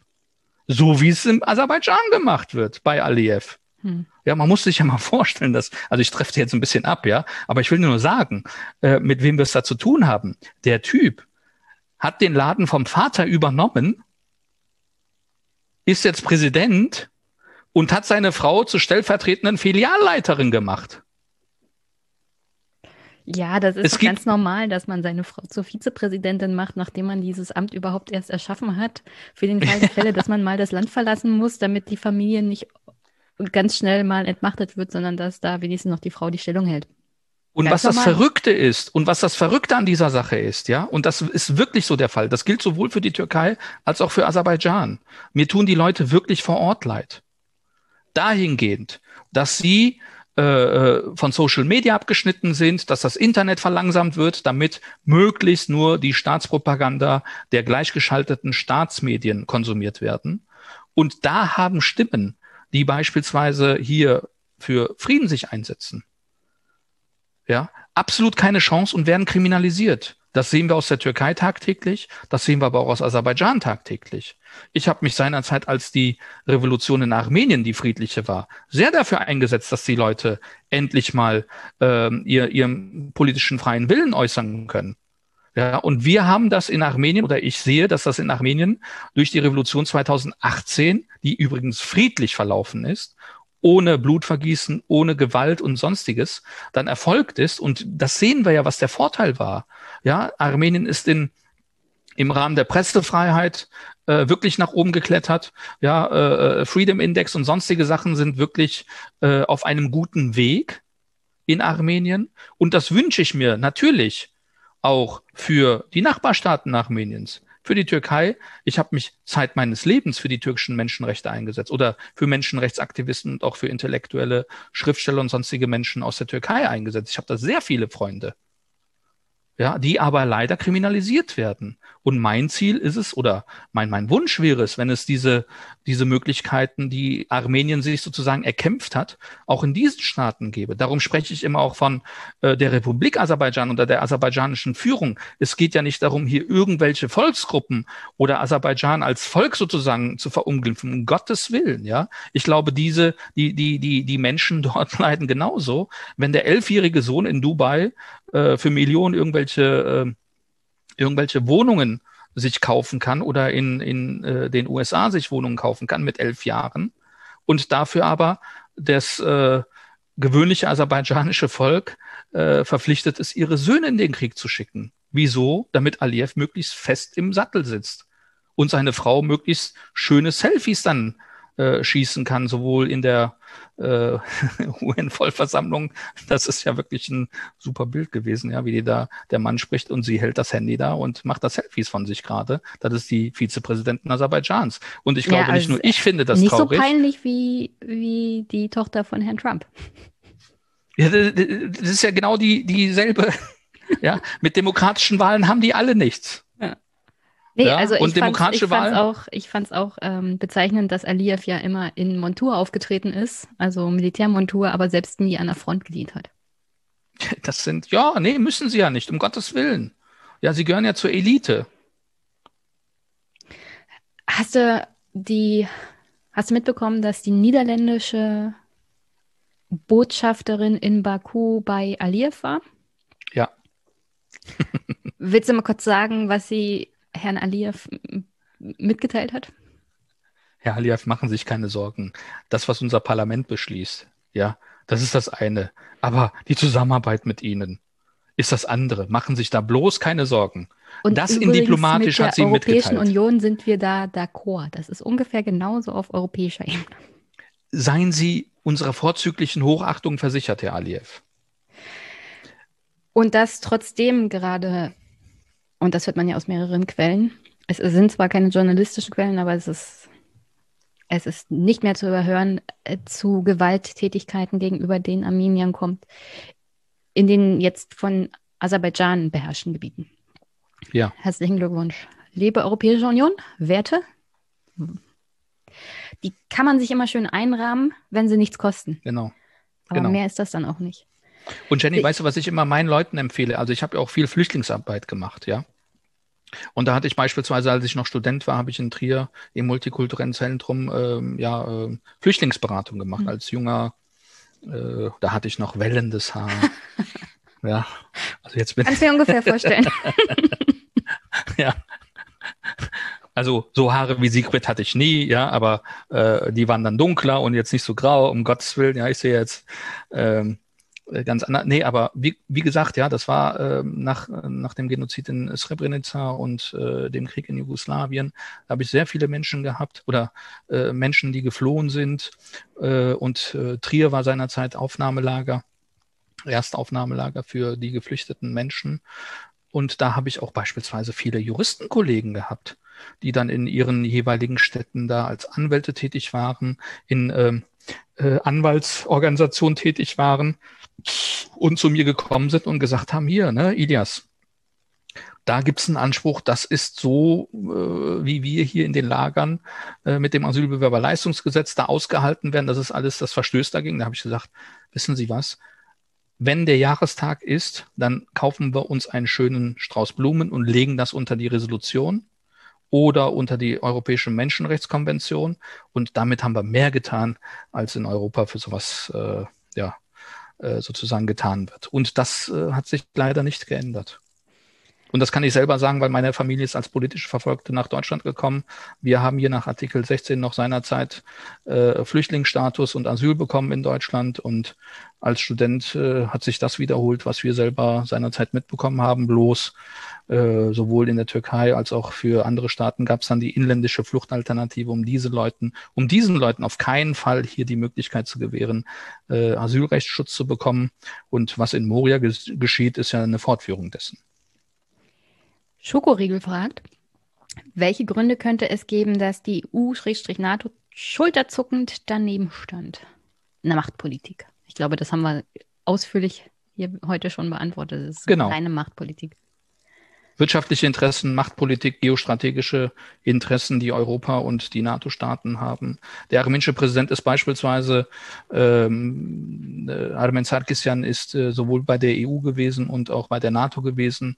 Und dann hat man ihm ein bisschen Gebäck und einen Kaffee angeboten und versucht nach Möglichkeit diesen, ähm, diesen Besuch klein zu halten und äh, hat sich die Bedenken angehört und danach kam dann nichts und das ist die Realität. Morty McFly fragt, wie sehr ist die Kapitulation Armeniens auch eine Niederlage Russlands gegenüber der Türkei? Das kann ich erstmal noch nicht sagen, ehrlich gesagt, ja. Die Türkei ist ein, also weil das Verhältnis zwischen Russland und der Türkei noch nicht so klar ist, muss ich.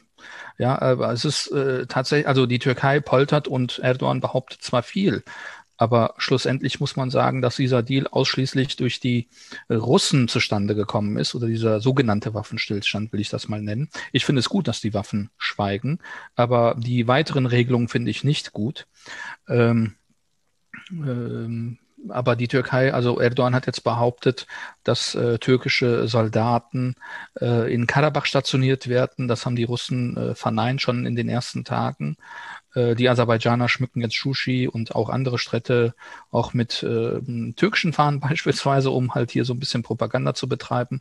So wie ich das aus äh, meinen Quellen weiß, ist es so, dass die, äh, dass das russische Militär im Rahmen dieser Peacekeeping-Mission wirklich massiv in Bergkarabach vorhanden ist aber keine türkischen Truppen dort sind. Was jetzt gemacht werden soll, ist, dass diese, äh, dieses äh, Überwachungszentrum dort auf aserbaidschanischem Gebiet errichtet wird, an dem eventuell dann äh, ja türkische Beobachter, was auch immer. Aber wie gesagt, dass äh, die Aserbaidschaner können stationieren, wen sie wollen. Das ist deren freie oder die die freie Entscheidung, ähm, inwieweit äh, die Türkei ihr Macht ihre Machtposition ausgebaut hat, das hat sie auch schon vorher gemacht. Vorher, indem beispielsweise propagiert worden ist, äh, Tek Midlet Ikidevlet, ja, äh, ein Volk, zwei Nationen. Und wenn ich mir, also ich bin ehrlich gesagt ein bisschen gestört, weil ich mir nicht nur armenisches Fernsehen oder englischsprachige und deutsche äh, Informationsquellen angucke, sondern auch aserbaidschanische und türkische. Ähm, es ist wirklich verrückt, wie stark der Einfluss der Türkei mittlerweile in Aserbaidschan ist. Das führt sogar dazu, um jetzt nur mal ein Beispiel zu nennen, die Aserbaidschaner oder die größte Bevölkerung oder die Aserbaidschaner sind traditionell schiitisch. Nicht so fromm orthodox schiitisch wie die Iraner beispielsweise, also das Regime jetzt in Iran, sondern schiitisch, eher liberal, und dann wurde als erstes in Shushi äh, ein, ein Gebet abgehalten und das wird dann schön, und das ist der Sunnit, der sunnitische Einfluss der Türkei in, äh, in Aserbaidschan, der auch den Leuten dort fremd sein muss.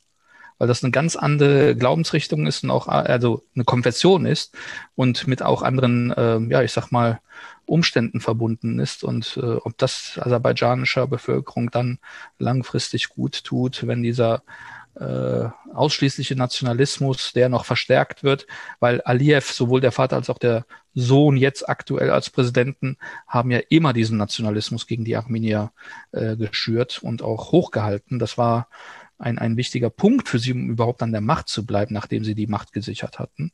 Und das wird jetzt noch weiter durch diese sunnitisch äh, islamistische ähm, Komponente, die Erdogan gerne überall propagiert, sowohl in Kurdistan, sowohl in Libyen als auch in Syrien und im Irak, wird jetzt auch in, in Aserbaidschan propagiert.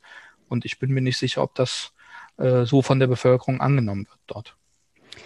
Und welche Auswirkungen könnte diese Situation auf die armenische Demokratiebewegung und die Politik des Landes haben?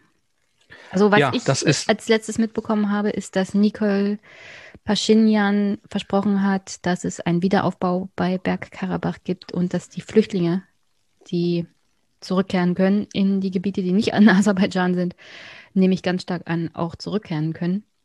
Ja. Also es ist zunächst einmal in der äh, äh, diese diese Unterzeichnung dieses Abkommens ist für Armenien absolut äh, überraschend gekommen. Es hat in der ersten Nacht auch chaotische Zustände sowohl im Parlament als auch im Regierungssitz gegeben. Mhm. Ich würde mal sagen, also wir haben uns, also jeder Armenier hat sich dafür geschämt, dass da irgendwelche Chaoten da marodierend durch die äh, durch die Räume da äh, gegangen sind. Ähm, aber wie gesagt, die armenische Demokratie ähm, ist ähm, derart, ähm, dass beispielsweise jetzt äh, wieder äh, diese chaotischen Zustände nicht existieren. Ähm, es ist tatsächlich so, dass Pashinyan heute oder die armenische Regierung heute einen 14 oder 15 Punkte Plan äh, verabschiedet hat, in dem sowohl äh, finanzielle Unterstützung für die Menschen, die in Armenien bleiben, zunächst einmal gewährt wird, aber auch die Möglichkeit geschaffen wird, dass hier die Rückkehr ähm, nach äh, Bergkarabach möglich ist und das dann auch unterstützt wird natürlich. Und die Regierung in Bergkarabach, also der Autonomen Republik oder der selbstständigen Republik Arzach, äh, das darf man ja nicht vergeben, das ist ja mit Gebietsverlusten zwar jetzt verbunden, aber die existiert ja immer noch, weil äh, wir uns an diese völkerrechtlichen oder die äh, Armenier dort sich an die völkerrechtlichen Bedingungen gehalten haben und so ihre Unabhängigkeit erklärt haben.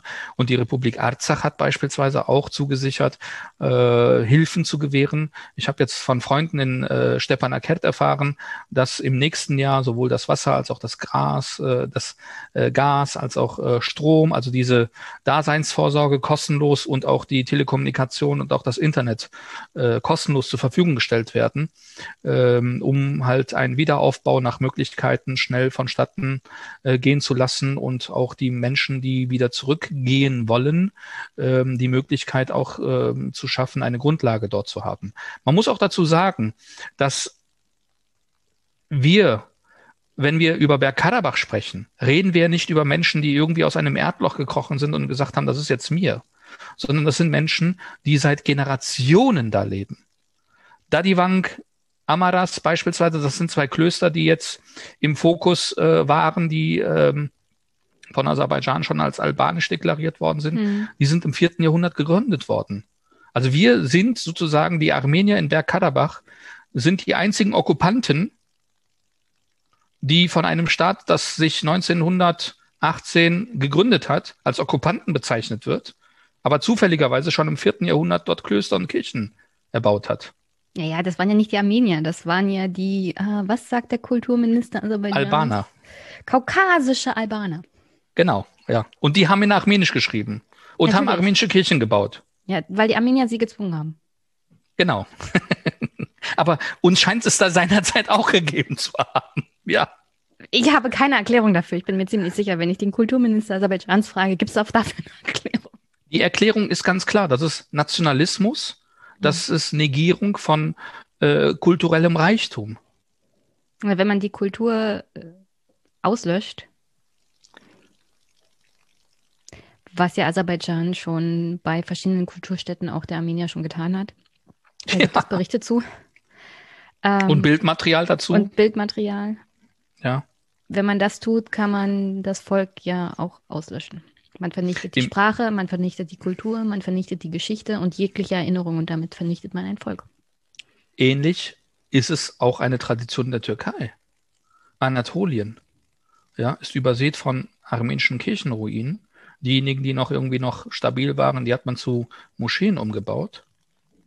Ja, ich selber habe beispielsweise äh, als, als äh, junger Mann noch äh, Musada äh, besucht, also den Mosesberg, an dem sozusagen die 40 Tage des Musada, dieses Werk von Franz Werfel geschrieben worden ist.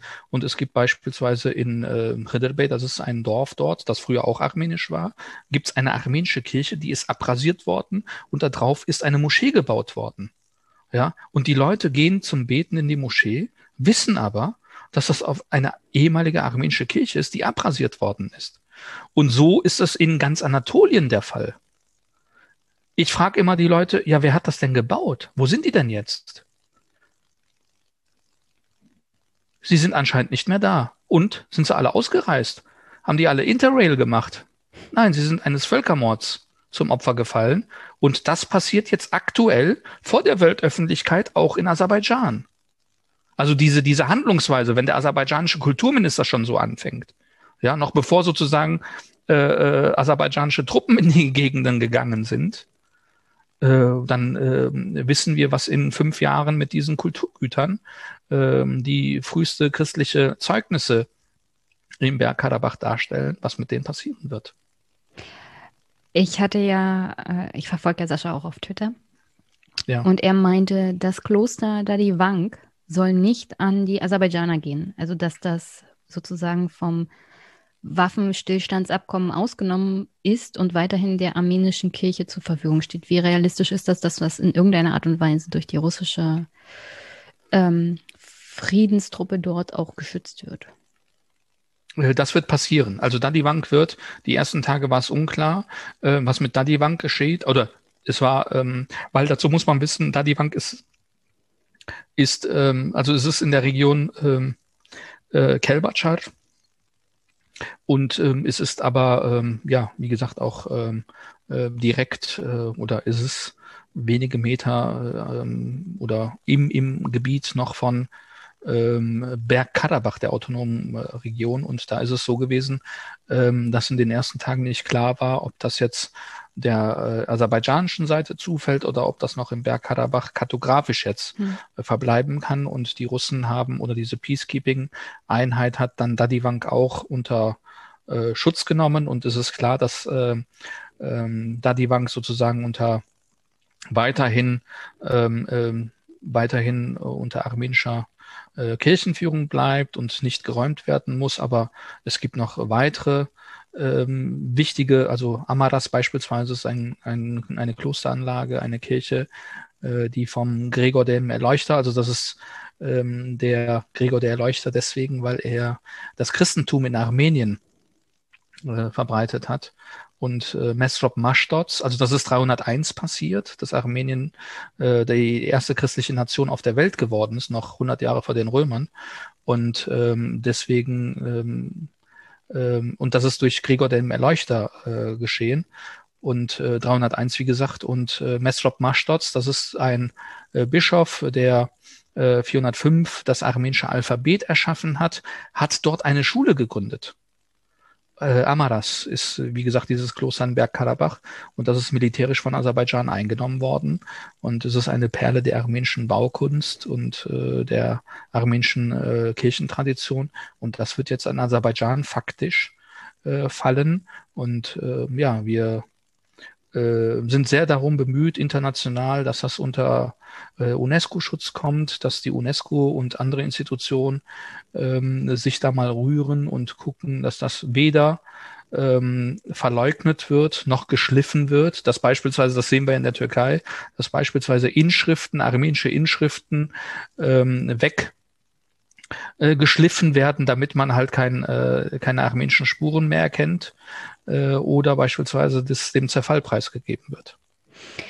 Noch eine letzte Frage von Goosefair. Warum feiern auch sonst Erdogan-kritische Türken die Vertreibung der armenischen Bevölkerung aus ihrer Heimat in Bergkarabach? Das ist der Nationalismus, ein Band, das äh, leider Gottes sehr viele Strömungen, politische Strömungen, gesellschaftliche Schichten in der Türkei zusammenhält. Die einzige, also ich will mal nur das Beispiel nennen, äh, du kannst Sozialdemokrat sein in der Türkei, du kannst äh, linker Kemalist sein in der Türkei, du kannst äh, frommer Moslem sein, der alles Weltliche ablehnt. In einer Frage sind sie alle beieinander, wenn es um die Armenier geht. Ja. Über diese Dolchstoßlegende, die wir ja auch in Deutschland kennen, ähm, ist das ein unsichtbares Band, das die absolute, den absoluten großen Teil in der Bundesrepublik, äh, Entschuldigung, in der Türkei. Ja, äh, das ist ein Band, das die Türkei zusammenhält. Dieser Nationalismus, äh, diese Züge, äh, rassistischen Züge gegen die Armenier. Und deswegen ist es nicht nur so, dass Erdogan-Anhänger beispielsweise äh, hochjubeln, jauchzen, wenn Kriegspropaganda aus Aserbaidschan in den türkischen Fernsehen kommt. Das ist auch die kemalistische Elite, also die, vermeintlich, Sie meinen, Sie wären die Elite der Türkei immer noch, ja. Oder aber auch die äh, sonstigen Parteien, die in der Türkei tätig sind oder aktiv sind. Es ist die einzige Partei im Parlament, das ist die HDP, ähm, die sich aus verschiedenen Völkern zusammensetzt. Man sagt immer halt die Kurdenpartei, aber das stimmt nicht. Da gibt es auch andere äh, äh, sozusagen äh, Menschen, die dort aktiv sind. Es bildet wirklich ein, ein, ein Spektrum ähm, der, der unterschiedlichen Menschen in der Türkei. Das sind die einzigen, die beispielsweise sowohl gegen diese ganzen äh, Resolutionen und was weiß ich was gestimmt haben. Ja, mit der Maßgabe, dass sie kriminalisiert werden und im Gefängnis landen. Und ähm, das ist Fakt. Und wie gesagt, CHP, also das ist die kemanische Regierung, äh, die von Atatürk gegründete sogenannte Sozialdemokratische Partei, als auch die übrigen Parteien, MHP, das sind die Grauen Wölfe, wie gesagt, die in der Koalition mit der AKP jetzt aktuell regieren, als auch die I-Partei, das ist eine Abspaltung der MHP, genauso rechtsextremistisch, äh, die äh, CHP, wie gesagt, die Kemalisten und äh, ja, das sind Das ist das Band, was gegen die Armenier immer wieder zieht. Und das ist auch die Gefahr, in denen sich die Armenier heute aktuell in der Türkei befinden. Dass sie von überall angegriffen werden und überall sich in Acht nehmen müssen, weil man nicht sagen kann, das kommt aus diesem politischen Lager oder aus diesem politischen Lager. Es ist leider Gottes nationaler Konsens, wenn die Armenier Thema sind. Okay. Traurig. Mir fällt eigentlich, also ich hatte schon mit Anna über eine Stunde gesprochen und das Thema macht mich traurig, wütend, hilflos.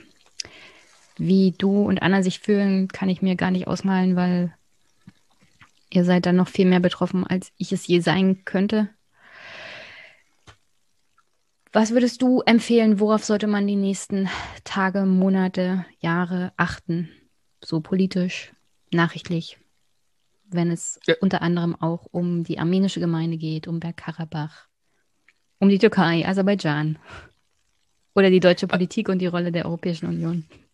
Ja, ich, also ich weiß nicht, ob man das alles so umsetzen kann, ja. Äh, wo, wogegen mich immer wehre, ist, wenn die Leute auf Facebook oder auf Social Media Trump, Merkel, was weiß ich, zu irgendwas auffordern. Was ich mir aber gut vorstellen kann, ist, dass die Bevölkerung hier in Deutschland sich solidarisch mit den Armeniern zeigt. Wir sind ja wirklich hier nicht irgendwie eine unsichtbare Institution, sondern wir, uns gibt es ja hier. Ja, wir sind ja Nachbarn, wir sind ja Freunde äh, und äh, uns gibt es hier und äh, Vielleicht seid ihr zu leise. Die wir sind zu leise mehr, oder mehr Lärm. Ja, äh, weißt du, das ist halt das Problem, dass äh, leider Gottes, wenn wenn du äh, oder so, so wie ich mir vorstelle, wir waren, äh, wenn man zufrieden aufruft, ist das anscheinend unsexy in diesem Land. Es macht mir Eindruck, wenn man hier in diesem Land äh, sozusagen martialisch auftritt, nationalistische Töne spuckt. Geh in den Bundestag und belästige den Arbeitsminister, dann kriegst du Presse. Ja, sowas halt, ne? Genau, ne? Und wenn du dich äh, in der Bundespressekonferenz hinsetzt und sagst, ich bin gegen den Krieg, äh, dann ist das leider Gottes nicht, äh, oder dann wird das eventuell als Schwäche ausgelegt. Aber was ich jetzt wirklich mal anstoßen ähm, möchte, ist, es gibt in vielen deutschen Städten armenische Communities, armenische Gemeinden. Und derjenige, der sich äh, der uns jetzt hört und sagt, okay, ne, äh, was kann ich machen? Ja, kommt mit denen in Kontakt. Man kann, also wir haben beispielsweise hier unterschiedliche Aktionen laufen für die humanitäre Katastrophe, die sich jetzt gerade in Armenien abspielt und in Bergkarabach abspielt. Haben wir beispielsweise Spendenkonten eingeführt, sodass die Leute spenden können. Ich selber bin jetzt äh, mit äh, Freunden und mit dem armenischen Jugendverband ARI in Deutschland beispielsweise aktiv oder die sind eher aktiv. Ich äh, bin da jetzt nur so ähm, nur ein Mitunterstützer, dass beispielsweise Kinder die vor dem Krieg geflohen sind, in Armenien jetzt in irgendwelchen Jugendherbergen untergebracht sind, traumatisiert sind, vom Krieg gezeichnet sind, nicht wissen, was mit ihren Onkels, Vätern, Brüdern dort eventuell geschehen ist, total gestört, äh, in Armenien da in irgendwelchen ähm, äh, Jugendherbergen untergebracht sind, ja, dass die beispielsweise äh, pädagogisch betreut werden können. Und da kann man aus Deutschland auch helfen. Und da kann man aktiv werden. Da kann man mit der armenischen Community ins Gespräch kommen und da kann man auch mal seinen Bundestagsabgeordneten fragen, was er denn jetzt so dazu denkt, dass jetzt demnächst was passiert. Was ich mir ja erhoffen würde, ist, wir Armenier in Deutschland haben mehrere Tonnen, über 100 Tonnen Hilfsgüter gesammelt. Wir haben aber das Problem, dass wir das nicht nach Armenien bekommen. Und da könnte der ein oder andere mal bei der Bundesregierung oder bei den Parteien vorstellig werden und uns unterstützen darin, dass die Bundesregierung beispielsweise Flugzeuge zur Verfügung stellt, damit die Armenier das selbst gesammelte human, humanitäre, humanitäre Güter, die dann vom Rollator bis zum, äh, ich sag jetzt mal, bis zum Medikament als zu Kinderwindeln oder äh, Hygieneartikel für Frauen, ähm, ja, all diese ganzen Sachen nach Armenien gebracht werden. Da kann man sich ein, äh, sehr gut einbringen. Äh, ja, wer weitere Informationen braucht, der kann sich gerne bei uns melden oder bei mir melden und wie gesagt, der wird dann äh, mit Informationen gerne versorgt. Ich würde jetzt zu dieser Stunde nicht empfehlen, E-Mails zu schreiben, weil nach dieser Woche offensichtlich die Abgeordneten die Nase voll von E-Mails haben. Äh, aber anrufen geht ja auch. Anrufen, oder, klar. Oder im Wahlkreisbüro des Abgeordneten vorstellig werden, wenn es zufällig in der Nähe ist. Meine Landtagsabgeordnete sitzt zufälligerweise hier direkt vor meinem Wohnhaus. Ähm, hättest du denn, äh, du kannst mir einfach per Twitter DM dann die Kontaktdaten schicken. Anna Klar. hatte mir schon eine NGO empfohlen, die teilen Genau, hier Quiddix. Auch. Ja. Genau, genau. Ja, ja, genau. Ah, sehr gut. Also, wie gesagt, es ist, es ist wirklich so, ja. Ob man jetzt da spendet, Quiddix spendet, Unique spendet oder so, ne? Es sind vertrauensvolle Institutionen, die in Armenien wertvolle Arbeit machen. Und die nach Möglichkeiten ähm, hier das Leid der Menschen dort versuchen zu lindern. Und das kann man aus Deutschland sehr gut unterstützen. Sehr gut. Und zum Abschluss. Hättest du neben all dem gerade noch eine Botschaft an meine Hörerinnen und Hörer? Also ich muss, ich weiß jetzt nicht, das ist jetzt ein bisschen Lobhudelei, ja, aber ich danke dir wirklich sehr für diese Gelegenheit hier äh, ausführlich zu dieser Thematik gesprochen zu haben. Mir ist kein anderes Format bekannt, in dem wir oder in dem ich das ha- habe machen können. Und ähm, ja, ich denke, ähm, ein, ein Wunsch von mir wäre, und dafür arbeite ich schon, schon seit Jahren, ist, äh, wenn der Genozid an den Armeniern in die deutschen Schulbücher aufgenommen wird, dann hätten wir beispielsweise auch etwas getan für die Bildung der Menschen, die türkisches Fernsehen konsumieren, äh, aus unterschiedlichen äh, Gruppierungen kommen und dann äh, wissen, ähm, was sozusagen äh, Inhalt oder Lehrinhalt in den Schulen ist. Das wäre mir ein Wunsch und äh, dieser Wunsch ist jetzt nicht nur auf den Genozid an den Armeniern beschränkt, sondern ich würde mir auch genauso wünschen, dass der Völkermord an den ähm, Herero Nama genauso äh, in Schulbüchern äh, ihre, ihren Platz findet wie der Genozid an den Armeniern. Ähm, ja, weil wir sagen immer, wir sollten aus der Vergangenheit lernen und äh, die aktuelle Lage zeigt mir, äh, dass wir nichts aus der Vergangenheit gelernt haben. Und äh, das ist vielleicht mal ein Punkt oder ein Hoffnungsschimmer, wenn das in die Schulbücher kommt, dass wir über Selbstverständlichkeiten dann nicht mehr diskutieren müssen. Und äh, ja, vielen Dank für die Möglichkeit hier, äh, dem FC die Daumen zu drücken für die, für die nächsten Spiele. Aber Sie haben genauso es bitter nötig, aber noch mehr als Schalke nötig, um ehrlich zu sein. Schalke. Ist das dieser Verein aus, äh, ich habe jetzt Tonschwierigkeiten, ich höre jetzt nicht mehr. ja, nee, aber wie gesagt, Schalke ist auch ein cooler Verein. Tun einem Der ist leider leid. nicht mehr so cool geworden, nachdem der Assauer nicht mehr da war, aber gut, ne, das ist jetzt nochmal. Na, Tönnies ist ja jetzt weg, jetzt kannst du noch bergauf gehen. Ja, jetzt sind die äh, Schnitzel ganz anders, äh, linksdrehend oder Ja, jetzt gibt Veggie-Schnitzel. Veggie-Schnitzel. Ja, von, von Bulgaren geerntet, die dann da äh, Ja, genau. Mit nicht Spargel. mehr, nicht mehr im Schlachthof arbeiten müssen. Spargelschnitzel, Wie bitte? Spargelschnitzel, extra, Spargelschnitzel. extra sehr viele Rumänen und Bulgaren eingeflogen, damit wir noch Spargel haben. Und jetzt, genau. Jetzt in der zweiten Welle nichts dazugelernt, was politische Handlungsmöglichkeiten Es wäre ja fatal gewesen, wenn der Spargelpreis abgesunken wäre. Ja, das wäre so traurig Ja, gewesen. wär- Ja. Das hätte, hätten genau. wir nicht überlebt. Genau. Die Deutschen und ihre Probleme. Ich Das danke ist dir. also, ich muss auch sagen, äh, Jen, das ist auch genauso gut meine Probleme. Ja, ich will ja nur, wir sind da, ja.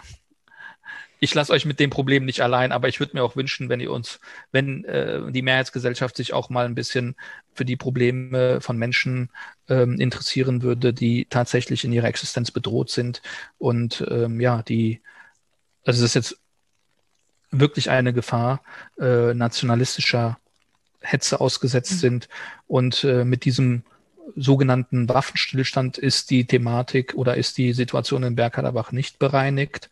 Die Türkei und äh, oder Erdogan und Aliyev werden weiterhin diese nationalistische Karte spielen und umso mehr ist es wichtig, dass ähm, in Deutschland ähm, drauf geguckt wird und äh, endlich mal diese Haltung des Schweigens ähm, aufgegeben wird.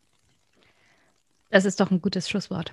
Ich danke dir recht herzlich, dass du zu Gast warst und dass du, also ich habe jetzt ganz schön viel überzogen, aber ich finde, man sollte sich auch in einem Podcast, wenn man Zeit hat, ohne Ende, weil ich bezahle ja hierfür, ähm, die Zeit nehmen. Ich danke dir wirklich recht herzlich und vielleicht hört man sich mal wieder. Bis dann. Vielen herzlichen Dank.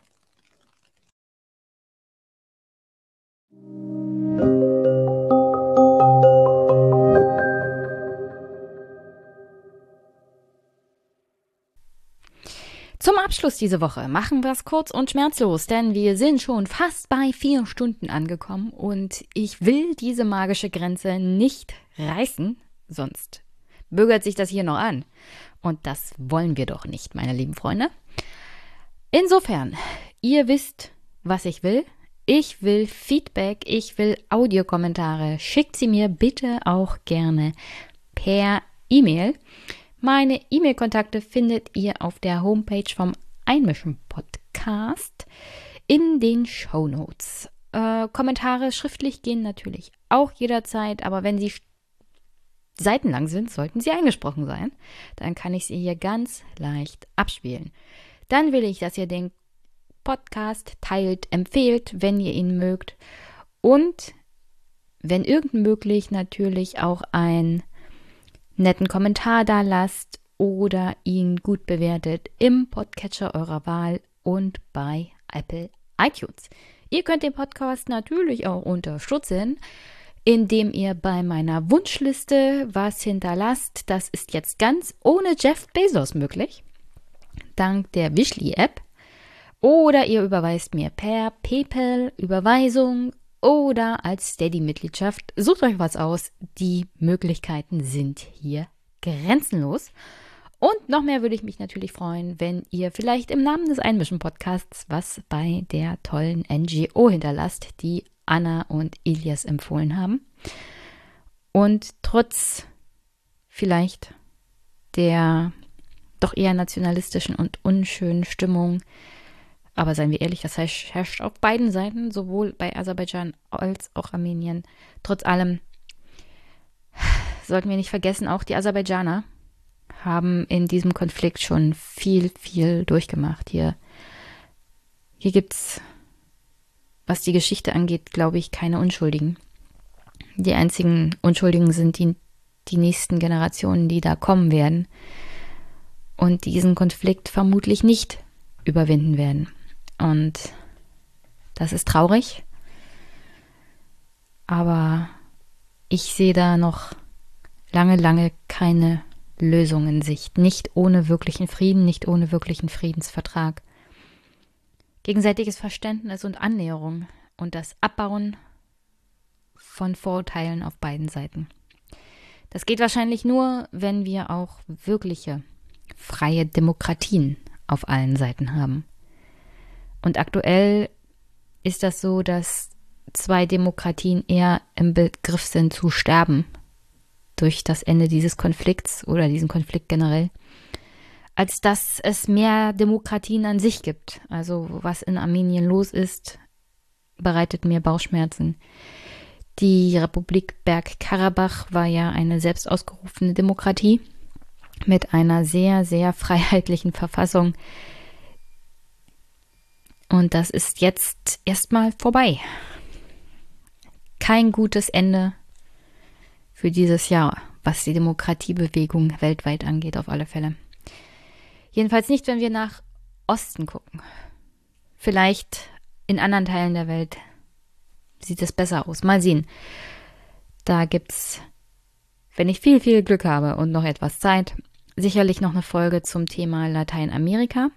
Ein Gast habe ich schon ins Auge gefasst, einen zweiten Gast. Als Experte wäre vielleicht nicht schlecht. Bisher hat sich mein Angefragter leider noch nicht zurückgemeldet. Aber gucken wir mal, vielleicht kriegen wir es ja noch hin.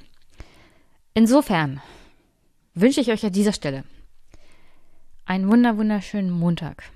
Viel Gesundheit, Frieden, Hoffnung und sonst alles, alles Gute. Wir hören uns. Bis bald.